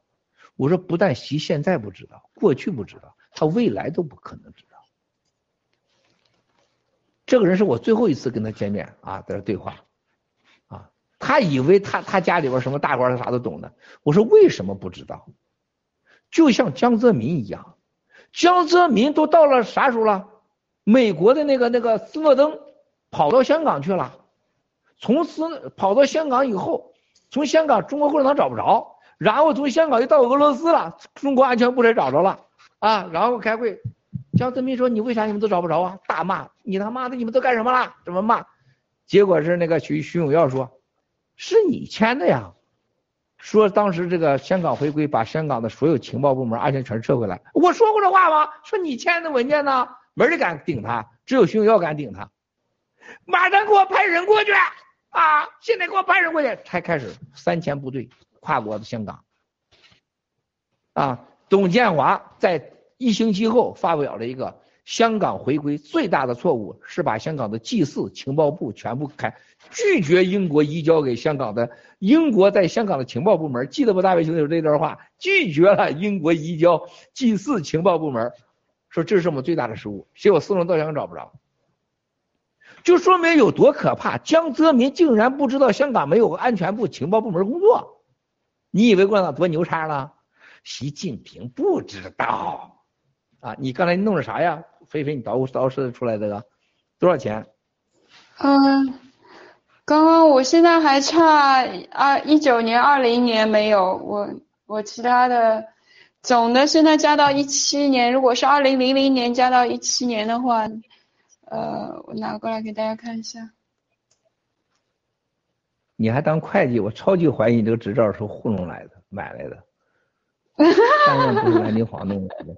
哈哈哈 OK，我看一下这个。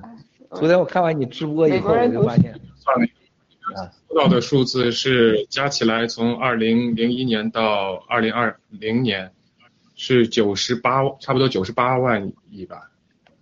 啊，一百万亿，九十八，九十八，一百万亿啊！刚才我的我的有误啊，我的有误，一百万亿，一百万亿就别说别的，二十万亿，三十万亿。因为那有成本的嘛，GDP 不都是你的是吧？十万亿，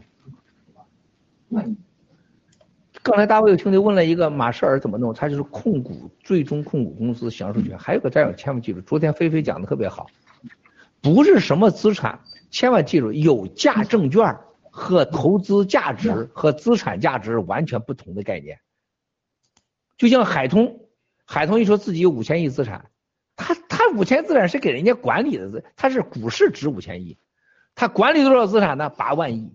啊，就像海，就像呃呃平安一样，我资净资产近十万亿人民币，那是所有的保费、存钱都算他的资产十万亿，他真正的市场价值多少钱呢？几一万多亿，对吧？菲菲，你有什么要说？菲菲，你有什么要说吗？菲菲，我啊，没有，没找到数据，有点难。就昨天那个菲菲讲的非常好啊，讲的非常好啊。就是刚才今天大卫问的很好，大家有常识判断了。那么将制成在海外控制的钱，控制的钱和现金两回事儿。如果整个海外是现金加在一起啊，就是现金，不能算有价证券，都只都是都换成现的，在海外我们未来能追回来大概在四万到五万亿。啊，他们在海外的控制资产大概在二十万亿美元，大家一定搞清楚啊，它不是银行的金砖、金条、钻石，大概在二十万亿。江志成最起码占一半，最起码占一半啊！江志成绝对是想当太上皇的，你们千万可千万别忘了啊！王立科、裴文正啊，包括这个现在的呃傅振华，傅振华跟着习，但是绝对骨子里边是是相信江家，是代言人是是江志成的。然后孙立军、孟建柱、王岐山，像康点像周亮。曾庆红、曾维全家百分之百是认可江志成，是是祖传啊，是扶持江志成的。江志成是绝对是跟江，还有和曾和王岐山都认可，习只能干五年滚蛋啊，然后下一个人是他来选的，下一个就是他选的，这绝对是他想的。要不然你怎么想想中国？你给我说吧，所有最挣钱的微信、腾讯、滴滴打车。马云、蚂蚁金服、平安金、平安、上海银行、上海九四、兴业银行，几大地产商哪个不是江志成控股？你给我找一个出来。所以说，习的最大敌人是谁呀？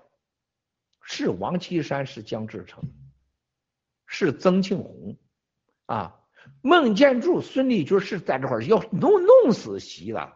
你看看孟建柱给我的对话当中就是啥话？你看看傅振华对话，傅振华说未来二十年是我的。你记得孙立军给我说什么了吗？我吴增跟我通话说什么？吴增我们要习主席很伟大呀，啊，这就是我们民族复兴啊，我们要帮助习主席啊，他必须要成为这么是我们拯拯救中国整个国家，要成为世界超级大国的最关键啊，这我们中国人的福分啊。你颠倒过来讲是什么？他是我可控的，我可用的，要实现我想法的人。我连吴增都这样说了，你想吴增给班农吹牛叉，彭丽媛每星期得给我老婆杨澜打电话，通上两三小时精神治愈，啊，而且讲的都是一些这个习近平性无能的事儿，然后习近平每周要给我打电话通两三小时。啊，说说杨澜，说说谁呀？那个彭丽媛多么让他不高兴，说说中国的政治让他多么沮丧，向我请教国际知识。这是这是吴增给杨澜给班农说的，班农还在白宫的时候说的，当时要说服班农要遣返光贵的时候。你以为中国共产党的政治就这么高级吗？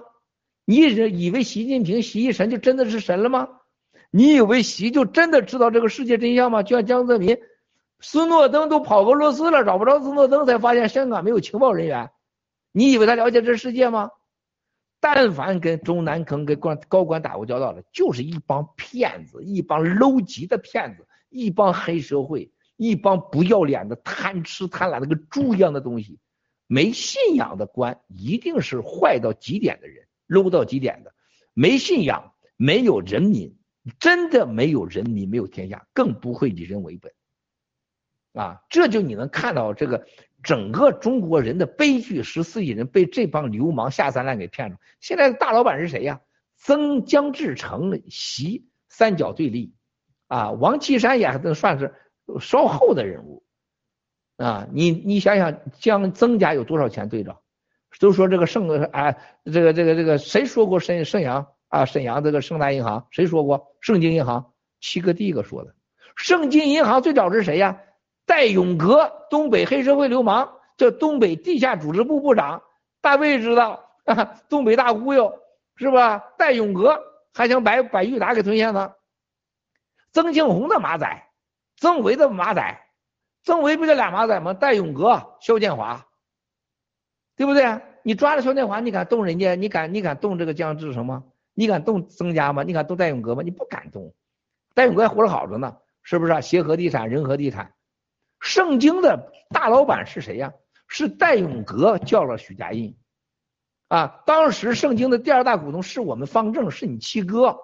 知道了吗？圣经太清楚了，然后圣经又成了啊，这个所谓徐家印呢，徐家印现在能把习给玩死。你想徐家印能让共产党现在跪下来帮他擦屁股？你觉得共产党真的伟大吗？就美国这个国家的腐败，就华尔街给驾驭到，你知道就被一个什么人给强奸？就被一个小瘪三儿强奸，这面屁股上打着吗啡，强奸着美国年轻的壮壮女。然后还是说，这美国人还说他伟大，是不是看扭头一看，就是一个我打着吗啡的一个混蛋玩意儿。这共产党是个假老虎，纸老虎，流氓下三滥啊！什么恒大，什么八点八点五万亿的地方债务，他们根本没搞清楚地方债务和关系。你看所有人的报道，所有的报道，地方债务，七哥最早二零一七年说地方债务，我告诉你，地方债务恰恰不是共产党的软肋。共产党的软肋就是房地产和金融啊，他根本没搞明白，这就是外国人，你看他都是骗，他是忽悠，被共产党给吓成这个德行，帮助他们奴役我们中国人民。但凡你了解中国党这帮流氓嘴脸啊，你就不会被他忽悠。所以说，兄弟，今天你看到这些资产海外时候，我们要追回的资产，就是要找到这些国家控制啊，这些将制成的。最终持股结构的最终公司证明它非法性，把这东西归还给人民；还有把他这些控股持有的资产变现或者控中国人民；还有一些海外一些黑点账户的，像王岐山抓周永康这个所有的案子就是石油细节，在瑞士银行一个账号都几十亿美元，王岐山直接就改成自己名字了，改成孙瑶了。我操，这小子胆太大呢，直接改成孙瑶了。而且这个事听说习亲自批示啊，到瑞士银行都挨个谈查，银银行说没有。你知道为啥呀？这就是习可怜的地方，江志成牛的地方。孙瑶用的是多层机构结构，他当然不用孙瑶持股了，是吧？就这个共产党习近平搞不定，你觉得他能怎么着？他就是吓唬美国，吓唬台湾有本事，他别的他没本事啊。所以说这个现在鹿死谁手真不一定。真不一定，现在很有可能，我觉得这个习被被做掉的可能性大于一切。就江志成和曾和王岐山和孟联手做掉做掉这个习的可能性大于一切。啊，而且不会像你看到什么什么上街运动什么的，不是的，一就是突然间嘎吱一下就完了，啊，很有可能，而且是就在这个二零二五年以前啊，一定会发生。好，谢谢。继续。咱今天造个七八个小时来吧啊。啊。这个我，这个，得得，我稍微回应回应一下这个这个。啊。啊，好，我 sorry 打断了啊。齐哥我回应您一下，就刚才您说到这个内部斗争啊，就刚才提到的这几个家族，我跟您分分享一个有意思的事情，关于恒大的。我们看资料的时候发现一个有意思的现象，国内媒体报道恒大呢，财新。专门报恒大的那个有幸灾乐祸的这个味道，比如说恒大的高管是如何控股的，恒大的高管如何消费的，恒大怎么倒下的？大家注意他这个他这个逻辑，他就是什么呢？哎，看热闹，然后呢让老百姓有一种给人的感觉就是我财新我能爆料，你看又是王健脚疼死，又是这一套，然后呢我看一下其他的，我特意看了一下其他的财经板块，还真没有财新的那种好像能挖出东西的这种这种口吻。所以就就在这个节点上，我就看出这一点，就是他这个不同的心态，对吧？对待这个事件，一面是想想想救定点要稳持二十大之前的这个呃这个心态，一面是唯恐天下不乱，哎，这个爆才你才好呢，就那种感觉，财新有有这个风向，很有意思。我刚才看了连续几天，跟您分享一下，嗯，回应一下，谢谢。呃，大卫兄弟，你这是非常非常看的很细的。财新百分之百是王岐山的人，也是江志成的人，吴征的人，这是肯定的，这是江派的，百分之百的个疯狗啊！而且他爱李友，爱王岐山，爱到了发疯的程度。就胡淑丽生活中那个样子，就是爱你想想，能把李友给送紧急医院，这个玩到这么大岁数个女人，那得咋玩的？你想想，是不是？七哥也经历过风风雨雨，夜店里也混过吧，是吧？我都很难想象他怎么能把我问过李友，他怎么把你弄医院去了？哎呀，李友说你不要知道啊，他说我这点老骨头让他给我折腾散了，还给我这看到日本的片儿让我学，又捆又抓的，他说你说这整的我呀哪儿都疼。哪儿都疼啊，又咬又啃的，所以这个胡苏丽这个王八蛋是个变态，但但他真的崇拜，他就崇拜那种男人的这种这种一个变态的女人，崇拜王岐山，崇拜李友，你怪了门了，所以他绝对是不知，他看不起习，就是当时习当时那个啊奥运会主任，他你说他就私下里就给李友给我们就说，他说习个傻货，他说彭丽媛天天怎么着怎么着就说，哎呦他他骂彭丽媛往死的骂。他老看不起彭丽媛吧？啊，你知道这个对彭丽媛很看不起的人是谁呀？真的是杨洁篪，真的就是杨洁篪和像才胡呃胡淑丽的看不起。还有那个谁，那个公安部那个李那个那个叫是李什么生抓起来副部长也看李东生也看不起彭丽媛，就往死的骂啊，你知道吗？所以这个胡淑丽这时候说来是很有意思的，因为恒大就是远平支持起来的。你知道当时车峰出事前啊，这个谁，车峰有一次晚上给我打电话，他说这个马云啊，说这个这个回让我签署，我跟你们讲过好多次这个，说要签这个几千亿的合同，我说你千万别去，去了就回不来了。哎呀，他说你看看最近我还跟周亮还要给我见个面，周亮说哎，他说你回来啊，你这个好好聊聊，聊聊远平的事儿我跟你聊聊远平的事儿哇塞，周亮那时候都在收集远平找车峰。现在车峰在里边关着，这个这个你们可以找他，可以问你专案组的是吧？想收集远平的料，那是周亮啊。胡淑丽呢，一提徐远平，哎呀，那就提彭丽媛，提习，那就往死的骂。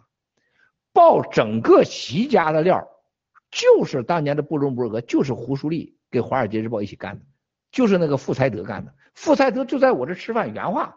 他说：“所有的东西都是呃胡淑丽在香港安排见什么叫安娜的这个女的见习家的料，全都是。你可以看得出来，习抓了王岐山的哥们儿啊任志强，啊抓抓了这个董秘书长，啊董雷，但是他就不敢抓胡淑丽。你看着没有？他不敢抓，虽然被无数带走问话，他就是要。”他就看不起，现在说现在头两天你看着不骂习习猪头是吧？而且胡树立深信不疑，王岐山是中国最好领导人。胡树立深信不疑，江家才能领导中国走向美好的未来。所以说这个你看的很对啊，恒大这是习家的人，说他非灭他不可，看得很准。谢谢谢谢。好，感谢郭先生这个。大卫哥，你还有补充的吗？好，我没有了。我想跟那个这几位兄弟姐妹听听你们的感悟，谢谢谢谢。你看我每次找大卫哥总是找的不错，你看大卫哥一问就有料出来，所以 OK，谢谢大卫哥，谢谢贵人。然后青藤，你有什么要分享的吗？啊，我就。就说一下，就是刚才七哥让我们查的这个数据，从二零零一年应该是中国进了这个世呃世贸以后，中国所有的这 GDP 的增长，中国老百姓的钱就被他们这些家族这个拿走，而且藏到海外。那么，但是也看到刚才呃七哥刚才讲的，就是这些人其实也没有那么大的能力，或者根本都不知道自己呃底下有什么有有什么结构，有什么情报，就说也能说明他们的无能。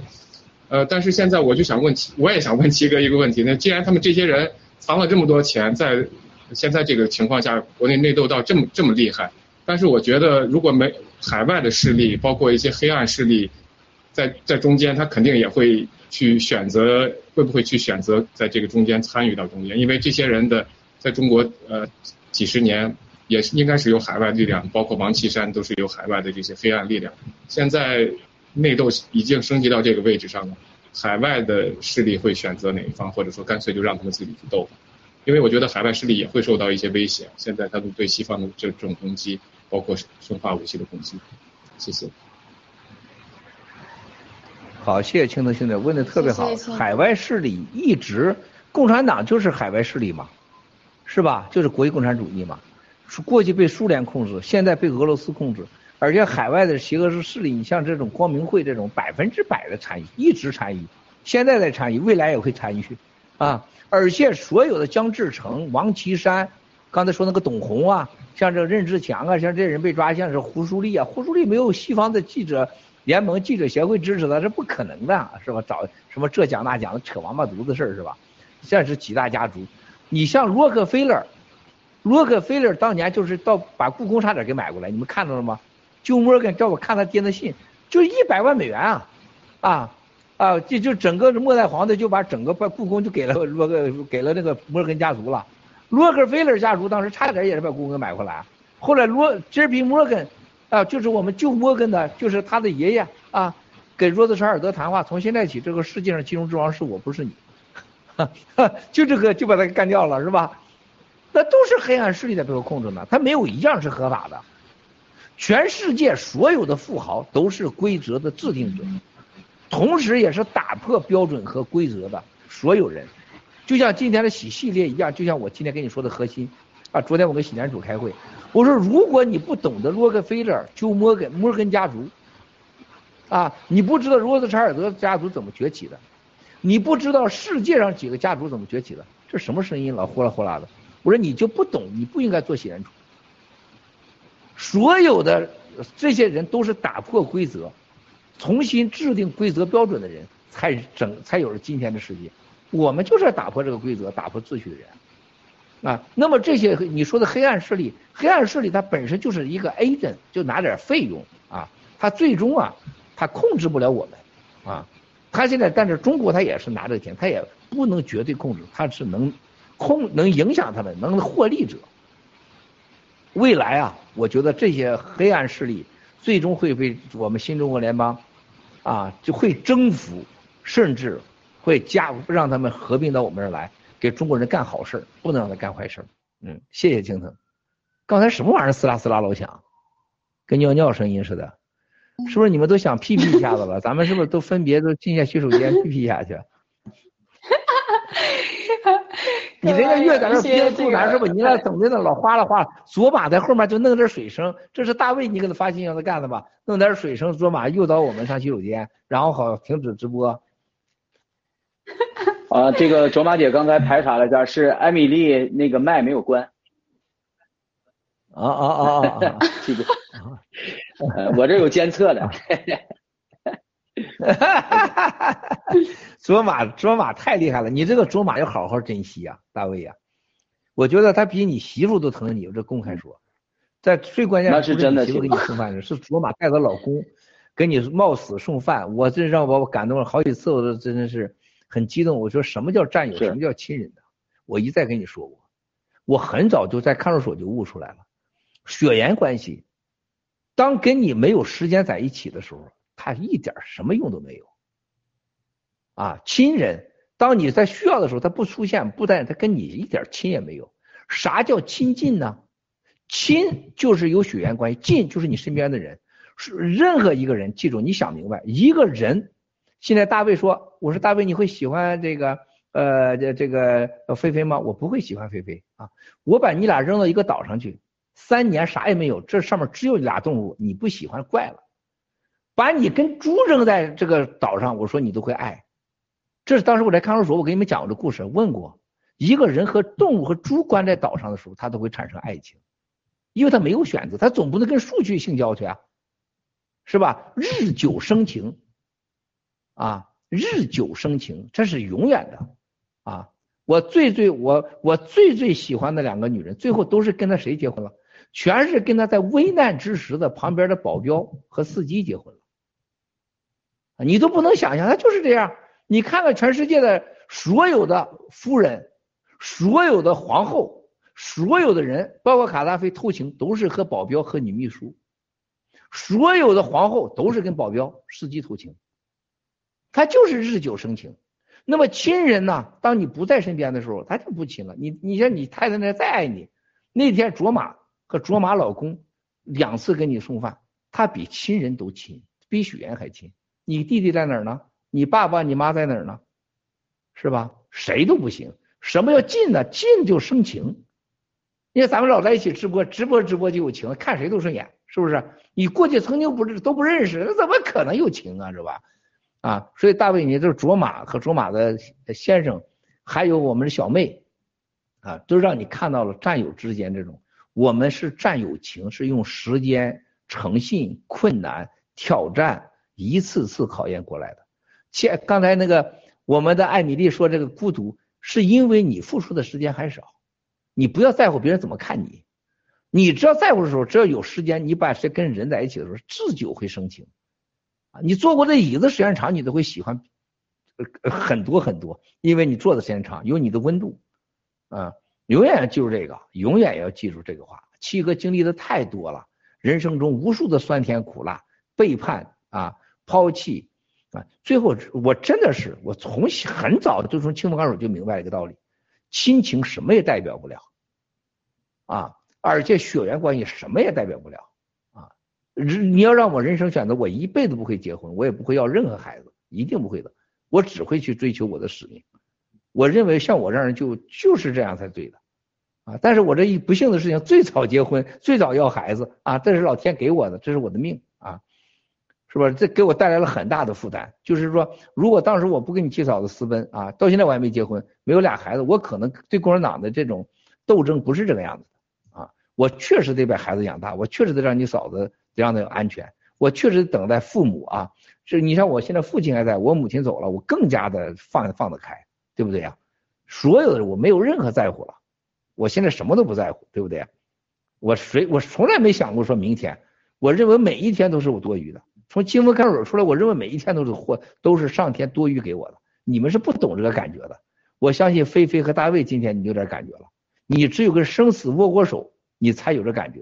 你感恩每一天，啊，你只有见过那六十几个人被枪毙，你见过一个不到十八岁的啊反共人士被以强奸碎尸罪给枪毙啊，能挺胸走上去的时候啊，那你你你才会真正的明白人生的意义。什么这情那情，真的是都是人生的工具，身外之物。只有一样东西，就你为什么来这个世界？你来这个世界到底是烧你之前你是怎么？你是干过什么？绝大多数人是浑噩的一生，就是所谓的黑暗势力所说的中国来到这个世界上都是吃饭一族，叫吃一族啊，都是没用的人啊。他们不是邪恶的啊，但是他们对人类的这个没有信仰。和人类现在过度的生生育、没用的生育，和地球上现在存在的所有的问题都是有关的，啊，所以说兄弟姐妹们，我们爆料革命是多伟大，你们真的不懂，真的不懂。我现在最痛苦的就是你们不懂爆料革命多伟大，就你不知道我们救多少人，你不知道我们即将干多大的事儿，啊，你知不知道就在直播此时此刻在发生着拯救世界的事儿有多少？啊，有多少默默无闻的战友为我们做事情？很多人没开眼呢。我昨天跟长岛哥俩通个电话，啊，我说很多人不知道爆料革命，很多人就还着把自己弄得大头症，啊，你不了解爆料革命和灭共的真正的意义啊。你像法治基金，法治基金是战友们捐的款，每一分钱你要不用好，你都会得报应。七哥在欧洲的政治小组，所有花钱没有一分钱拿着拿着法治来自法治基金。啊，所有的钱都是七哥从这个家族基金、其他基金运作和借的。我可能把几千万美元现在让法治金出，你有这钱吗？出完以后，这个审核不都跟审核出事了吗？是吧？那么这，但是你最终你得灭共啊！你不灭共，咱什么洗币、什么洗啥都没有，兄弟姐妹一定要记住我的话：共产党灭不了，咱啥都没有。共产党灭了，你要啥有啥，就这么简单的道理啊！这是发自内心的，行，接接着说。谢谢郭先生，那个青藤又厉害了，又又爆出很多新料。然后那个艾米丽，你来分享一下吧。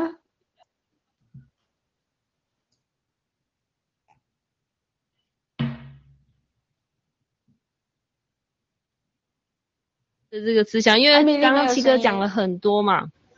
哦，好。哎，有我有开。现在现在 OK，现在 OK 了。哦，好。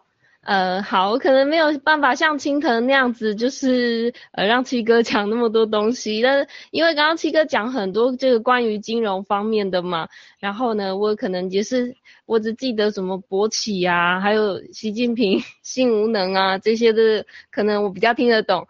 然后呢，这个恒大的这个事件呢，就是我就觉得很感慨的，就是呃，就是我就想到中国人嘛。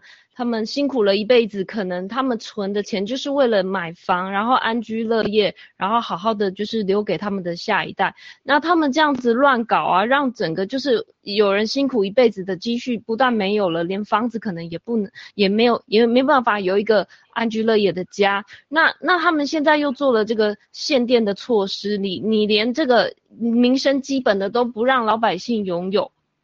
那你还放毒到全世界，然后呢，呃，想要杀掉这么多的人，那就像我们，就就连我们自己，我们是不是也很久没有过正常，过上正常的生活了？呃，到外面你一定要戴口罩，是不是很久？呃，没有，就是脱下口罩跟你亲爱的人，就是一起好好的，呃，去呃畅谈了呢？对，所以我觉得这所有的一切就是都是就共产党造成的。那我们。的这个使命就是，只要把共产党消灭掉了，就一定可以让我们恢复原来的这个这个生活。那这个生活不是不知道还要多久。那我这边呢有一个战友想要问七哥的问题，我想等这个七哥回来的时候再再问他好了。菲菲，谢谢。嗯，好，谢谢艾米丽啊。这个我跟艾米丽大概女生之间大概也差不多，所以。这个想法比较接近了，就是觉得说，呃，这个七哥讲的这些金融的人和事，可能还要花一点这个时间去消化，呃，但是呢，这个我现在觉得说。就是听七哥这样讲啊讲啊讲，我觉得我们每个人现在呃，应该包括这个我们现在的这些观众啊、战友啊，这个在看我们直播的这些人，应该会把整个自己的这个视野要拉高一些了。艾米丽，我不知道你有没有觉得说我们现在可能更国际一些，国际视野一些。那刚刚那个大卫哥又讲到那个塞舌尔的东西，那塞舌尔的东西，那其实塞舌尔就是一个代词，是一个一个多重的身份。那我又跳脱了这个，然后又想。讲到了这个，我们呃，因为我们在讲说我们要存一些这个现金，呃，够生活的钱，那其中就包括我们这个五万块钱这个买护照的这个钱，所以，所以我觉得说这个可能也是你站到一个高度以后，你就知道说这个护照其实不光光是多一重身份，可能也是对你在这个呃将来的这个金融规划上会有一定的帮助，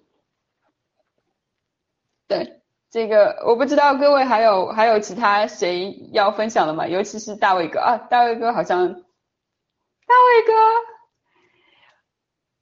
哥，好的，菲菲啊，求气过来了。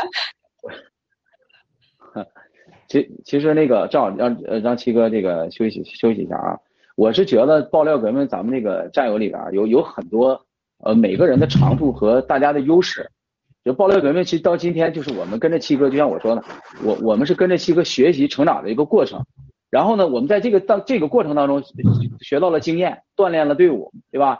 锻炼了我们自己，丰富了阅历。然后呢，心得到锻炼了，来杯水呃，勇气得到锻炼了。就这个过程是成长的过程。就大家有的时候真的要高看自己两眼，就我就是这个感觉。所以呢，我我是觉得我我在这个爆料革命这四年跟着七哥，我是觉得 我跟对人了，对不对？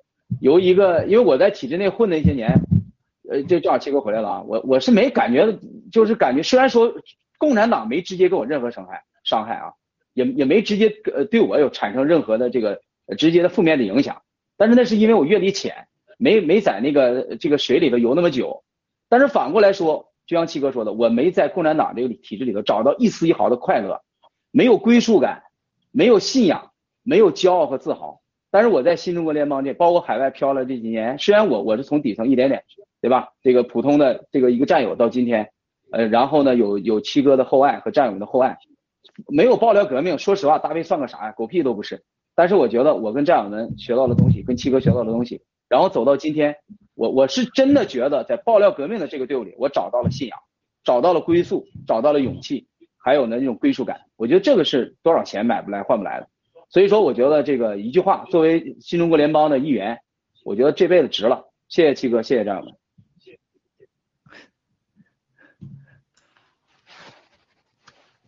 谢谢大卫哥。关键是我们已经轮了一圈了。有啥好事没？七哥，七哥一般吃雪家有好事我我们今天你看啊，我这咱们哎放这儿行，放这儿行。这个今天咱直播这个，咱找着呢啊，咱再播一百年，我们要再播一百年，我看你们谁能熬得住啊？我看看今天我不把你俩女孩逼到洗手间去啊，去屁屁去，不把这俩帅哥逼到洗手间，我不拉倒啊。反正我刚才已经去洗手间了啊。我我没事儿，七哥。反正你们撑不过。暂时没事儿。甚好，甚好，甚好，甚好，甚好。还行。啊，我我给大家，就刚才菲菲，你看我们今天直播啊，就是艾米拉作为俩女性，我给你俩的建议，你看所有的女性，实际上只要任只要任何男人，你能认真的瞪大眼睛，心态谦虚的听女性絮叨，你就会得到女性的爱。很多人问我七哥的秘诀是什么？我说只要你认真盯着对方的女性的眼睛，谦虚认真的听对方讲话唠叨，你有这个耐心，你就会对方爱你，啊，所以这女孩挺好糊弄的，你知道吗？然后呢，你再给女孩加以赞美，啊，然后呢再加以服侍，所有的女人都愿意当征服者，啊，但是当第一次男女关系发生之后，逐渐的女性就会被逐渐的发现。最喜欢那个征服人，就征服你的人，因为本身你在征服他的时候，实际你是被他征服了。我你要让我告诉所有的女人，永远女人最聪明的女人是什么？啊，不仅你要学会听，不仅你要会说，更重要问题，女人一定要有自己。女人一定要自己，女人最不要有的就是抱怨。哎，这个女人的抱怨是天下最受不了，这个抱怨啊唠叨，这是男人最烦的啊。菲菲，你像跟你那个爱的你的老公啊，我的战友就在你旁边呢。你想跟他过到老，白头到老一百年，你就记住别唠叨，别抱怨。艾米拉，你想有男孩爱你，你就别抱怨，别唠叨。还有一个，给对方自由。我今天为啥直播跟你俩说实话？就很多战友给我发信息问，怎么男女相处秘诀？对你的女人，男的，我给大卫兄弟给青藤说啊，如果你没有结婚，千万别结婚哈。你结婚了，最好相处的方式。把对方当朋友，别当自己的妻子。当你用中国人的妻子去要求求妻子的时候，你一定这个妻子是让你伤心的，因为没有人认为那个妻子是自己想当的。所有现在的中国女人，特别是我们亚洲女人，现在都是基本上女人就等同于把女拿掉，主女主人。哈，应该加一句女男女主人，菲菲也好，艾米拉也好，这所有人都要加一句话：没有女人了，只有女主人。啊，你就让他去当女主人去就完了，是吧？要不然你就自己当男奴男仆啊，你这心理上承受这一点；要不然你就是跟他成天 PK，你 PK 不完的啊，你这一辈子就结束了。啊，那么咱在咱在生活当中你怎么办呢？你像像青藤，像大卫兄弟。一定要记住，你要相信点，就像车一样，不管你换完多少车，最后车只能代步，它不可能让你代替当飞机。想这个想完了，就是你大卫，特别是你啊，你旁边现在你这个旁边，我最担心就还是女厕，女战友多了，诱惑多了，甚至越来越帅，是不是？越来越有内涵，些脸上你看现在跟过去那个这呃这个这个暴躁的或不稳定的大卫，现在这种内涵劲儿就出来了。人家青藤这种文学劲儿出来了，越来越有知识。这一张嘴，你把今天直播数一遍，所有女人都趴在跪在地上了，是吧？越这样你想换，记住换多少车，最后都是代步的工具。媳妇就是媳妇，就是女主人，你就当个女主人就完了。谁来都当你的女主人，不会当你的女人。结婚之前都是你的女人，结婚之后都是你的女主人。啊，再一个最坏的时候，如果女主人你跟她翻脸了，女主人加一个。女主债人，就是你的女债主，女主债人啊，翻脸以后就女主债人，拿走你财产百分之五十。你像菲菲、艾米拉拿走你百分之七十都不拉倒啊。当拿走你百分之五十，还得骂你、诅咒你。就像我们现在那个盖特的某个 CEO，我就不说谁了，啊，一分钱不敢有，老婆天天盯着，有钱就赶快找法院把钱给拿走，是吧？这叫女主债人。就像我的赵泽地的老板，所有人就会发现他们的钱都被女人搞走了，坑了中国人的钱，坑了非洲人的钱，最后钱都被女主债人给弄走了。所以大卫还有青铜，别创造出你的女主债人出来，你就歇菜了啊，就歇菜了。所以战友们，你们问我很多信息啊。我回答你们：男人如何看待和妻子相处啊？这个女人如何和如女女人如何和丈夫相处啊？怎么呃男女相处的秘诀？七哥告诉你们了啊！这是顺便回答这个问题。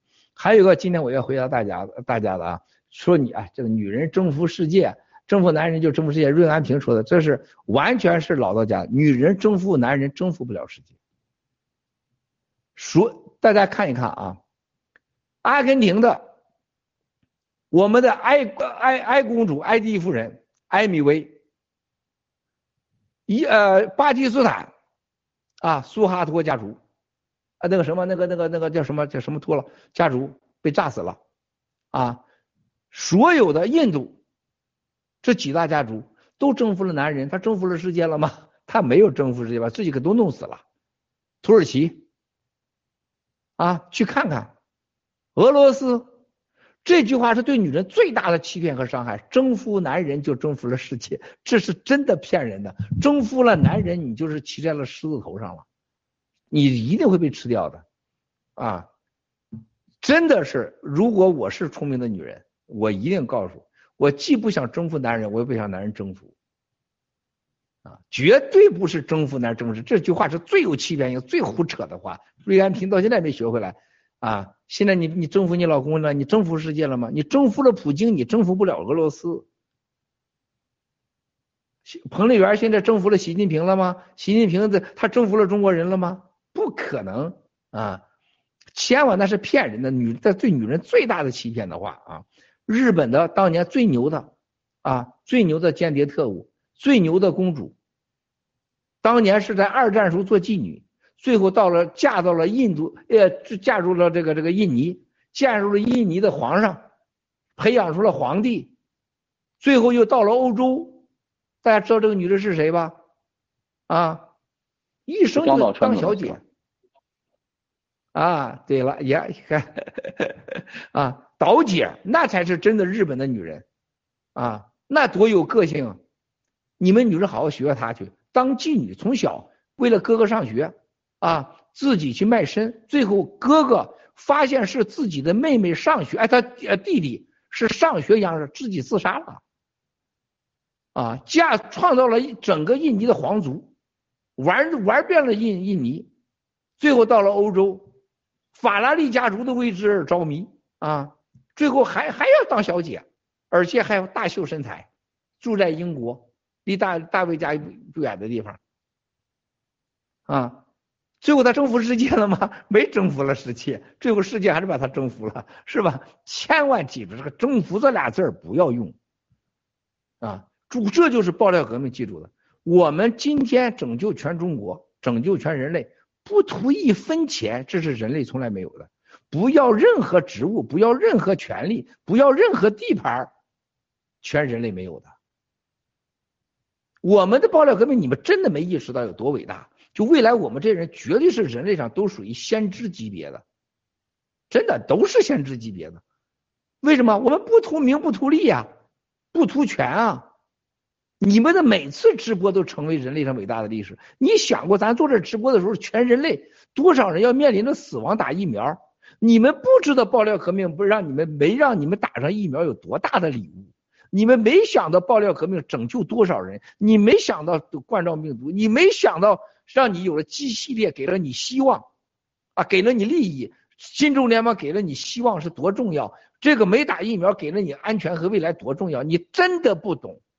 就像所有的男人女人没上床之前，哇塞，憧憬着好像宇宙般的啊对对方，一上完了折腾俩小时以后，世界照样地球转，你站起来照样得喝水，还得提上裤子，你不能老躺在床上去。然后我逐渐会发现对方的缺点。然后就开始生米油盐，你谁也躲不过去，啊，什么琼瑶、张爱玲啊，什么安娜卡列尼娜，你都得忘得远远的，剩下就是尿布的事了，对吧？他就这么现实。啊，我们的生活现在，我们几乎是人类上乌托邦追求的境界没达到的，我们已经早就超过了。共产主义呃追求的，我们早就超过了；社会主义做的，我们早就早就超过了；共产主义早就超过了。那我们是什么呀？有没有问过自己，我们是什么？没有一个人答应过七个要创造，从来没答对过。又是宗教，又是人说都不对啊！没有人知道咱想去哪。这才是七哥的孤独啊！你看，我们会创造你们想象不到的。你们能想象疫苗灭共，咱才多少天啊？现在还有大个子炎吗？有蛇妖炎吗？有鹿大脑片吗？幺幺九，这孙子好像成拯救人类了。现在还有知道鹿大脑片幺幺九吗？啊，一个疫苗站，你可把它灭的，这都多可怜！你这么快就找一个比他爷大人就睡去了，睡绿卡睡钱。啊，我估计这帮孙他跟路德那么好，谋财害命，我都担心啊！得给这老头写封信，我 别让陆大脑袋给他给他给掐死了，我才啊！所以说，咱们爆料革命每一步的奇迹有多大？我今天给你们说，第一个，我们这过去的十几天发生了个最大的爆料革命的重大转变啊！能坚持到现在还看直播的，我告诉你们一个好消息啊！想不想听，兄弟姐妹们？看掌声啊！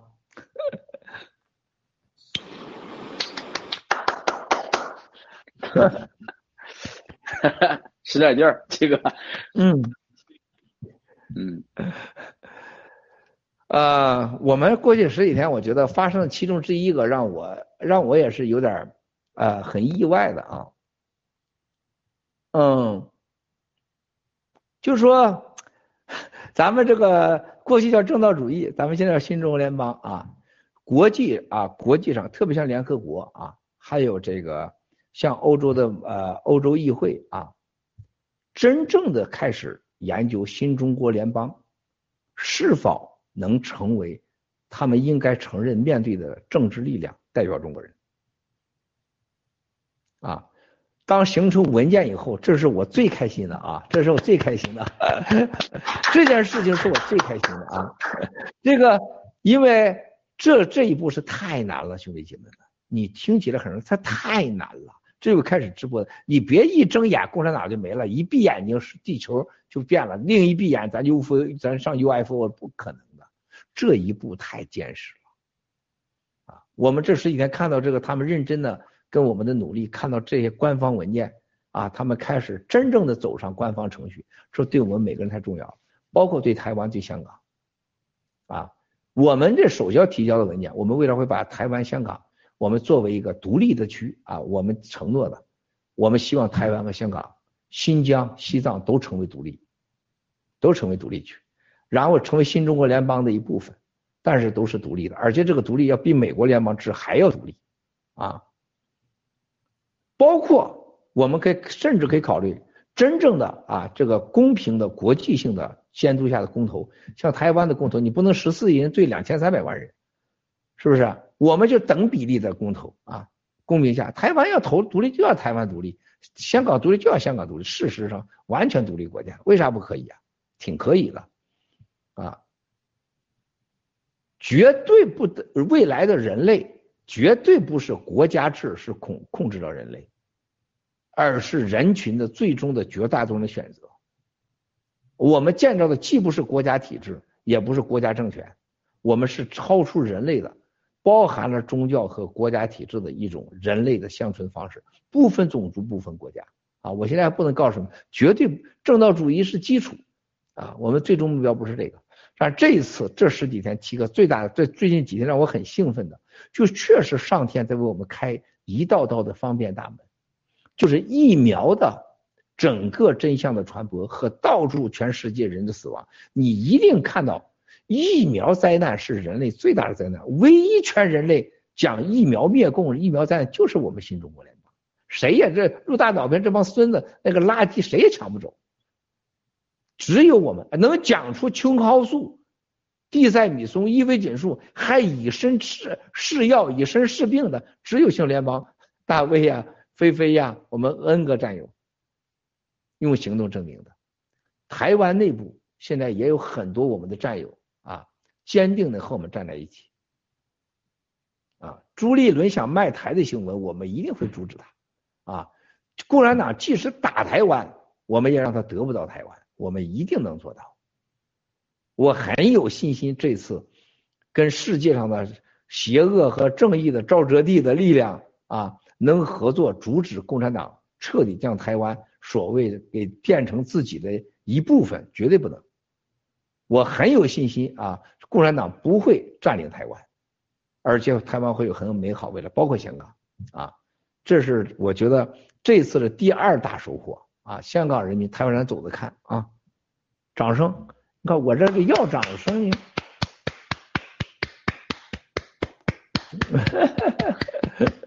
齐哥，我现在给你喊一百，咱一起喊一百个加油！谢谢大卫兄弟，你们都谈谈菲菲，你们谈谈艾米拉啊，青藤。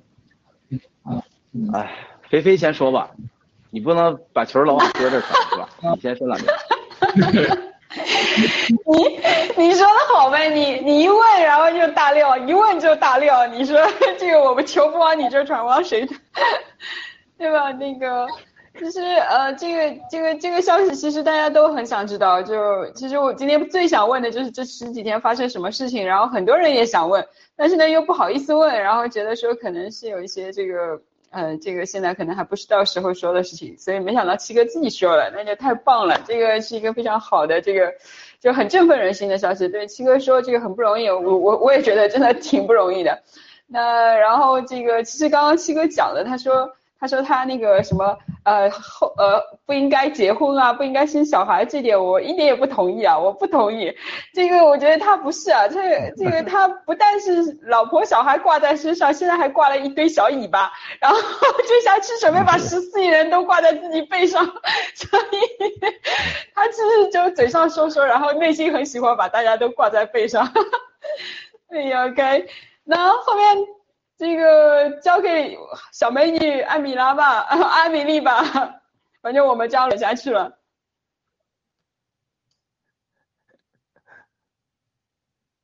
没声音，没声音，艾米丽，没声音，艾米丽。好，菲菲，谢谢。呃，刚刚你你讲的跟这个七哥讲的，我比较呃也是比较认同七哥，哎，怎么办？因为啊，我一听我就觉得七哥戳。戳动了我的心，怎么说呢？想说这个人怎么那么了解女人呐？他他只有他只有一个老婆，两个孩子啊，怎么讲的？好像交过好几百个女朋友。如果七哥，如果七哥你你没有老婆的话，我想后面可能排一大堆的女人在等着当你的女那个女朋友啊。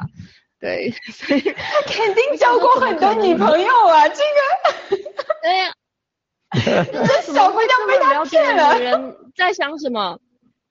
我们我们在乎的根本就不是呃男人他多行啊，他长得多好看，就是只是让你听我们说话而已啊。我们唠叨一下而已，我们没有，我们只是唠叨一下，你们听我们说一下，我们的心就会放在你身上了，就那么简单，就满足我们这一点要求就好了，没有那么困难，对不对？那么，呃，这就是男女男女关系，我们我们所求的东西是不一样的。呃，男人那那么有本事，那我们当然是会对你们产生崇拜。可是，当我们女人需要有人安慰的时候，或者是需要你倾听的时候，你只要呃，你只要假装，你假装也好，你就是在那边装装着有在听，我们都会觉得满足了。就这样子，那最当然是听到这个最好的消息就是新中国联邦，呃，如果能够被承认的话，我觉得这是真的是对所有的战友来说真的是非常好的消息，我就觉得非常的开心，谢谢。嗯嗯好，谢谢艾米丽，但是我明显觉得她这个小姑娘被七哥骗了，哈哈哈哈哈，这个你，哈哈哈七哥一定交过很多女朋友，从来没有闲着过。怎么七哥从来第一天就说，第一，七哥是大粪坑里游出来的，不可能没臭味。第二个，从过七哥从来没说过，七哥一身啊就是这个干净的啊，就怎么样？觉得那是骗人的啊。七哥在任何方面，所有俗人想的我都想，所有人所有人想要的我都要，而且绝大多数我都付诸行动了，啊，我这专门有一个人要跟我说要写我书，好多人，我说一辈子我不写书的，但有个人我我说有一天啊，我答应你，有一天我会把我感情方面，我认为我做的最不人道的事儿，就按照今天最不人道的事儿，我不我不认为是错啊，我认为都是自然的，最不人道的事我一定要说给你，我让你给我录下来，告诉人世间这是正常的人。虽然是我这按照就是不人道的，包括我这感情上的这经历，你们是想象不到的，真的就你们这想都想不到，你们把你们脑袋砸破都想象不到七哥的感情经历，那大了去了啊！你就吓死你了都是吧？那我这样人怎么可能那么简单呢？你去想想，怎么可能那么简单？是不是？我从一个十三岁都已经不是处男的人，都进了玉米地和玉米地大姐的人，你去想想，而且我那个时候真的是从早到晚，脑子里边。真的是从白天到晚上，我现在我一直我在问一个问题，我解决不了的。我说是多少人像郭文贵一样，从十几岁就青春啊就开始了，他就有生生理上的需要啊，都是十八二十九岁，那这个中间咋解决的呀？偷情的跟谁偷的情啊？那都偷情的多少人被偷情了？那这到底是怎么？这这些人类到底该怎么解决问题？一夫一妻结婚上都要处男处女。是不是？那到时候咋过来的呀？说我就是个最好的例子，是不是？不可能的。你问我多少几百个，你太瞧不起你七哥了。你论百计算你七哥，这是个数字，永远不实用的，知道了吗？是不是？你怎么能用百呢？对吧？我给你算过，一个孩子的诞生是父母三千到一万次的性行为的结果。你想台两千三百万台湾人是多少人的多少人性行为的结果？中国人大概一万次过去，现在是不行了，现在两三千次了。那你想想，我们的父母，我们的家人，我们这，你告诉我，他们都是就一次就成功就造出我们了吗？不可能的吧。所以说，那我就是一个人，弗洛伊德说人性的问题，包括如何理解梦的问题，啊，人性的关系问题，这就是我们新中国联邦未来要解决的，如何客观科学的看人和性的关系。啊，我们一我很认真，我亲身啊经历了几十年的人生。啊，五十一岁的人生，我我亲身也研究过，我亲身经历过，是吧？啊，你那你想想我旁边，那我过去到现在，那我你原来就是你哪一天没有性生活，你怎么过得去？不可能的，是不是啊？在没结婚前，我说的是啊，那过不过不了的，啊，是不是？这是基本的常识啊，怎么可能没结婚前我每天没有性生活过不了？那跟谁呀？你想想。你可能都跟一个人吗？那不可能的，啊，是不是？这就为什么我特理解同性恋，啊，我特别理解双性恋，我也理解各种的恋，啊，我也理解各种不同年龄的，没有任何错误的，只要有需要，它就是这就有就有合理性，存在就有合理性。那把它虚伪化，把它法制化、国家化，这正常吗？这不正常。特别把它宗教化，就更不正常。那是不是人怀着孕都要生下来？不能打胎，那你要按这样的话，哇塞，这人类得马上变成两千亿人口的地球了，两千亿都不止了，这地球能受得了吗？是不？那不是人吃人的问题了，那咋办呢？现在一个是西方的保守主义，不能打胎，一个是可打胎，然后再一个就是对这个婚姻忠诚啊，结婚后谁也不能跟结婚前跟谁都行，还有一个要保持处男处女，就是阿富汗中国模式。所有这些都是胡扯淡的事儿，都是不科学的，它都是不人性的，啊，包括现在刚才说男女之间的关系，它是什么样是健康的，啊，这就新中国联邦要做的，而且我觉得我找到答案了，就像这个新中国联邦在欧洲说提起发议啊，我们的政治小组说啊，你没有任何合法性，没有任何机构承认你，我什么样的机构承认算数啊？然后就说什么？哎，我这好吧，给我一天时间。要几个？要仨。我说我给你三十个，啊，我们就找这些机构，是不是？我们要赞助你，共产党叫蓝金黄，我们是合法蓝金黄，赞助你，但是你要给我出证明，我们是一个在海外为中国争取自由的，然后把这历史一说，哎，他愿意出啊，是吧？我出啊，一下子五十多个机构要给我们出，对吧？拿过去，是不是？都是你的所谓的 NGO 承认的，我不行，再给你弄五十个。多少钱？一千美金到三千美金出一张纸，啊，就可以买一个新中国联邦啊，一张纸不就是几十万美元吗？几十万美元吗？是吧？不超过一百万美元，你就所谓的这都是虚假的、骗人的所谓的合法性啊，就像那个呃法国政站台说郭文贵所说的疫苗灾难没有任何证据，听的多有道理呀。还有那些记者，头两天一个这个英国的，就是这个英国是最虚伪的国家啊，这个麻烦制造国说，哎，你郭文贵说疫苗灾难，你有什么证据啊？我说那我现在我请问你一句话啊，共产党的病毒或者是病毒是哪来的？你有证据吗？没有。有没有人？为什么全世界的政府不查病毒的来源？你让人打疫苗，那请问疫苗治病防病毒，你有证据吗？有人问过这问题吗？疫苗打疫苗防什么病？防冠状病毒。我说你敢写什么防冠状病毒？你为啥不写？疫苗有没有副作用？你有证据有说明吗？你没有。疫苗打了地打了人以后会不会致癌？你有没有？没有。那你为什么要打疫苗？说政府说打疫苗可防止传染、防止病毒，那你有证据吗？没证据。我俺你八辈主子，你没证据可以，我没证据就不行是吧？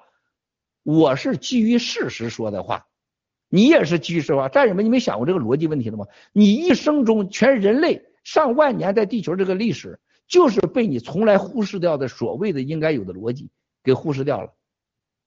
啊，你让我说我反疫苗，你让我要证据，你让打疫苗，你有证据吗？这不是很简单的道理吗？就像这个男女关系啊，你必须是处男，我你我然后必须是处女。怎么能证明是处男处女啊？现在连处女膜都都能假的了，男的怎么能证明是是处男呢？青藤从十一岁可能都手淫了，你怎么证明他是处男呢？我大卫，你绝对不会超过十二岁你就手淫的，我给你保证，你说实话，你绝对手淫了，你怎么证明你老婆你是处男呢？你能开个证明吗？医生证明很简单，医生你跟医生睡一觉，你就搞一个证明出来了，是不是？对你的帅哥，所有的证据都是假的。所有的要证据都是虚伪的，只有真实跟随事实，跟随事实才是受人尊重。这就是人类虚伪和今天资本主义社会、社会主义社会所不能顾及到的，就是人性的合理性和事实和它的逻辑性的客观存在，也就是人类遵循的真理和上帝之间关系和信仰。只有跟随上帝和信仰的主义和人类的生存方式才是合理的，否则都是虚伪的。就像今天打疫苗，他打疫苗让你打疫苗，说能防病毒没证据；他要求你说我不打疫苗，那你给我证据，这么这是什么流氓逻辑啊？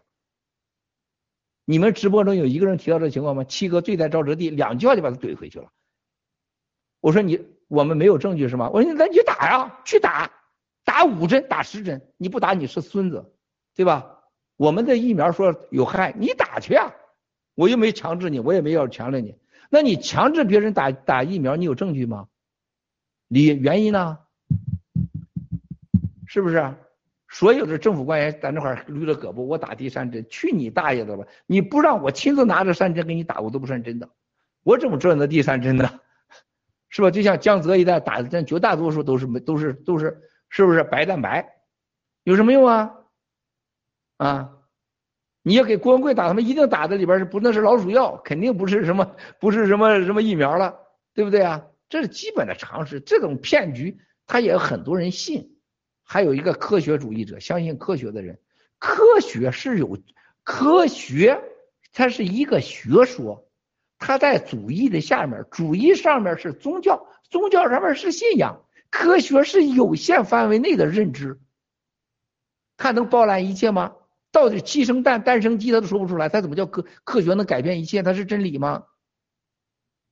男的和女的，为什么世界只有男和女，没有没有不男不女呢？这还解释不出来嘛？那你就相信科学，科学是信仰，那你就打去吧，对吧？这是基本的常识，兄弟姐妹们，正道主义是基础，追求的新中国联邦的人类的共存方方式，一定会成为人类上未来唯一的生存方式。一定不是社会主义，也不是共产主义，也不是资本主义，啊，这才是七哥咱们新中联邦伟大的未来啊！我先说到这儿，你们接着说，两条说完了。艾米丽也也厉害了，现在 也能让七哥说那么多话。那两个男生分享一下吧。那从青藤开始吧。啊，青藤先聊吧。青藤先聊吧。啊，青藤。好啊好啊，我就是这个今天给带来这么大的一个好消息，我觉得也是，我也是觉得是应该是所有的呃力量都看到了新中国联邦的实力，因为没有实力，也没有人会在乎你。也不是不会有人去认可你。刚才就像七哥刚说的，我要你要三三个，我给你拿三十个、五十个，这是一个实力的一个体现。还有一个就是我们所做的事情，就是从这个疫苗的信息传递给全世界，呃，我觉得这个也是一个很重要的。我们做的事情是一个拯救人类的事情。这一点呢，其实我想，我我也是上次直播之后一直也有一个问题，当时也是七哥当时提到了，就说今天的直播非常重要，我希望你们能理解我说的。当时是在说经济的事情，还是我是想就是，因为刚才七哥也提到，所有的国内的这个所谓停电，它也是所谓有计划的要把全世界的经济搞乱。我们也看到了这个全世界经济处于一个崩溃的边缘。啊，七哥以前经常提二战，我也回去查过一些数据，觉得真的是一个全球大经济灾难的时候。我当时七哥说我有些东西不能说，但是我呃你也在盖文里头说过，让战友们要做一两年的计划准备。所以我就想，也是我自己心里头的一个问题吧，就是这个我们当然有这一系列有一些投资的东西，但是这个经济包括整个全球的这种，呃，应该重新分配或者重新启动也好，我们怎么就说，我们作为战友应该到底这下来这一两年，他会遭到什么程程度？再一个就是包括西方的人，因为我们可以看到美国的。呃，昨天准备数据的时候，也感谢英喜的战友，还有台湾的战友准备的那个数据，就是美国的 M2，这个流动性已经没有了，那就说明没有投资，没有没有生产，那接下来又有通货膨胀，就是七哥也经常说的这个，这属于一个滞胀的这种情况。那接下来这个全球会遭到什么程度？我们又在处于一个就是经济战争、病毒战争的这么一个期间，到底会遭到什么程度？啊，我不知道七哥方不方便，当时当时没有说啊，当时我我只是觉得当时没有。没有把这个事情好像说透。我这青藤这接着说一下啊，菲菲这个真的，我我已经说过很多遍了。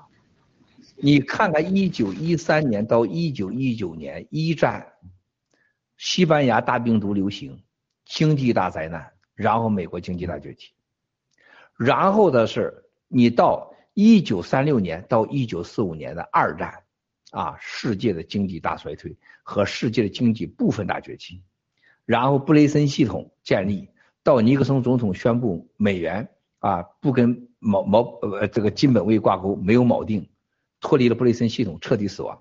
到了今天的石油美元地位和中国的人民币，大家一定要记住，这个这个青藤你太可爱了，就这个小伙子真的，一看我生活中我见着我就特别喜欢这小伙子，就我有感觉，我不用说，我有感觉，就这个人是一个努力的。他可以不想象、不法想象未来的人，这是我他的身上去看，他在他在学习，他眼睛里他是有有内涵的啊！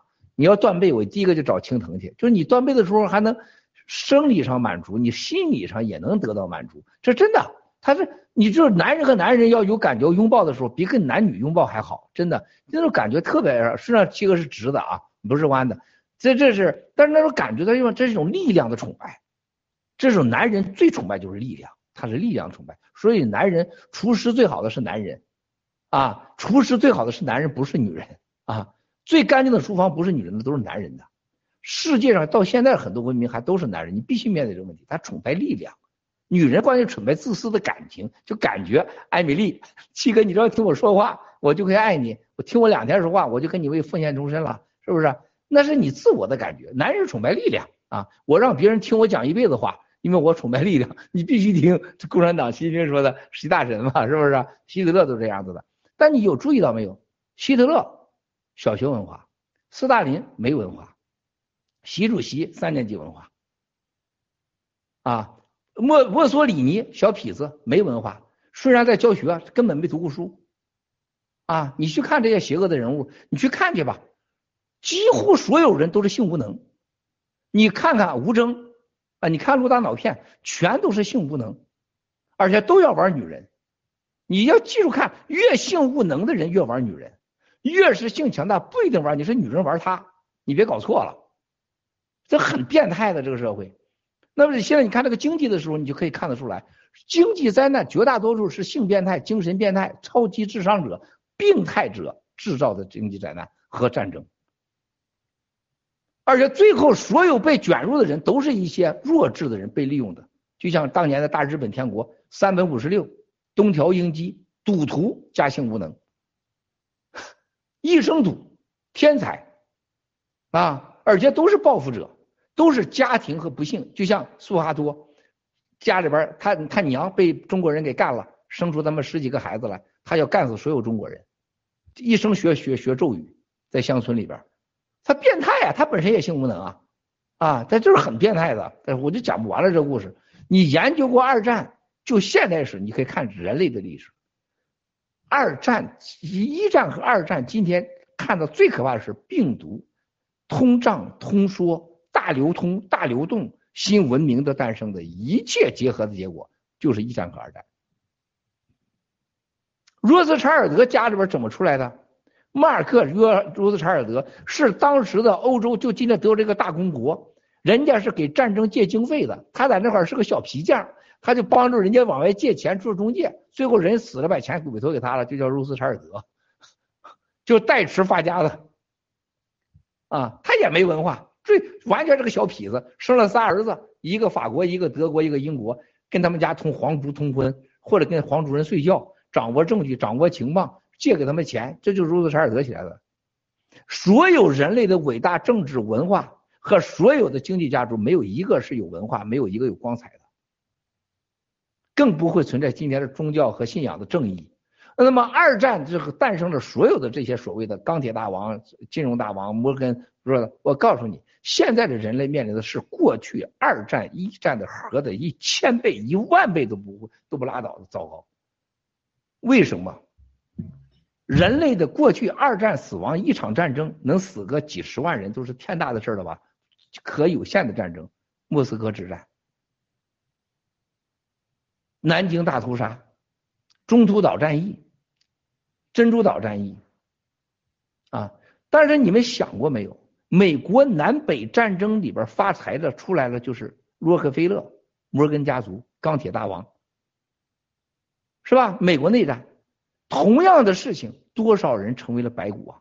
当时南北内战也是几十万美国人，可今天任何一场战争，啊，随随便便就让你死上个几百万人、上千万人、上亿都可能。今天病毒已经上美国死了七十万人了，哎，菲菲，呃，卓玛干得漂亮，卓玛啊，菲菲。已经死了七十万人了，人类已经死了四五百万人了。那你告诉我，这五百万人，二战一共死多少人？你们知道吗？啊，你们谁知道，兄弟姐妹们？二战死了多少人？啊，二战死了多少人？大家知道吗？好像两百万人吧，两百万人。共什么两百万人？二战总共死说是全球四千万，实际上死了将近五千万人，知道了吗？一战你知道死多少人吗？一战，兄弟姐妹们，你们知道一战吗？啊？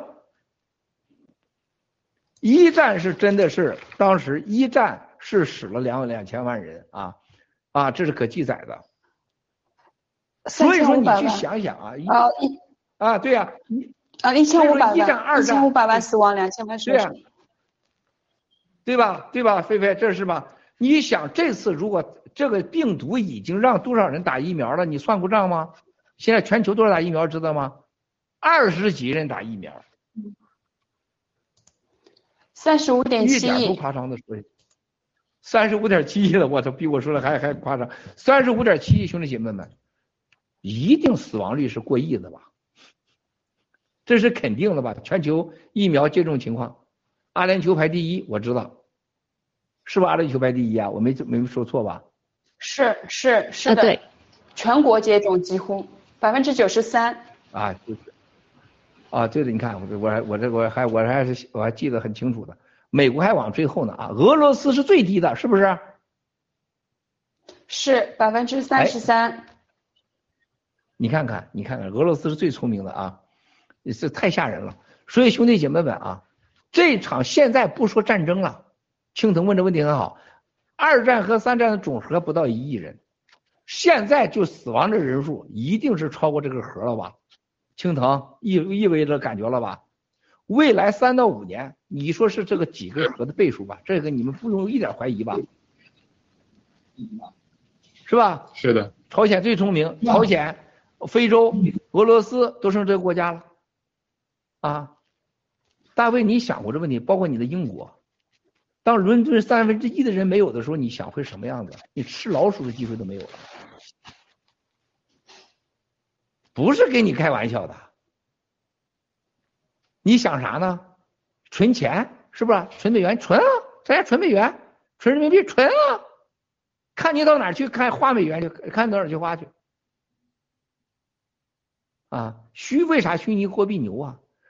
虚拟货币只要人类有电有电脑在，它就虚拟货币永远在。它没电没电脑恢复了还能也在。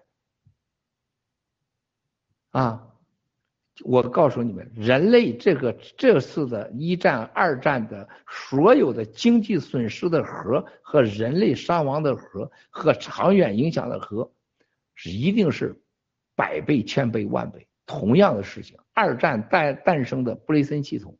和二战诞生的工业文明，和二战诞生的飞机大炮，所有的文明，人类这次将从地球走离开地球，人类一定是走向浩瀚无边的宇宙，走上星球火星，各种星球，人类将开启一个有史以来人类的家，不仅是地球，一定是还有其他的球，简称为第三次叫人类和球之战。叫第三次人球之战，是地球还是其他的球啊？我今天已经说多了，透露了一点信息啊。你看未来会是咱们新中国联邦是干啥的啊？你们就明白了。还局限在你那些什么现在呃艾米丽是不是卿卿你我的时候？那时候你就不想这事了啊。你想人聊天，夸一胡了，对面有人跟你尽情的聊天，比你七哥还帅，跟你聊的还给你回应啊，还有感觉，还有呼声啊。要火星人，火星人要红的，要红的，要绿的，要绿的，认真听你讲话，不愿意听了一巴掌扇过去，放兜里去了，是吧？多听话呀！啊，这是人类的新的未来，你你会迎来这个时代的，记住啊，会迎来时代。如果你不了解 AI，你就不配再参加爆料革命，也不懂得新中国联邦。你不了解区块链，你就不会拥有财富。你不了解区块链和 AI，啊，你就不会知道新中国联邦会带来什么。啊，你不了解暗网。啊，你不了解暗网，你不了解现在星球太空发展计划，你就不会知道新中国未来将干多大的事儿啊！你们都太小看你七哥，小看小看新中国联邦了。你的视野限定了你的想象，限定了你的认知。咱走着看啊！你想想人类形成这经济会啥样啊？你未来说实在话，战友们，只要你真心爱战友的，心中有战友的，你只要有新中国联邦这个平台的，将是你最大的财富。最大的财富，否则就跟陆大脑袋 离开以后啊，现在去卖两美金一个的叫路德简报，这个孙子还是战友帮他做的，他那个文化程度他不会写，他也不会打字，他也不会那么弄，他也弄不了那个路德简报，然后卖一个袋子啊，路德印的陆大脑片的大脑袋的袋子啊，就这么愚蠢，然后佘耀言找一个比他爷爷大的人去睡觉啊，然后马上要整怀孕，然后分他点财产，是不是？把他累死个球子拉球倒，他只有这个本事，有医生嘛，是吧？这种低级永远是负面的，他永远不可能再回到这个两个月以前去了，六月四号以前去了，兄弟姐妹们。这就是新中国联邦，你留在新中国联邦，你跟随新中国联邦，心中有战友，会有你意想不到未来。人类大灾难，人类生存大危机，人类经济最重要的就是我们新中国联邦的追求和信仰，还有我们这种没有利益、没有所得、没有政治野心的。真正的无我的境界的这个团体，而且我们自己关键得有这个财富，你没有这个钱，你扯，这刚才说话都是精神病了，都已经是。现在你听到我不是神经病，说你相信我的能力，啊，我能实现啊，对吧？你艾米丽的脸都笑开花了，你看现在要想谈恋爱，艾米丽绝对已经上手了，绝对上手了，就离上上床就差一步之遥了。知道了吧？绝对，这就七哥的老手的给你们表演。艾米丽聊聊啥感觉？有没有有点像宽衣解带的感觉？给七哥大家分享分享。有有，现在很热，我可以脱外套吗？哈哈哈哈哈！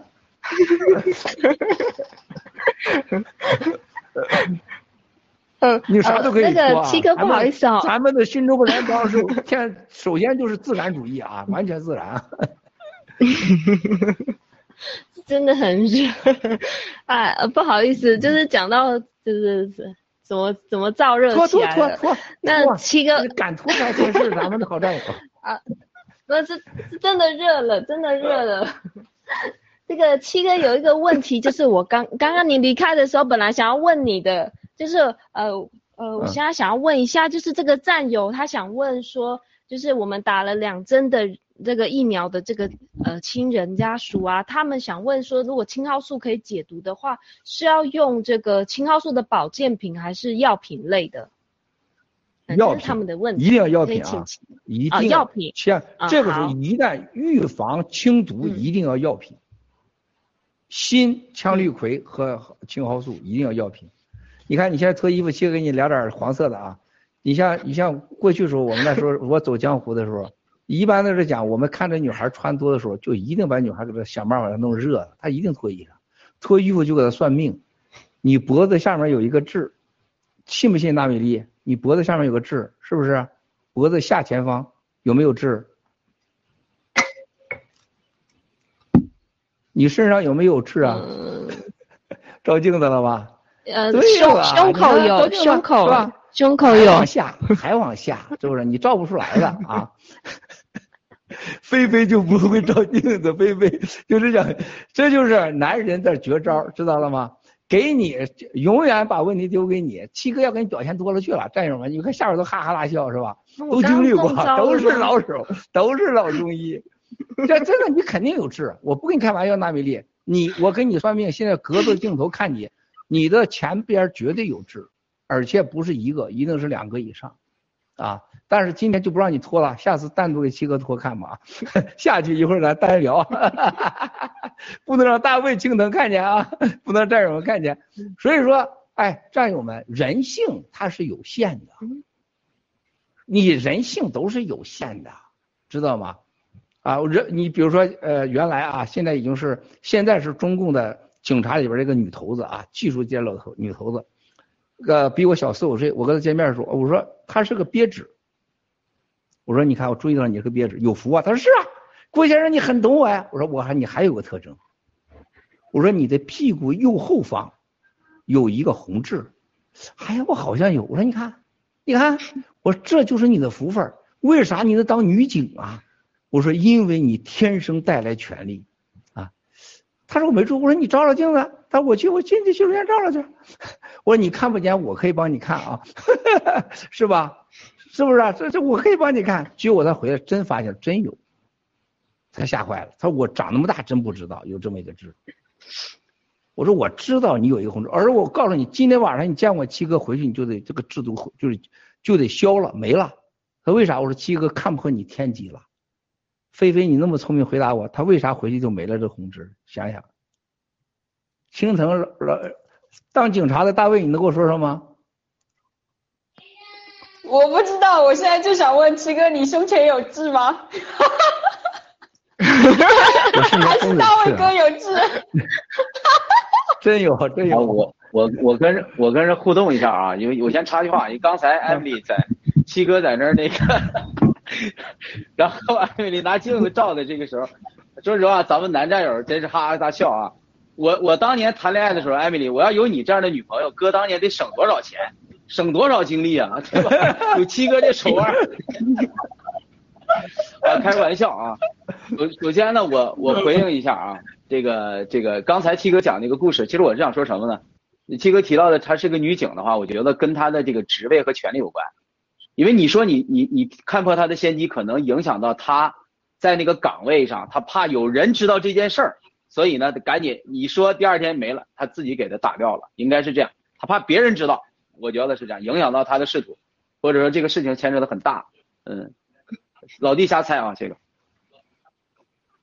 我告诉你们吧，你们猜不了的。在盘古四合院，你可看到有个椅子，来自意大利的 g i o r t i 是木头的，中式设计。在木头后面设计是系着那个中国的是吉祥扣，那个扣是铜的。当过女警察、当男警察，坐姿基本都比正常人都比规矩。那个扣中间那个扣，谁坐超过一个小时，屁股上后面一定是红的，而且是一两个小时都消不下来的，啊，所以说你坐那儿，你屁股上就一会有红，你照镜子就会有红，你回去就没了。而且那个红的很厉害，他永远不会知道自己那个屁股上那个中国吉祥节的扣，就是特别女孩的屁股又白又嫩，知道吗？你甭说扣了，有一个有一个黄豆都给你割一坑出来，是不是？你不像我这屁屁股又糙又黑的，你看不着啊，是不是？他进去一看就有，啊，而且都喝的迷迷糊糊，深更半夜的看完，是不是很红啊？还一块回家就没了啊，他神奇的不得了。然后就老问我七哥，这是你太神了，你郭先生你怎么给我解释解释？我说行了，天机已经泄露啊，你未来能当公安部副部长，好好干吧，深信不疑。但愿他今天别看直播。所以这女孩啊，女孩是很好很好说的，很多天机是不是？你这这很容易啊，只要你学过弗洛伊德，你看过弗洛伊德的书，看明白以后，学学心理学。你对很多事情都一目了然，所以很多战友在我面前装老中医，你千万别给我装，因为你在你七哥面前基本上是透明的。我都是跟世界上协和组织打交道的人，你跟我玩老中医，那我我只是装着不知道而已，但不等于我不知道。啊，我现在我不是看，你看我现在已经告诉菲菲，我告诉这今天啊，这是艾米丽，她现在说法了，我也告诉青藤你俩，我现在能让你两个男两个女都能脱了，而且让你绝对的幸福狗服脱了。啊，而且绝对让你幸福狗都脱了。他不这是什么？一个领导者最重要的成功，不管是政治家、经济家，第一演说能力，第二说服别人的能力。没有这个，你不可能成为一个这个这这样人物的。啊，七哥能成为各大皇室、皇亲国戚、各国领导人，那不是七哥有钱，也不是有权，那在人那算啥呀？人啥都有了。我请问你，当你这样一个国拥有国家。拥有一个国家主权的人，无数的跟他一个总统，你怎么让他能对你有兴趣？你回答你这个问题，你现在不用回答我，你回去想这个问题。每个战友都回去啊！如果一个人在见一面三分钟内以后，这个人还没重视你，还没对你有兴趣，你基本上就是被忘掉那个人。人的一生见过的人，特别是领导人，能记住的没几个，能感兴趣的没几个，能跟你第二回见面的没几个，他得有理由，得有原因呢。怎么让人家记住你，对你感兴趣？就像一个国家对整个中东阿联酋的国家都建不起来，七哥就能把它建起来，那是啥本事啊？到现在还这样。那几几个国家，我最起码帮他建着十几个国家关系啊。像像非洲某国似的，那建了不到半小时，是吧？那国家领导人就老实了，是吧？还挺横的什么的。我说你这这是，完了就就几句话说完了，他就啥都明白了。然后跟我见面，我在英国啊。到那刀切斯的跟我见面，领着他的一帮人就在那一楼最牛的大那个酒吧里面坐那喝东西。他说：“郭先生，你第一次见我如何如何？”我说：“别说那么多话，我今天没那么多时间，我只是给你提俩要求，一个建议，提完站起来给我拥抱，就这就把事办成了，是不是？只要你你没有一个人男女，他只要有需要，而且你的需要不是欺骗他，你真的让他相信他能满足，没有一个人不跟你合作的。”上帝都有需要，说你告诉现在耶稣，我能帮助你实现人类的所有的愿望，都去爱别人，博爱，都不贪婪，都听你的，都当你的小羊。耶稣就说你是我的代言人，就你了。哎，那肯定的，是不是？耶稣这几两千年没做到，你给佛祖说，佛祖啊，我能把所有天下人都不搞性生活了，全都变成和尚，然后都都跟随佛祖，那就你了，你就是佛祖代言人了，那还用说吗？就你能不能做到？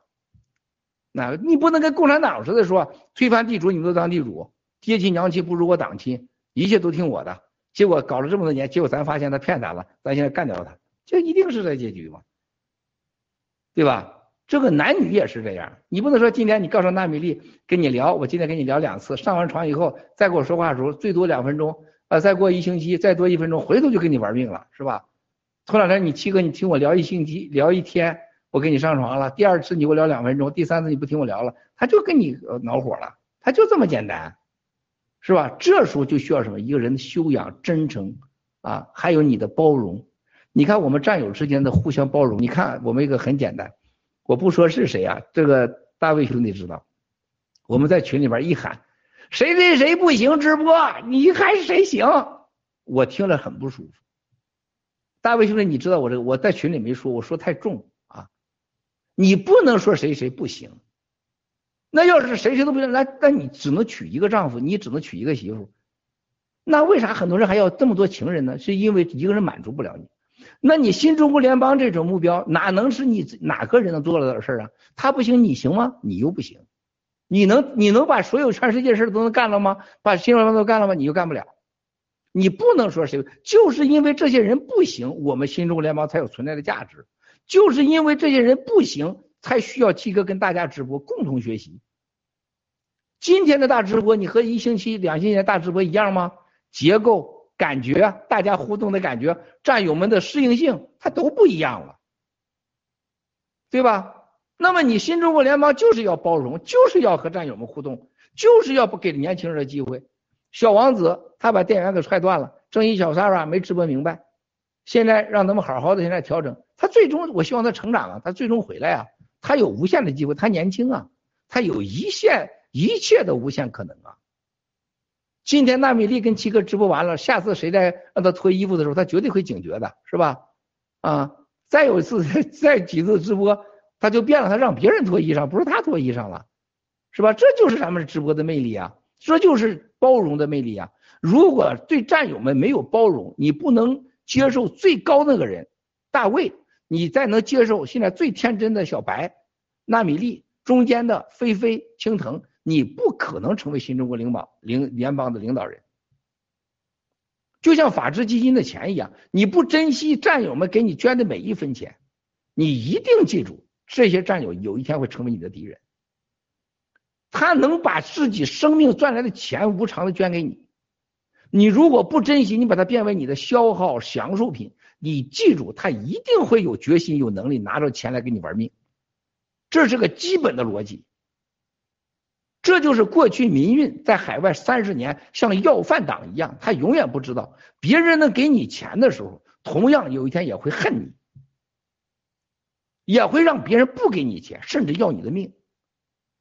啊，这就是七哥从第一天，我永远不会让战友说，让你大卫、菲菲、纳米粒、青藤，你所有的人，长岛哥、老班长，你们在背后说啊，唐平说七哥欠我的钱，用我的钱，我借钱，永远不会。七哥和你们永远不可能有借的关系。不会有利益关系，我才站得直。我永远不会花法治基金一分钱，而且我永远是最大捐款者。啊，我的家族啊，不是我啊，这就是七哥能做到的，对吧？我坐这块直播，不是让你们直播，我我不说话啊，我在这块坐五个小时，让你们我在那躺着，你们在那坐着五个小时，那是不公平的，啊，是不可以的，啊，这就是新中国联邦人的包容。就是因为很多跟我不一样的战友，才显得我重要。为啥我一说话，战友都喜欢？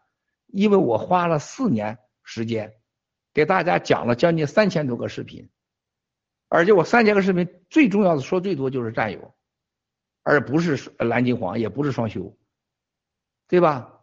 我最希望的战友，你看我讲那么多这个成人故事，我让战友是不是让你们天天去跟人家乱双休，背叛家庭？我恰恰是告诉你们。第一个要忠诚、要孝敬的父母，我觉得中国文化最重要的孝敬父母，我认为是人类永远要遵循的。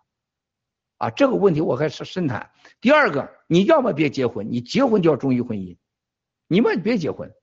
啊，这就七哥到今天还没有结婚，护照上没未婚这一栏。所以七哥今天讲这不受良心道德谴责，我还未婚呢，知道吗？啊，现在做个广告啊，未婚男人啊，未婚啊。是吧？所以说这个，而且大哥七哥曾经拥有过阿阿布扎比护照，是吧？阿联酋护照，我给娶三到四房妻子，对吧？但都没做。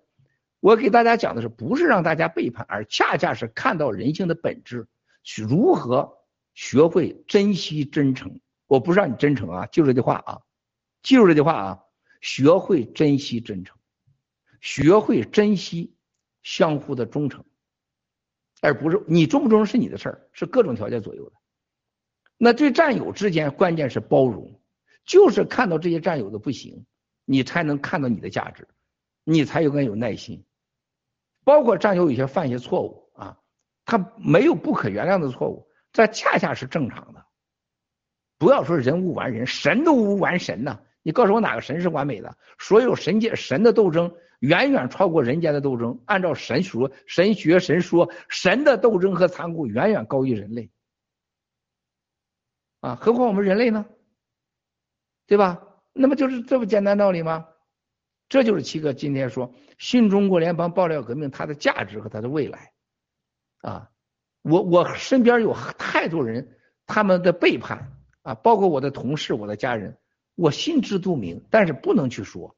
你这事你不能说透，你说透了以后，双方之间就没有再继续的可能了。况且这种事情也不是只要我能消化得掉，我就消化得掉去。你就像我哥哥嫂子，从从我这爆料革命到现在，我没有一个人跟我联系，过年过节没有一个跟我联系的。那你觉得这是背叛还是恐惧呢？是不是？是不是兄弟关系就不要了呢？兄嫂关系就不要了呢？没有，我反而是感到自责，因为我让他们进了监狱，因为我让他们失去了房子，因为我让他们现在面对恐惧，我没有责责怪责怪他们，我是满身的对不起。何况我身上还背着一个我拔地的命，因为我死了，我欠这个老郭家一条命啊！但是老郭家兄弟姐妹过上了很好的生活，我只能说过去的文贵已经死了啊！我给家里带来了美好的物质生活，让你们失去了一个兄弟，带来了恐惧。啊，我只能去灭掉共产党，这是我追求的，是吧？我不会因此而妥协，我也不会因此而埋怨，跟战友之间一样的关系嘛，是不是？你就像周芷妖、陆大脑片石耀岩，不管你怎么恨他，他怎么 low，他做过贡献，他有过帮助，这是铁的事实，也曾经快乐过，也曾经互相尊重过。我我相信他曾经也相信过爆料革命，啊，这是个事实，啊，我们不能把这东西给盖掉。啊，这才是新中国联邦应该有的一个一个阶级、一个层次、一个基本有的素质啊。所以说，现在你看欧洲的事情，我们有这么大进展。你有些人，刚才我说给钱，我给青藤，我现在我给你一百万美元，你给我找五十个 NGO 来说，我们新中国联邦是干了什么什么事你能够找到吗？青藤，你找不到，为什么？因为你没有这个历史，没这个经历。你有这个钱也不行，你七哥有这过去的关系的积累，我给找某些国家，他知道我跟这国家政府领导人都很好，我跟他们领导人见面，他们都在场，是吧？啊，我追求中国人这个法治的自由啊，法治和自由，信仰的自由，他们觉得我是真实的。新疆大屠杀，我最早说的冠状病毒、海航、王岐山、孟建柱、孙立军、香港运动，是吧？这一说都对呀，人愿意写。你过你拿钱请他，给你钱往哪花去？人把你给踢出来了。它是很多元素组成的，在那些成功的当中，七哥的价值当中也有背叛，也有不舒服，也有利益，但不都过来了吗？今天不都成了资源了吗？啊，这就是一个人类要面对的事情。万物，一个精子和卵子带着上亿条信息，你能说清楚上一个信息是什么吗？只有你看你爸你妈的脸才知道，除非你长得不像爸妈，你怀疑，那你才知道啊，原来这个验证，啊，这就是人类清楚和糊涂之间，阴和阳之间，天和地之间，人类知和无知之间和未知之间的关系，啊，你现在你像什么这教那教的出来都讲人类完全不可衡量的未来，啊，我现在讲的都是可衡量的。既有无为的世界，又有有为的世界；既有自然的东西，又有现在物理的东西。这就为什么美国能出来伊朗马斯克这样的人？人类为什么看着宇宙却永远不去能享受它？我要去探索宇宙的秘密，我要把人类从地球移向火星啊、月亮。牛行动，它是用一个无为的、无不可确定的未来。无知的世界，未知的世界，然后来用今天的有知的和物理的世界的行动来去做这兑现，这人有多牛啊！一个公司干的事儿，一个公司干的是人类上二百多个国家后边一百个国家的总和，你想过没有？后边一百个国家的总和，而这个人曾经被也没有多高的文化，别看上学没好好上，而且是一个好像父母很复杂，像个杂种生似的。但是他所有的人，所有的人生都是被怀疑、被否定的，啊，现在就已经到了无奈的程度了。以后一加一，你说等于十，我告诉你们，我不和你们吵了，一加一等于二十。都都到这程度，老子不玩了，我不在推特发表观点了。以后你们这是说一加一等于十，我要说一加一等于二十，都到这份上了。啊，这有多牛啊！男女恋爱，他有时间能听纳米丽讲讲话吗？不可能，离婚了，女朋友都没了，这样人他不可能有耐心听跟你女性说，我坐着等你几小时，你给我聊天，他不可能的。说这就是人性，这样人怎么可爱呢？怎么爱呢？啊，所以说这就是新中国联邦所探讨的。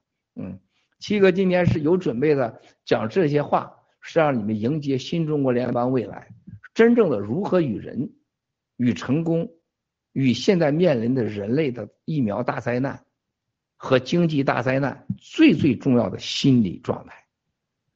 所有的力量都在这儿，都在这儿，哪儿都没有，谁也拿不走。啊。我先说到这儿，谢谢。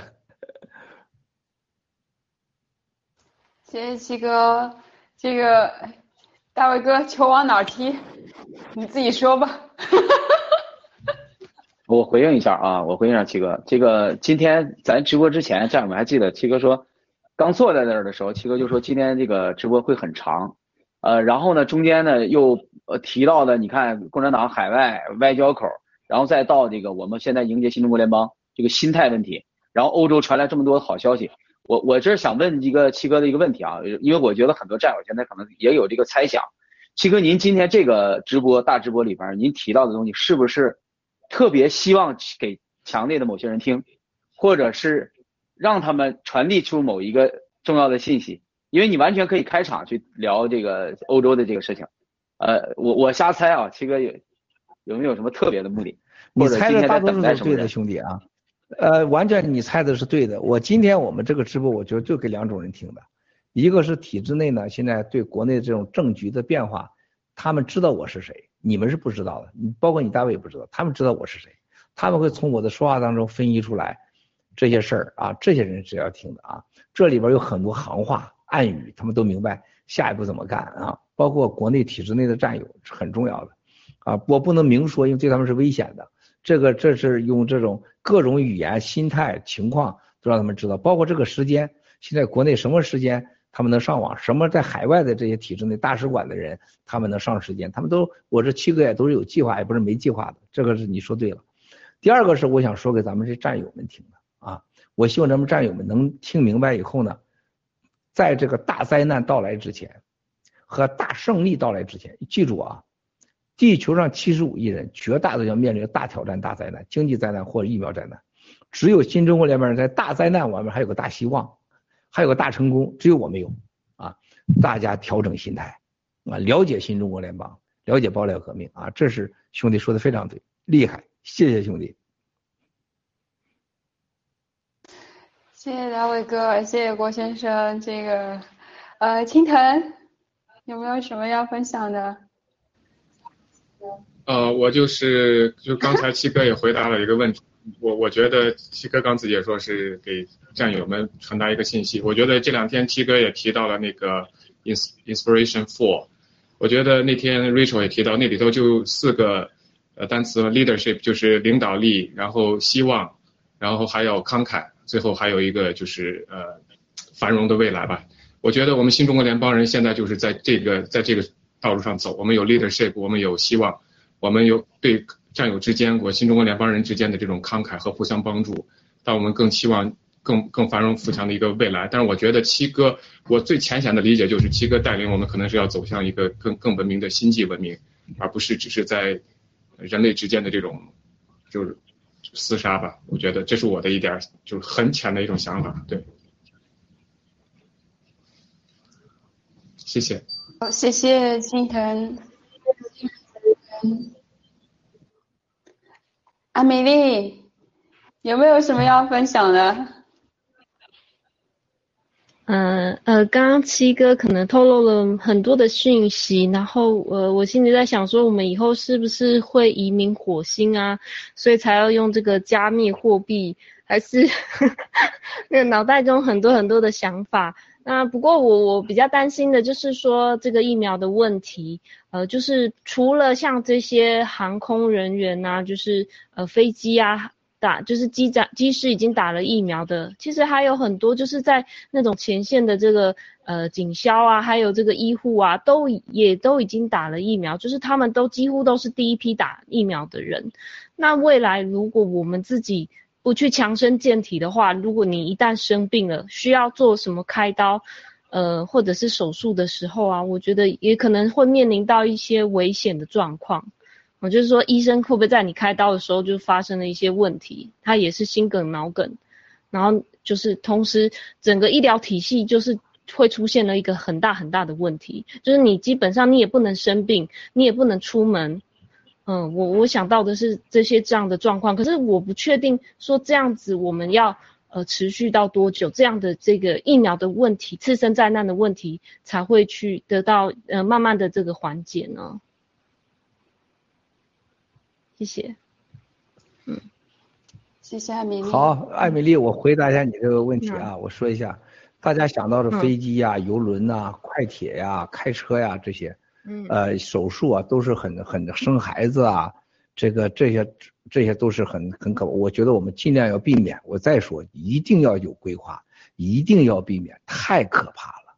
我很多是生活中经历不能告诉你们啊，就是因为有涉及到很多很多人个人的隐私，很可怕啊。因为我旁边有小孩，刚出生的孩子，有几几个月上年的，同事们很多啊，也有一生，也有就不用说了，飞机、大炮的，七个这他每天都是经历的。你们一定要小心，能不出不出，能不旅行不旅行，一定要记住，一切都要坚持到明年二零二二年十二月份。我七哥只要求你们到二零二二月，二零二年十二月份，在这之前是能不出就不出，能不动就不动啊，这是最避免。另外一个大家没有想到的，可能这以上是你担心最少的啊。我我嗓子哑，不要担心，我抽雪茄是这样。我大兄弟姐妹们心爱，我担心都埋怨菲菲不让七哥喝水，七他离我太远了。如果近的话，我让咱俩美女一人递一杯，每一分钟喝递一杯水。七哥最喜欢这个了啊，那太远了，这都是假的，是吧？啊，肯定不是俩哥们对给我递水啊，所以放心，我这是抽雪茄抽的事儿。兄弟要记住，姐妹们，最大的我担心的不是这个，这是我们少出门能避免的。你去想，最可怕的是一种报复性的社会灾难。任何手里掌握着政权，他觉得我已经快死了，他看到很多人打了疫苗死了，他也救不活的时候，他这种灾难一个决定，他能杀掉不是一个飞机摔掉的人，是多少人？太可怕了！啊，如果要是有有控制到病毒的人，我再放病毒，我死我让你们都死，更可怕。就像王岐山一样，老子表面上没儿没女。我不能这个天天啊搞搞女人，我就这个姚依林家不让我搞，我拿手指手搞，你这是可怕极了。陈峰他玩不动了，他偷人家子宫，他叫双休。孙立军性无能，把女明星搞在一起，叫别人搞，叫跟狗搞，是不是让看着狗搞搞女人？啊，这都是王孙立军干的事儿，这绝对的。今天直播的这都知道，让狗搞女人，这他都干了很多次，在警卫八局呀。中央警卫八局铁桶七个手，那警卫八局，这是孙立军啊，都都装都是瞪眼瞎吗？那李东升喝人奶，这都是变态，就这个会产生报复。另外一个，有些警察呀、军人呐，哇塞，手里都有枪啊，你想想，这是很可怕的呀。你都这事儿是真是我这最担心的，我真希望世界政府能重视的问题。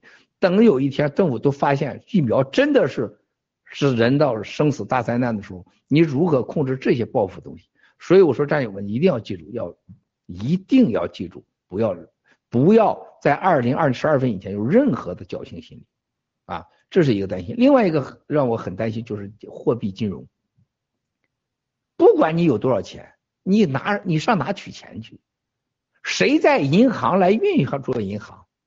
谁来管理银行的信用卡刷卡？就说你有钱，就说你不虚用虚币。你要取现的时候怎么取？再一个，如果停电了，电厂谁在干电活？谁在管理银行？谁在确定你信用卡不不被偷走？你家被抢劫的时候，谁来给你报案？那警察，你你所有能想象的下一步，都有可能是脑梗、心梗、肛梗、眼梗，你咋办？你现在的货流、物流都出问题了，上哪去买超市买东西去？啊，你喝上哪干？在城市里边，你一没水你就傻了。你能坚持五天吗？你不洗澡可以，你能活下去吗？然后再没电，没电能有水吗？有手机，你手机都没电了，你怎么用啊？啊，他不是开玩笑的呀！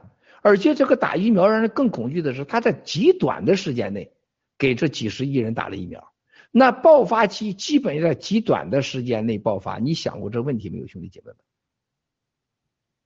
我不知道哪国政府现在真正研究，我我希望看这直播的各国政府能意识到，如果有并发症的时候，三十三十七亿、三十五亿，咱就按万分比，一万个有一个，三十七亿是多少个？啊，你想想，他要同时并发，这个人类不大混乱了吗？你这里边出来几个王岐山，出来几个陈峰、希特勒，你这社会是什么样子？所以说，现在我说新中国联邦的农场的战友们，你们要把农场加大，把农场当为家，咱要做好全部。共产党不会救你们，任何国家政府不会救你们，只有我们自救。这就是为啥我们铁血乳联盟委员会的每个人要意识到这一点啊。那个时候，兄弟姐妹们，你看九指妖也进监狱了，陆大脑袋石耀岩被遣返了或者进监狱了。呃，他的家人那肯定是，你不放心，陆大脑袋的老婆一定是给他戴绿帽子，立马走，也找一个比爷爷还大的年龄人去睡觉去了，一定这结局。孩子被托管了，他一定这结局。他你我说过吗？陆大脑袋被饿死，你要卖两块钱的路德简简，你说他已经穷到啥程度了？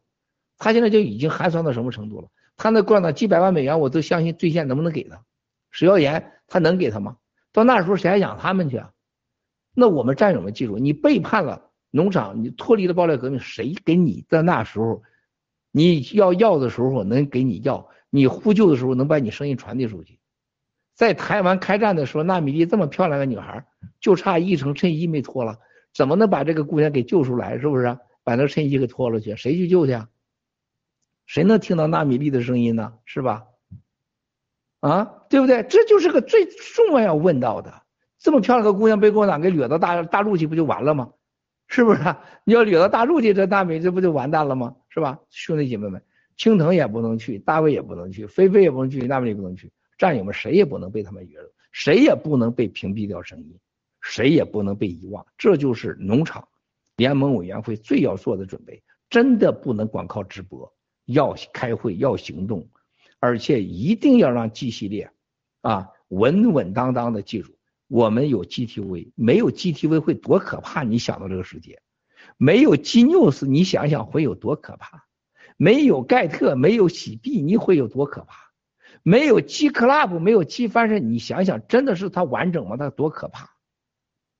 你们想想，兄弟姐妹们，想想，你想批评一件事，那容易着呢，那你做一件事看一看。所以说，这个灾难下来，绝不仅仅是驾驶员。一生绝不是交通，是一系列的问题。共产党已经做大演习了，大停电、大停水，让你要学会生存，把头悬在天上，所有生存。共产党已经在演习了，你告诉我，如果天天这样，你能生存吗？你们回答我，回你们生存不了。我说到这儿时候，再请你们几个点评，谢谢。啊，好像这个球踢踢到我这里来，这个呃，郭先生是就是说前面你说这个事情是讲给我们战友听的，那么就是作为战友，我跟你也大概聊一下，就是说我就觉得说，呃，这嗯郭先生的领导力啊，我我看的还是比较浅，我就是看到说这个郭先生领导力是真的相当相当的宽容，然后呢，他关心的事情又相当相当的仔细，怎么说呢？这个郭先生。这个我们最近一段时间跟他大直播，大家都就是用我老公的话说，哎，你有时候这个不行啊，那个那个不行啊，这样有时候眼睛卡看那里啊，看哪里。但是郭先生永远大直播以后都会是一句话：战友们，你们太棒了。然后所有大直播的人应该是真的是心里能够感觉得到，就是你每一次，即便是你自己都觉得，哎呀，有时候。哎呀，真的不行。但是郭先生永远是鼓励你们啊，战友们，你们太棒了。那就是说，真的是给给每一个人就是呃一种鼓励，然后也把大家就凝聚在一起。所以我觉得这个是就是很巨大的领领领这个领导力。然后还有就是郭先生关心的事情非常非常的仔细，就是呃前两天我还群里面看到有有战友说这个郭先生无处不在。就是你们在里面说一些什么东西，发一些什么乱七八糟的东西，他其实都看在眼里。就是他可以把这个，就那同时也证明他这个精力非常非常的充沛啊。就有一些事情，就我们想到之前的这些动力案啊，这个陆大脑袋啊这些事情，呃，讲就是如果是我的话，我有时候都觉得说，如果我有郭先生那么有钱，我都不愿意去跟这些人搞。哎，但是他就是为了说还很执着这件事情，我认为对的，我就一定要跟他搞到底。这个不会觉得说，哎呀，这这笔钱，这一百万对我是什么钱嘛？这个不算飞一趟飞机，两趟飞机就没有了。那他就为了这一百万，他愿意花个两百万去跟他搞，他就是要为了就是执着的追求这个他自己这个事情。我就觉得就是说，这个跟普通人是就是说有巨大巨大的差别。然后我觉得跟郭先生相处在一起，就是有一件事情是很舒服的，就是。你就做你自己就好了。其实你不要在，就我一直觉得说，不要在郭先生眼前玩什么小花样，因为他这个经过大风大浪的人，这个他今天能够跟共产党搞，还还在这里坐着跟大家直播，有什么东西他是没看到过的。所以呃，这个就是你很坦然的做你自己就好了。所以这个是。我自己作为战友想跟这个大家分享的，然后呃，这个这个我我觉得过现在挺累了，然后那个很多战友要托我问很多问题，所以我能不能一起问了？就是也是跟后面的这个灾难有关，就是有。对他们有说这个，嗯，就是关于什么集中营，就有看到美国在造集中营，这个会不会对这个排华这个有影响？然后还有就是这个三票先生也在问说，这个呃，现在共产党这个军权现在到底在哪里？所以就暂时我也不能再多问了。好了，谢谢。呃，我可以告诉你，美国的造集中营这事跟这半点关系没有。他这个美国和任何国家由于人口的暴涨。还有现在这个长期和平导致政权不稳定不稳定，集中营和监狱永远是涨的，火葬场也会是涨的，这是它这个必然现象。那么由于现在美国这个政局动荡，所以讲它都是不可能这一年前或者几个月建的，它都是呃长期的规划。你像美国的所谓华盛顿旁边这都是七八年前你看看美国国会都有的东西，它这大家没有常识。是不是？你现在是看着火葬场你就害怕就烧你了，你看到集中营就是关你了，这这是自我恐惧是吧？跟你半点关系没有。美国不至于到那一步，你不用恐惧啊，不可能。美国、加拿大、欧洲这种社会，想对老百姓说无向集中下手，你包括澳大利亚的警察那么狠，你不要看那是个案啊，那是个案啊，它不一样。任何这些国家，你看到过去都是太好了，你以为什么都不动你，你看到警察动手了没有？你别看警察是过分的。首先，在任何国家，大家记住啊，中国为啥有信访？在法院，你有事儿，你在地方告了啊，比如黑龙江大卫那块就很清楚，你家有拆拆迁，你去法院告了，法院判你输了，然后你第二审你又输了，然后你就觉得我要我去到中央告状去，这是一个无法的社会和无法的社会的公民的一个最不好的结果。你在美国，你告啊，你第一个审你输了，第二审输了。你再往哪去告，就把你直接扔监狱去了。共产党还让你在这搞信访，那是给你便宜你了。在美国，在欧洲，你二话不说就把你扔监狱去了，因为你犯法了。他专有治你这个的，没有信访的就因为你在监狱里，你信访什么信访？对不对？你像在澳大利亚那个警那个警察那个踹女的那脚，在英国啊，你你抓住警察的手，你扳警察的脖子，他不踹你，你是女的就不踹你啊？你在中国就以为我是女的，我是老人，你不让踹你，所以才有信访。在哪都该踹你，警察，他有统治，他就有统治的规矩，在你没有打破之前，你在哪国就人澳大利亚那些，比如那女那有人说啊，我我根本啥也没动，警察就把我摁倒了，一帮警察，那你是看了个表面现象，只有无法的社会才没有看不出警察打人，警察就是打人的，那共产党片就说警人民警察爱人民，胡扯的，人民警察就是治人民的，哪国警察都是治人民都打人民的，他不可能是服务人民的。他是警察，是国家行政执法机关、国家公权力的执法者，他不是服务者，你不要搞错了。都希望这警察天天给你端茶倒水，给你喂猫喂狗，你胡扯了那是是吧？你那都是不对的。但西方他有法，他严格执法啊，不要搞错了，他西方是有法的。你看那些政客是不是？你看看澳大利亚几个人是不是？有人给微量说他搞腐败，就把他给抓了，你就得辞职啊！你不要看美国现在有些人嚣张，那都要被审判的。现在强制打疫苗，几乎人都得被审判。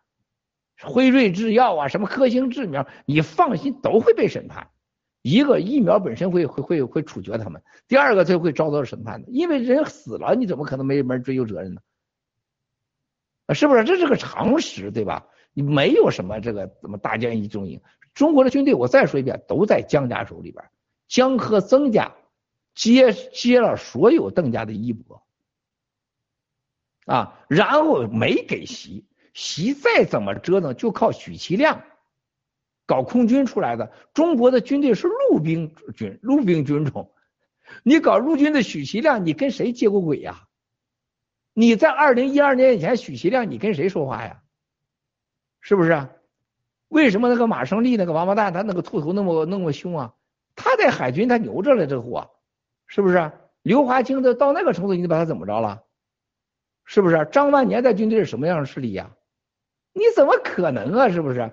现在中国的军队当然在江家手里，在曾家手里啊，这是毋庸置疑的啊。回答完毕，菲菲，就基本解答我的问题了。那这个是还是我吗？还是大卫哥？让那个艾米丽妹妹开始吧。嗯，女士优先。好，艾米丽，我我没什么要说的，但是我在想，我可以把外套穿回来吗？我我先把这个外套穿完，我好像发现。当然可以穿回来，当然，我帮你穿去，我帮你穿啊。但是这个不劳烦，我这个可以的。对。对，今天好像我想要问的问题就是差不多是这样子了。对啊，那还呃，青藤，你还有其他的问题吗？对，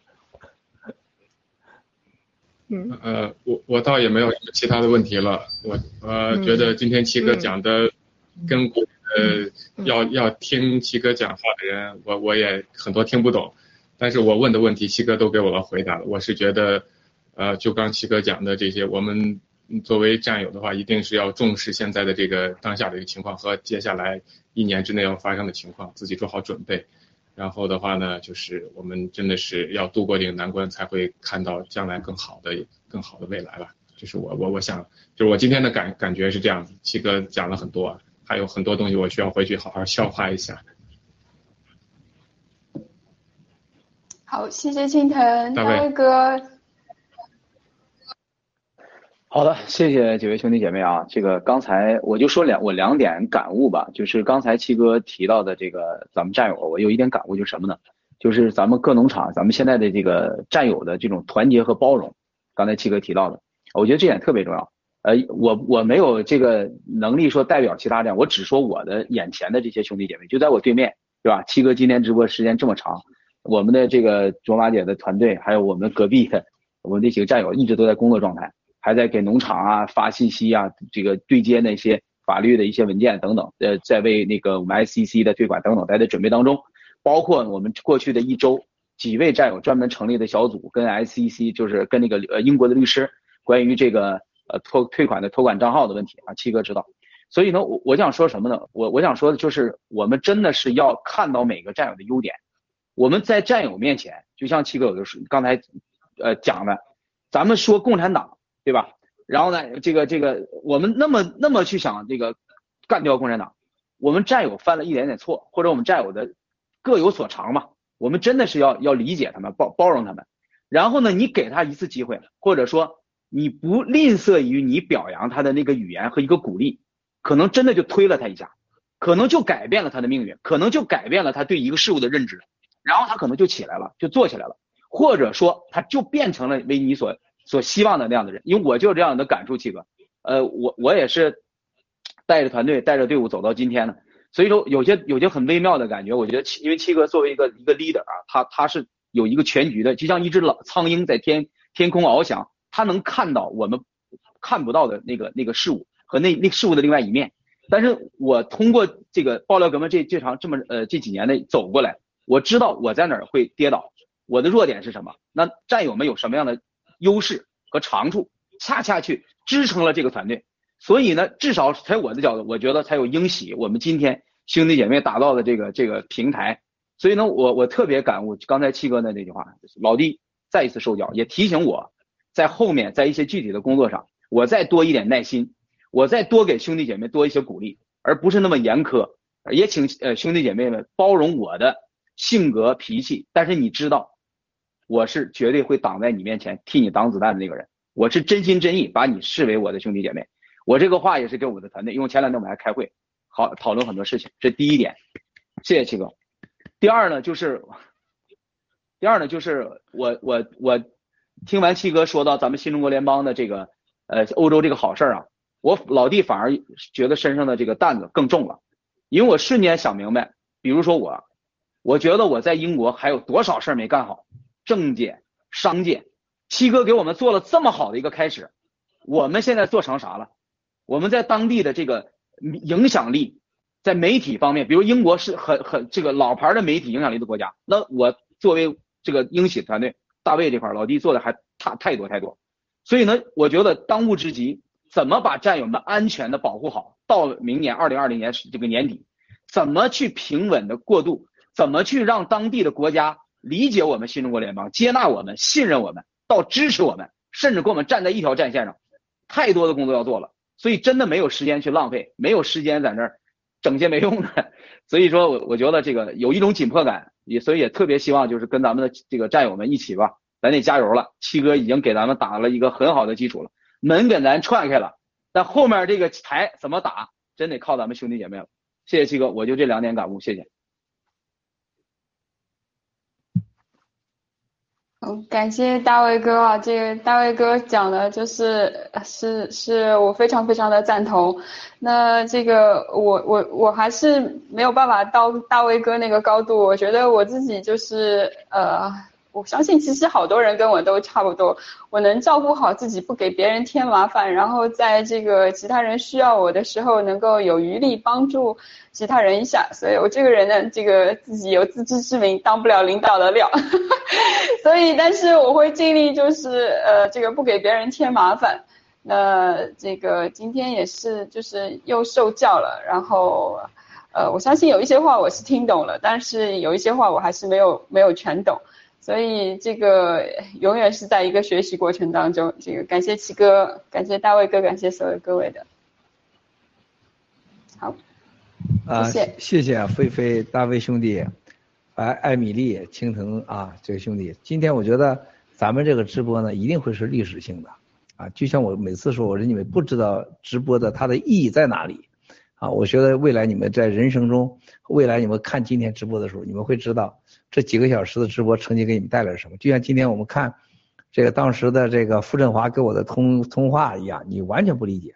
今天我告诉你，这个通话那不是傅振华本人，就傅振华的段落没那么低啊，他又操控着一个司机。但后来当这个事情被我公布以后他，立马这司机就给做掉了。啊，最可怕的事情，傅振华祸害了最多的公检法的干警们。啊，就是共产党，就像你们这共产党干祸害最多了。傅振华抓最多人是什么？法轮功、公检法，啊，最多就是他干的这人，就是个小瘪三儿，完全骗局上去的。啊，很多人问我为什么是习的人啊，他还被抓了，习保护保护不了他。第一，习也不想保护他，他帮助习干了太多脏事习也希望他死。就你帮别人干坏事你帮助郭文贵干坏事你帮着菲菲干坏事你帮习近平，你帮任何人干坏事最终都是要被坏事做死，因为谁也不希望帮助干坏事人活下来活太长了。你们记住，这个基本的常识，在二十大以前更希望他死，啊，本来对方就让他死，就借这事儿表现一下公正。世界上没有公正的，在政治上哪有公正？政治上只有输赢。那么对自己有利，那就是要赢嘛。习这个时候看到你对方有，你看看我已经维护了你，让你当司法部长，解决了正部级，是吧？这么多人斗你，我保护你那么多年，现在证据确凿，维护党的廉洁性，你还欺骗了我，你死去吧！符合习的利益，政治家，全人类的政治家全是流氓，啊，全是流氓。你看我这么多政治朋友，我当面我就说，我说政治家全是流氓，你永远要记住啊，全是流氓。啊，所以说这些事儿，这个你不能拿你这个老百姓的心用善恶之心衡量政策。为啥习还让傅干掉？三票先生说，那当然啊，你干二十大以前，你他妈冒出来点什么事咋办呢？为了表示我公正性，下一个我要抓孟建柱，抓这个这个王岐山。你看我把傅政华都做掉了，我还不敢做你吗？我不应该做你吗？在党内我只能是杀你立我威，那当然要杀了。杀鸡给猴看，杀的是鸡。当猴子杀猴子给看的时候。那就是你看我连猴子都敢杀，我谁不敢杀呀？对不对呀？是不是？这就是基本的常识啊。那么就说明傅振华祸害那么多政法委的人，到了司法部又祸害那么多，他抓着的人又在监狱里边，他在监狱去治他们。你看共产党够黑的，洗也够狠的，所有他抓进去的人再让傅振华去折磨这些人有多可怕？我的一个同事。啊，被抓的时候，傅振华上去以后，其中一个就被关押地点不是在大连啊，也不是在河南，是在河北的某地。傅振华突然出现了，站在笼子上说：“你就是谁吧？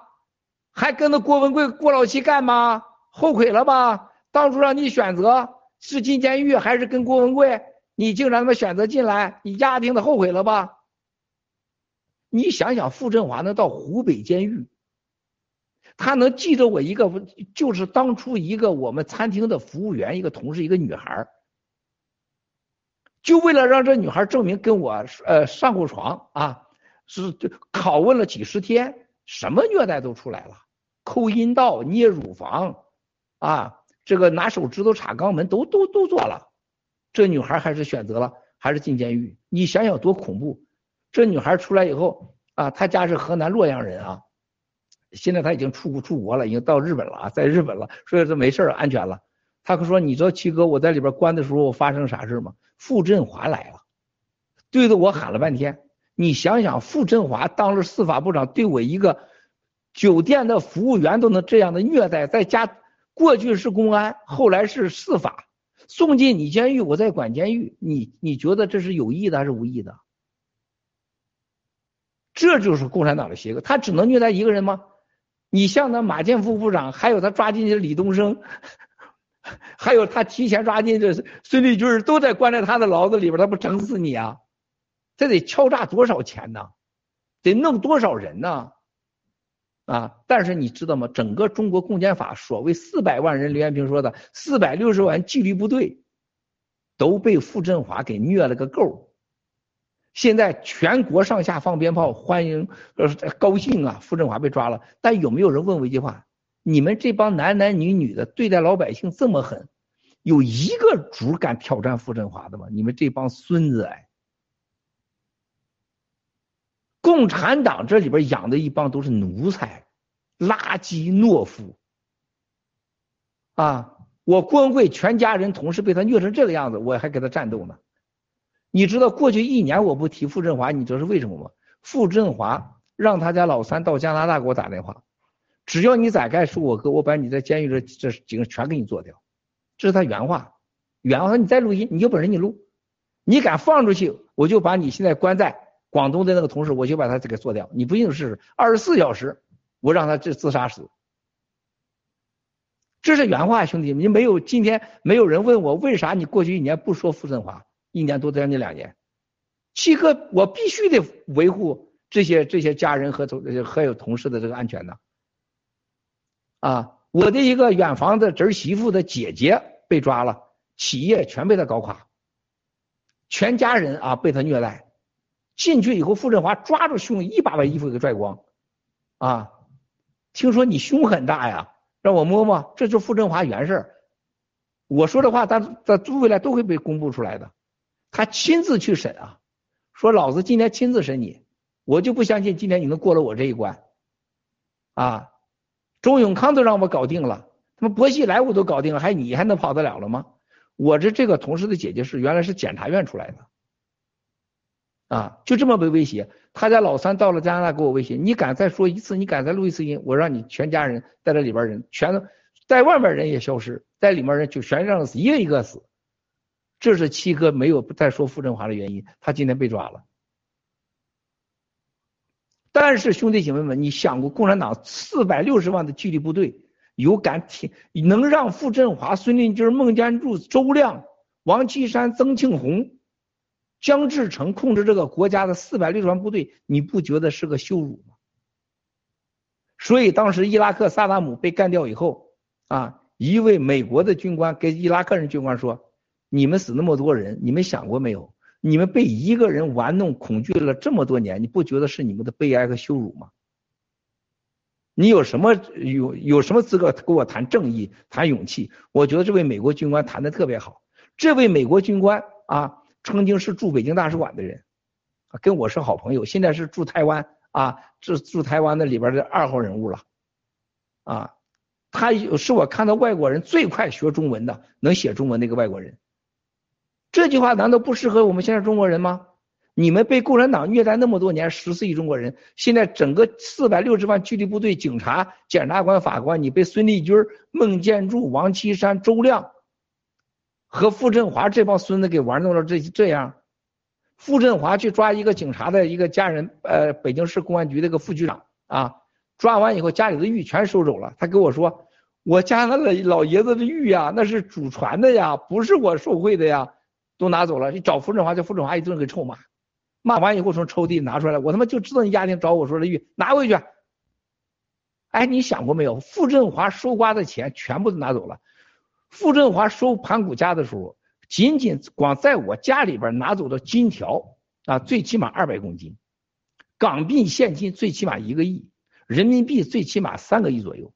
没有，现在办案专案组没有给我加一个条，没还回一分钱。不是黄金是超过六百公斤，啊！我老娘过大寿，我就是拿金砖往上。我老娘不懂得钱，但懂金砖，我给你弄的金砖啊，大金砖，都是美联储的金砖，没有一分钱还过来的，加起来这也六七个亿了吧？没有任何还回来的，是吧？傅振华仅收李友的家，光在李友家收走的翡翠和玉，那十亿都不止。傅振华都哪去了？保证不在中国藏着，也不在国际俱乐部，也不在他三那个那个那个三里屯的家，全部就在海外呢，在澳大利亚，在在加拿大，在新西兰。啊，你不觉得这是个耻辱吗？谁问过这问题啊？对吧？吴征到现在还配合共产党要灭平报呢。吴征仅一个公司从零到上市卖给马云三十四亿美元，你上上网查去。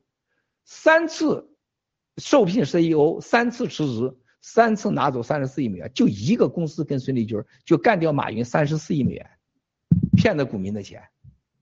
药师蓝的那个找一次钥匙，那代价贵了，是不是？刚才我们让纳米粒脱衣裳一分钱没花，那那药师蓝要是这这找一次钥匙，那价钱大了去了，中国人民要付几百亿的钱，几亿的钱，你有想过这问题吗？到今天，杨澜在中国。照样是中共中央领导人所谓情报战线最好的燕子，吴征是最好的蛇，你们想过这问题吗？啊，到今天你看，王岐山、孟建柱、孙立军、姜志成、曾庆红、周亮势力一点没弱，啊，海航陈峰被抓了，王建死了，海航骗的老百姓的钱谁还啊？人家人家的他儿子陈晓峰还有对面的房子卖了，在美国有多少套房子？啊，谁来回答这个问题啊？恒大捂住了，恒大的钱你能拿回去吗？你一分也拿不回去。那个那个有个女的骂这个恒大玩明星，玩明星你能让他再玩回去吗？玩不回去了，是吧？呃，几架私人飞机加一起几个钱？两亿美金算个屁钱呢？他就不知道重点，恒大有多少现金，有多少有价证券在海外？所以说，中国老百姓的无知和中国所谓你想官方的无知，你再想想孙立军今天阶下秋和钟永康这样政法委书记跪在地上求饶耍撒泼，哎呀，我你们打我，哎呀，打死人了，救命啊！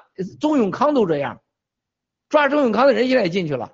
为什么中共总是坏人抓坏人，更坏的人抓坏人，从来没有好人抓坏人呢，从来没见好人去去抓坏人过，对吧？这直播的魅力就在这儿，新中国的联邦力量就在这儿。啊，七哥真的想再给你们直播六七个小时啊，坐着讲一天。真有时间，我希望给你们准备好的时候哈，我和咱们战友们一起，咱直播上一天。但是今天我估计，刚才这个大卫兄弟已经是暗语了，卓玛要睡觉了啊，小妹要睡觉了，这个战友们都累了，是吧？咱们今天就直播到这儿，咱一起为七十五亿全人类的同胞祈福啊，这多有现实意义！十四亿新中国联邦的同胞啊，咱们爆料革命的战友和家人，香港同胞、台湾同胞、新疆、西藏同胞们祈福。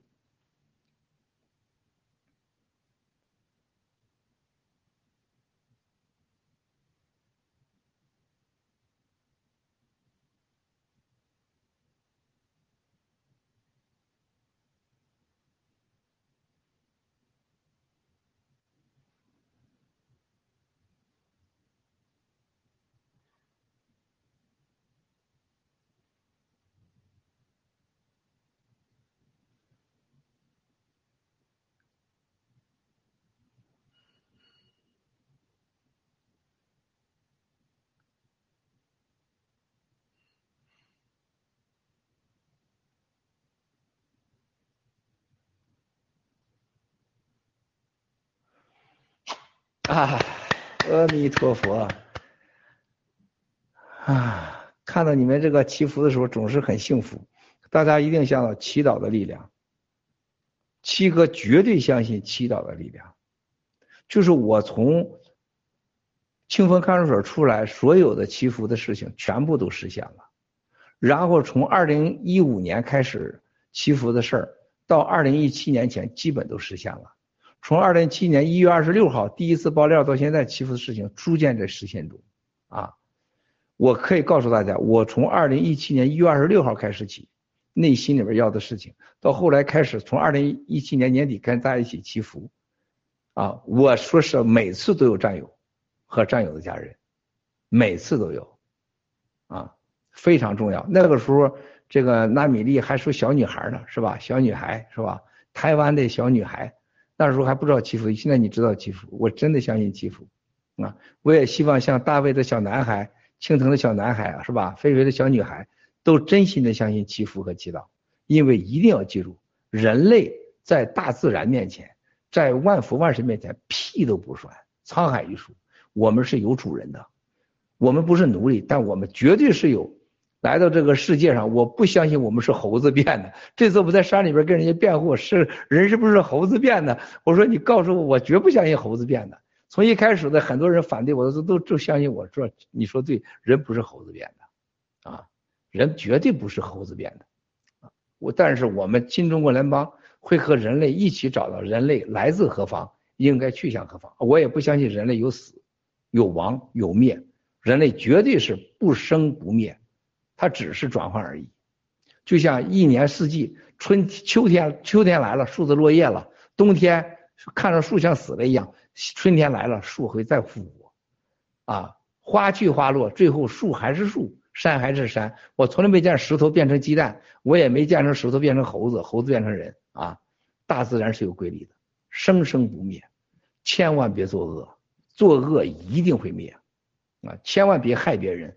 千万不要把手伸到战友的裤带上，我可以让大米粒脱上衣，绝不会让他脱解解腰带，绝对的啊，绝对不会的，哈，我绝对不会把手伸到战友的腰包里，珍惜吧，二零二二年十二分以前，兄弟姐妹们，好好活着，远离冠状病毒，千万别打疫苗，记住怎么用药，尽可能不要有压力的去帮别人，不要有负担的去帮别人，也不要有压力有负担的去参加爆料革命。因为我们是快乐灭共，而且我们本身就在享受中，这个过程不是痛苦的，我们这个过程就是我们追求的。今天的所有一切都是过去四年的结果啊！未来的十二个月、十八个月以后，你会看到新中国联邦更不同的地方。谢谢兄弟姐妹，谢谢大卫兄弟、卓玛妹妹、英喜所有背后战友，谢谢青藤，谢谢菲菲，谢谢呃艾米丽。大家现在菲菲主持人，请宣布结束，我们就结束了。谢谢兄弟姐妹们。谢谢各位，谢谢七哥，感谢大卫哥、青藤，然后艾米丽，感谢所有今天参与的这个卓玛姐，还有很多背后的团队。对，这个我们所有的这个背后的团队都超热闹的，都是我我们有很多狼要做 PPT，然后一一个主题做一堆 PPT。OK，感谢各位，感谢各位。谢谢七哥，辛苦了啊！谢谢谢谢，强烈千千万万的谢谢谢谢谢谢谢谢菲菲用心良苦，谢谢谢谢谢艾米丽，谢谢谢谢谢谢。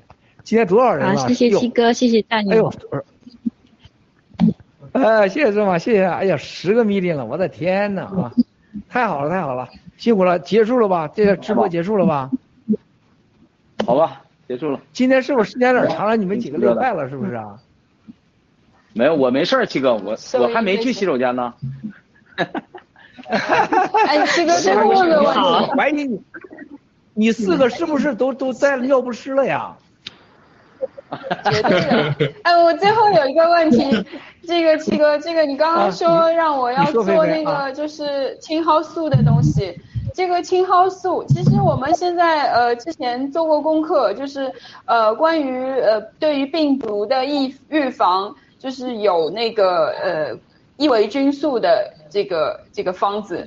那么但是青蒿素呢，我们只找到了一些国内的治疗这个病毒的一些方子，但是没有对于针对于这个打过疫苗的这个应该怎么样使用这个青蒿素，到现在没有，我们没有任何这个官方的医生啊或者怎么样，就是对于疫啊，青蒿说打过疫苗的人就是青蒿素和锌和羟氯喹吃，不要超过七天，就是最好的，就是早晚吃啊。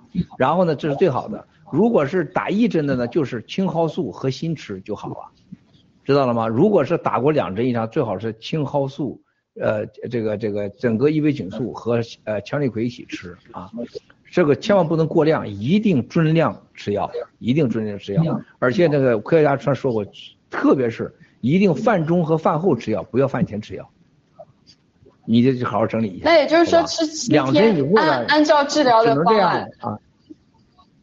对了对了，没错、啊。就是七天按照治疗的方案。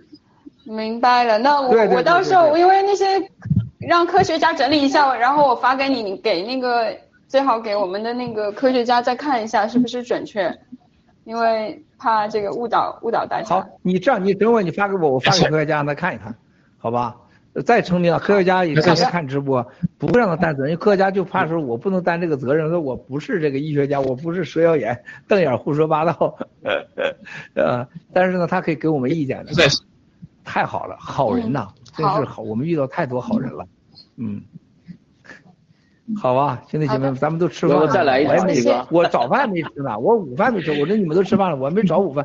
我昨天中午吃的饭，昨天晚饭没吃，早饭没吃，午饭没吃。可以吧，兄弟们？你们都吃饭了吧？可以，非常可以。我没吃。谢谢七哥，辛苦了。肥肥还不想让您走，吃了早饭了。下次再再站十个小时啊，再站十个小时，下次啊。再见了啊，走了走了。谢谢谢谢，好，拜拜，战友们。大卫哥，拜拜，各位，拜拜。拜拜。中共是印尼屠杀华人的噪音，未来海外华人的处境会更凶险。由于中共国已经开启了潘多拉的盒子，执行了他们的“一三五七九”计划，故意释放着病毒和恶意破坏全球的经济，导致了众多国家的民众都已经开始陷入了生存的危机之中。因此，对华人的报复可能已经在可怕的酝酿之中。从郭先生在直播中多次的透露出，根据他和众多西方政客和大财团及各方大佬的深度接触中发现，他们分不清中共和中国人。这将会导致把海外的华人推到险恶的危险处境之中。郭先生在大直播中以1965年和1997年的印尼屠杀华人为例，多次的向我们提及了大屠杀的惨状。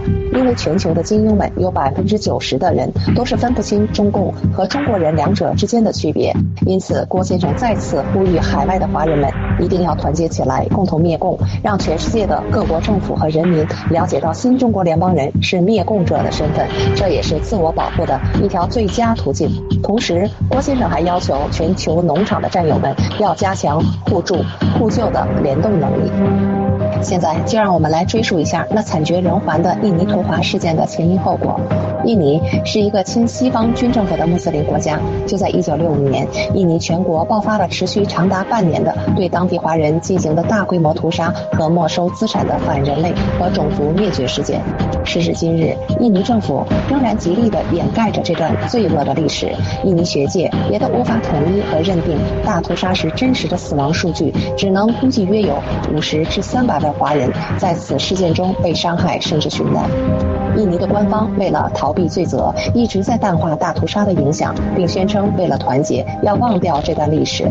必须要为这次惨案负责的中共，也仅是承认了当时对印尼共产党的支持是在履行着共产国际的义务和职责。事实上，在大屠杀发生前，中共和亲共的印尼苏加诺政府已经狼狈为奸，并大力扶植着印尼共产党，导致了西方的反制，从而引发了一场军事政变和肃共运动。事态发展迅速到了不可控制，并导致了印尼全国开始反华人大屠杀。但中共大外宣却把责任更多的推卸为是印尼内部的民族矛盾和政治斗争。当时，文职官员出身的苏加诺，在1959年兼任着印尼总统和总理之前，已表现出亲共产主义的政治立场了。由于手中无兵权，深感统治地位的不稳定，就采信了中共给的建议，大力扶持着已被中共收买的印尼共产党。由于是政府行为，在短期内由原本只有几千人的印尼共产党，直接扩大到了一千万人以上。印尼有了完全被赤化的趋势。同时，苏加诺还大肆宣扬着他与共产党之间的密切关系，从而引起了西方的严重关注。时值朝鲜战争结束不久。以美国为首的西方政府对共产主义的扩张提高了戒备。当时亲西方的苏哈托将军是印尼军队中的实力派，因而受到西方暗中的支持。当西方许诺苏哈托由他来组建一个亲美的新政府时，他心动了。这时，苏加诺以反政府为理由，指挥其卫队司令翁东于1965年9月30号抓捕了多名军队中的高级将领，并与共产党员一起处死，其中包括了有六名将领。侥幸逃脱了的苏哈托立刻利用了军人的仇共情绪，发动了军事政变，并将苏加诺囚禁。随着西方的默许和支持，一场所谓的速攻运动开始了。BBC 于二零一七年十月根据解密文件的披露，美国等西方国家不仅提前知道了屠杀计划，还为苏哈托提供了军事协助和需要捕杀的共产党员的名单。当时的印尼不仅宗派林立，而且十分落后和贫穷。刚刚上台的苏哈托不仅需要以剿共来团结各派势力，还急需军饷和财政上的补充，就好似当年的希特勒盯上了犹太人的财产一样，苏哈托他盯上了普遍都比较富裕的华人群体。他巧妙地将民族矛盾和仇共情绪转移到了华人身上，并且丧心病狂的让军队和穆斯林的暴徒去劫掠和杀害印尼华人。一直都宣称着人权大于主权的西方国家，对这起将无辜华人进行反人类的大屠杀事件，全部都选择了无耻的沉默。七十多万名失去祖国庇护的无辜华人，没有等来任何的援助，就悲惨地死去了。客观地说，被杀的华人中有极少数的共产党员，但绝大多数人仅仅因为是华人和比较富有，而都惨遭到屠杀甚至灭门。很显然，这场大屠杀的肇因就是中共向印尼输出着共产主义，中共就是大屠杀的第一元凶。由海牙国际法庭组成的国际人民法庭一九六五审判，经过了漫长的审理，终于在二零一四年由首席法官雅各布宣读了裁决的报告。认为印尼在一九六五年的政变中犯下了大屠杀等多起反人类罪行，其中包括了对多达四十至五十万人进行了野蛮的屠杀，包括酷刑、强迫失踪和系统性的性侵等行径。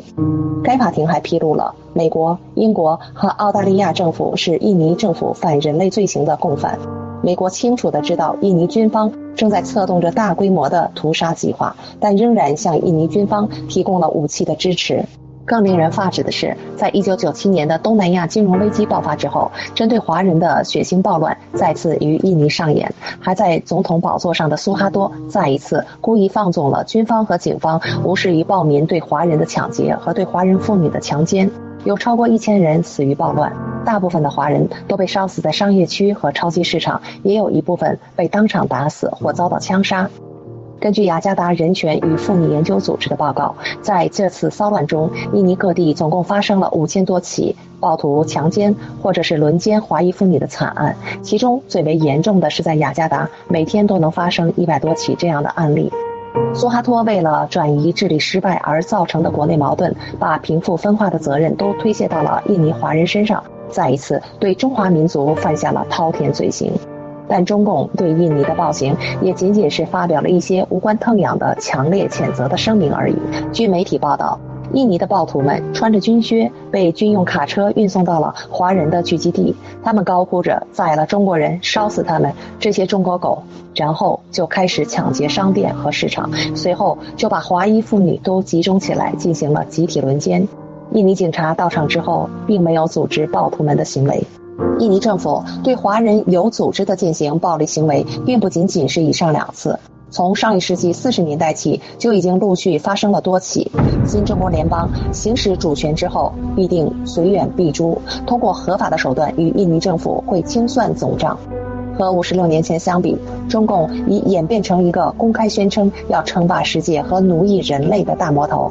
其危害已波及到全球。由此可见，当人类食不果腹，当各国政府治理失控，必将引大规模的次生灾难时，各国民众对造成他们家破人亡的罪魁祸首中共的仇恨将会无限的放大，就会无理性的去报复华人群体，以宣泄自己的仇恨。他们会认为掠夺华人的财富、剥夺华人的权利是一件天经地义的事儿。综上所述。中共邪党对人类造成的灾难是前所未有的和毁灭性的。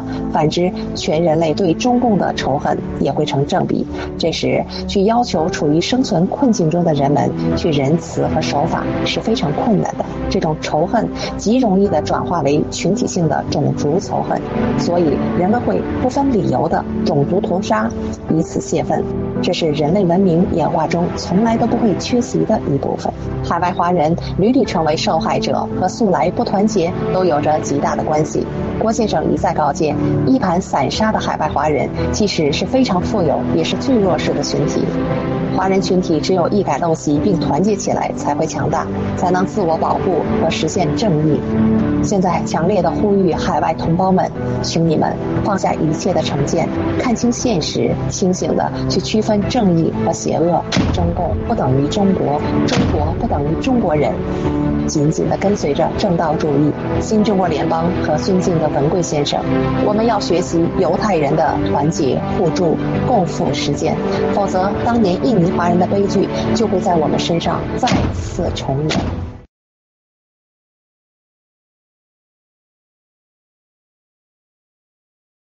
As of May 2021, I am fully vaccinated.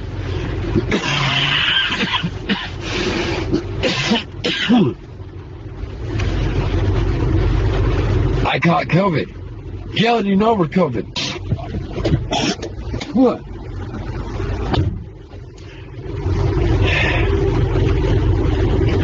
I've infected my dad. I've infected my mom, who are both vaccinated. My son, 14 years old, has both of his Pfizer shots. Now has COVID. I've infected my ex-wife. I've infected my daughter. I've infected my family, my kids, people I love most, and I'm fully vaccinated. I got sick. I went in, got tested. My test came back negative because my viral load wasn't high enough. Because I'm fully vaccinated, my viral load didn't get high enough for the test to test positive. So I infected everybody that I love.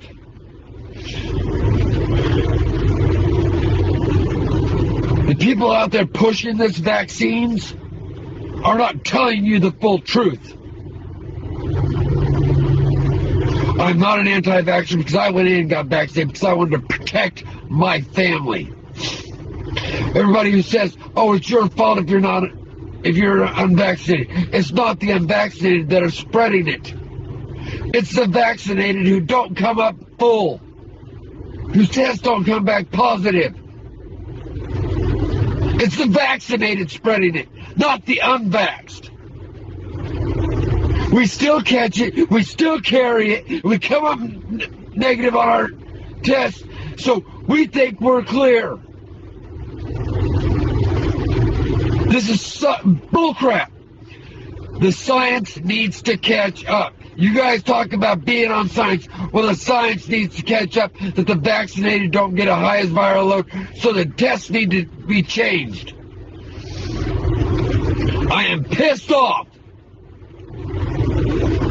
Y'all talk about the vaccinated, the vaccinated. No. 这场战争刚刚开始。我只为十四亿中国人民的正义尊严而战，一定要全力以赴把中国人和共产党分开。六四不需要评价，六四没有任何人可以评价。在历史的长河中，必将出现一个伟大的、一个新的主政义。大家千万不要忘了香港，它给我们这个民族带来了希望，给我们这个人种带来了尊严。它的诞生有一个非常重要的使命，要灭掉共产党。这不是买卖。这是信仰这是最伟大的一场革命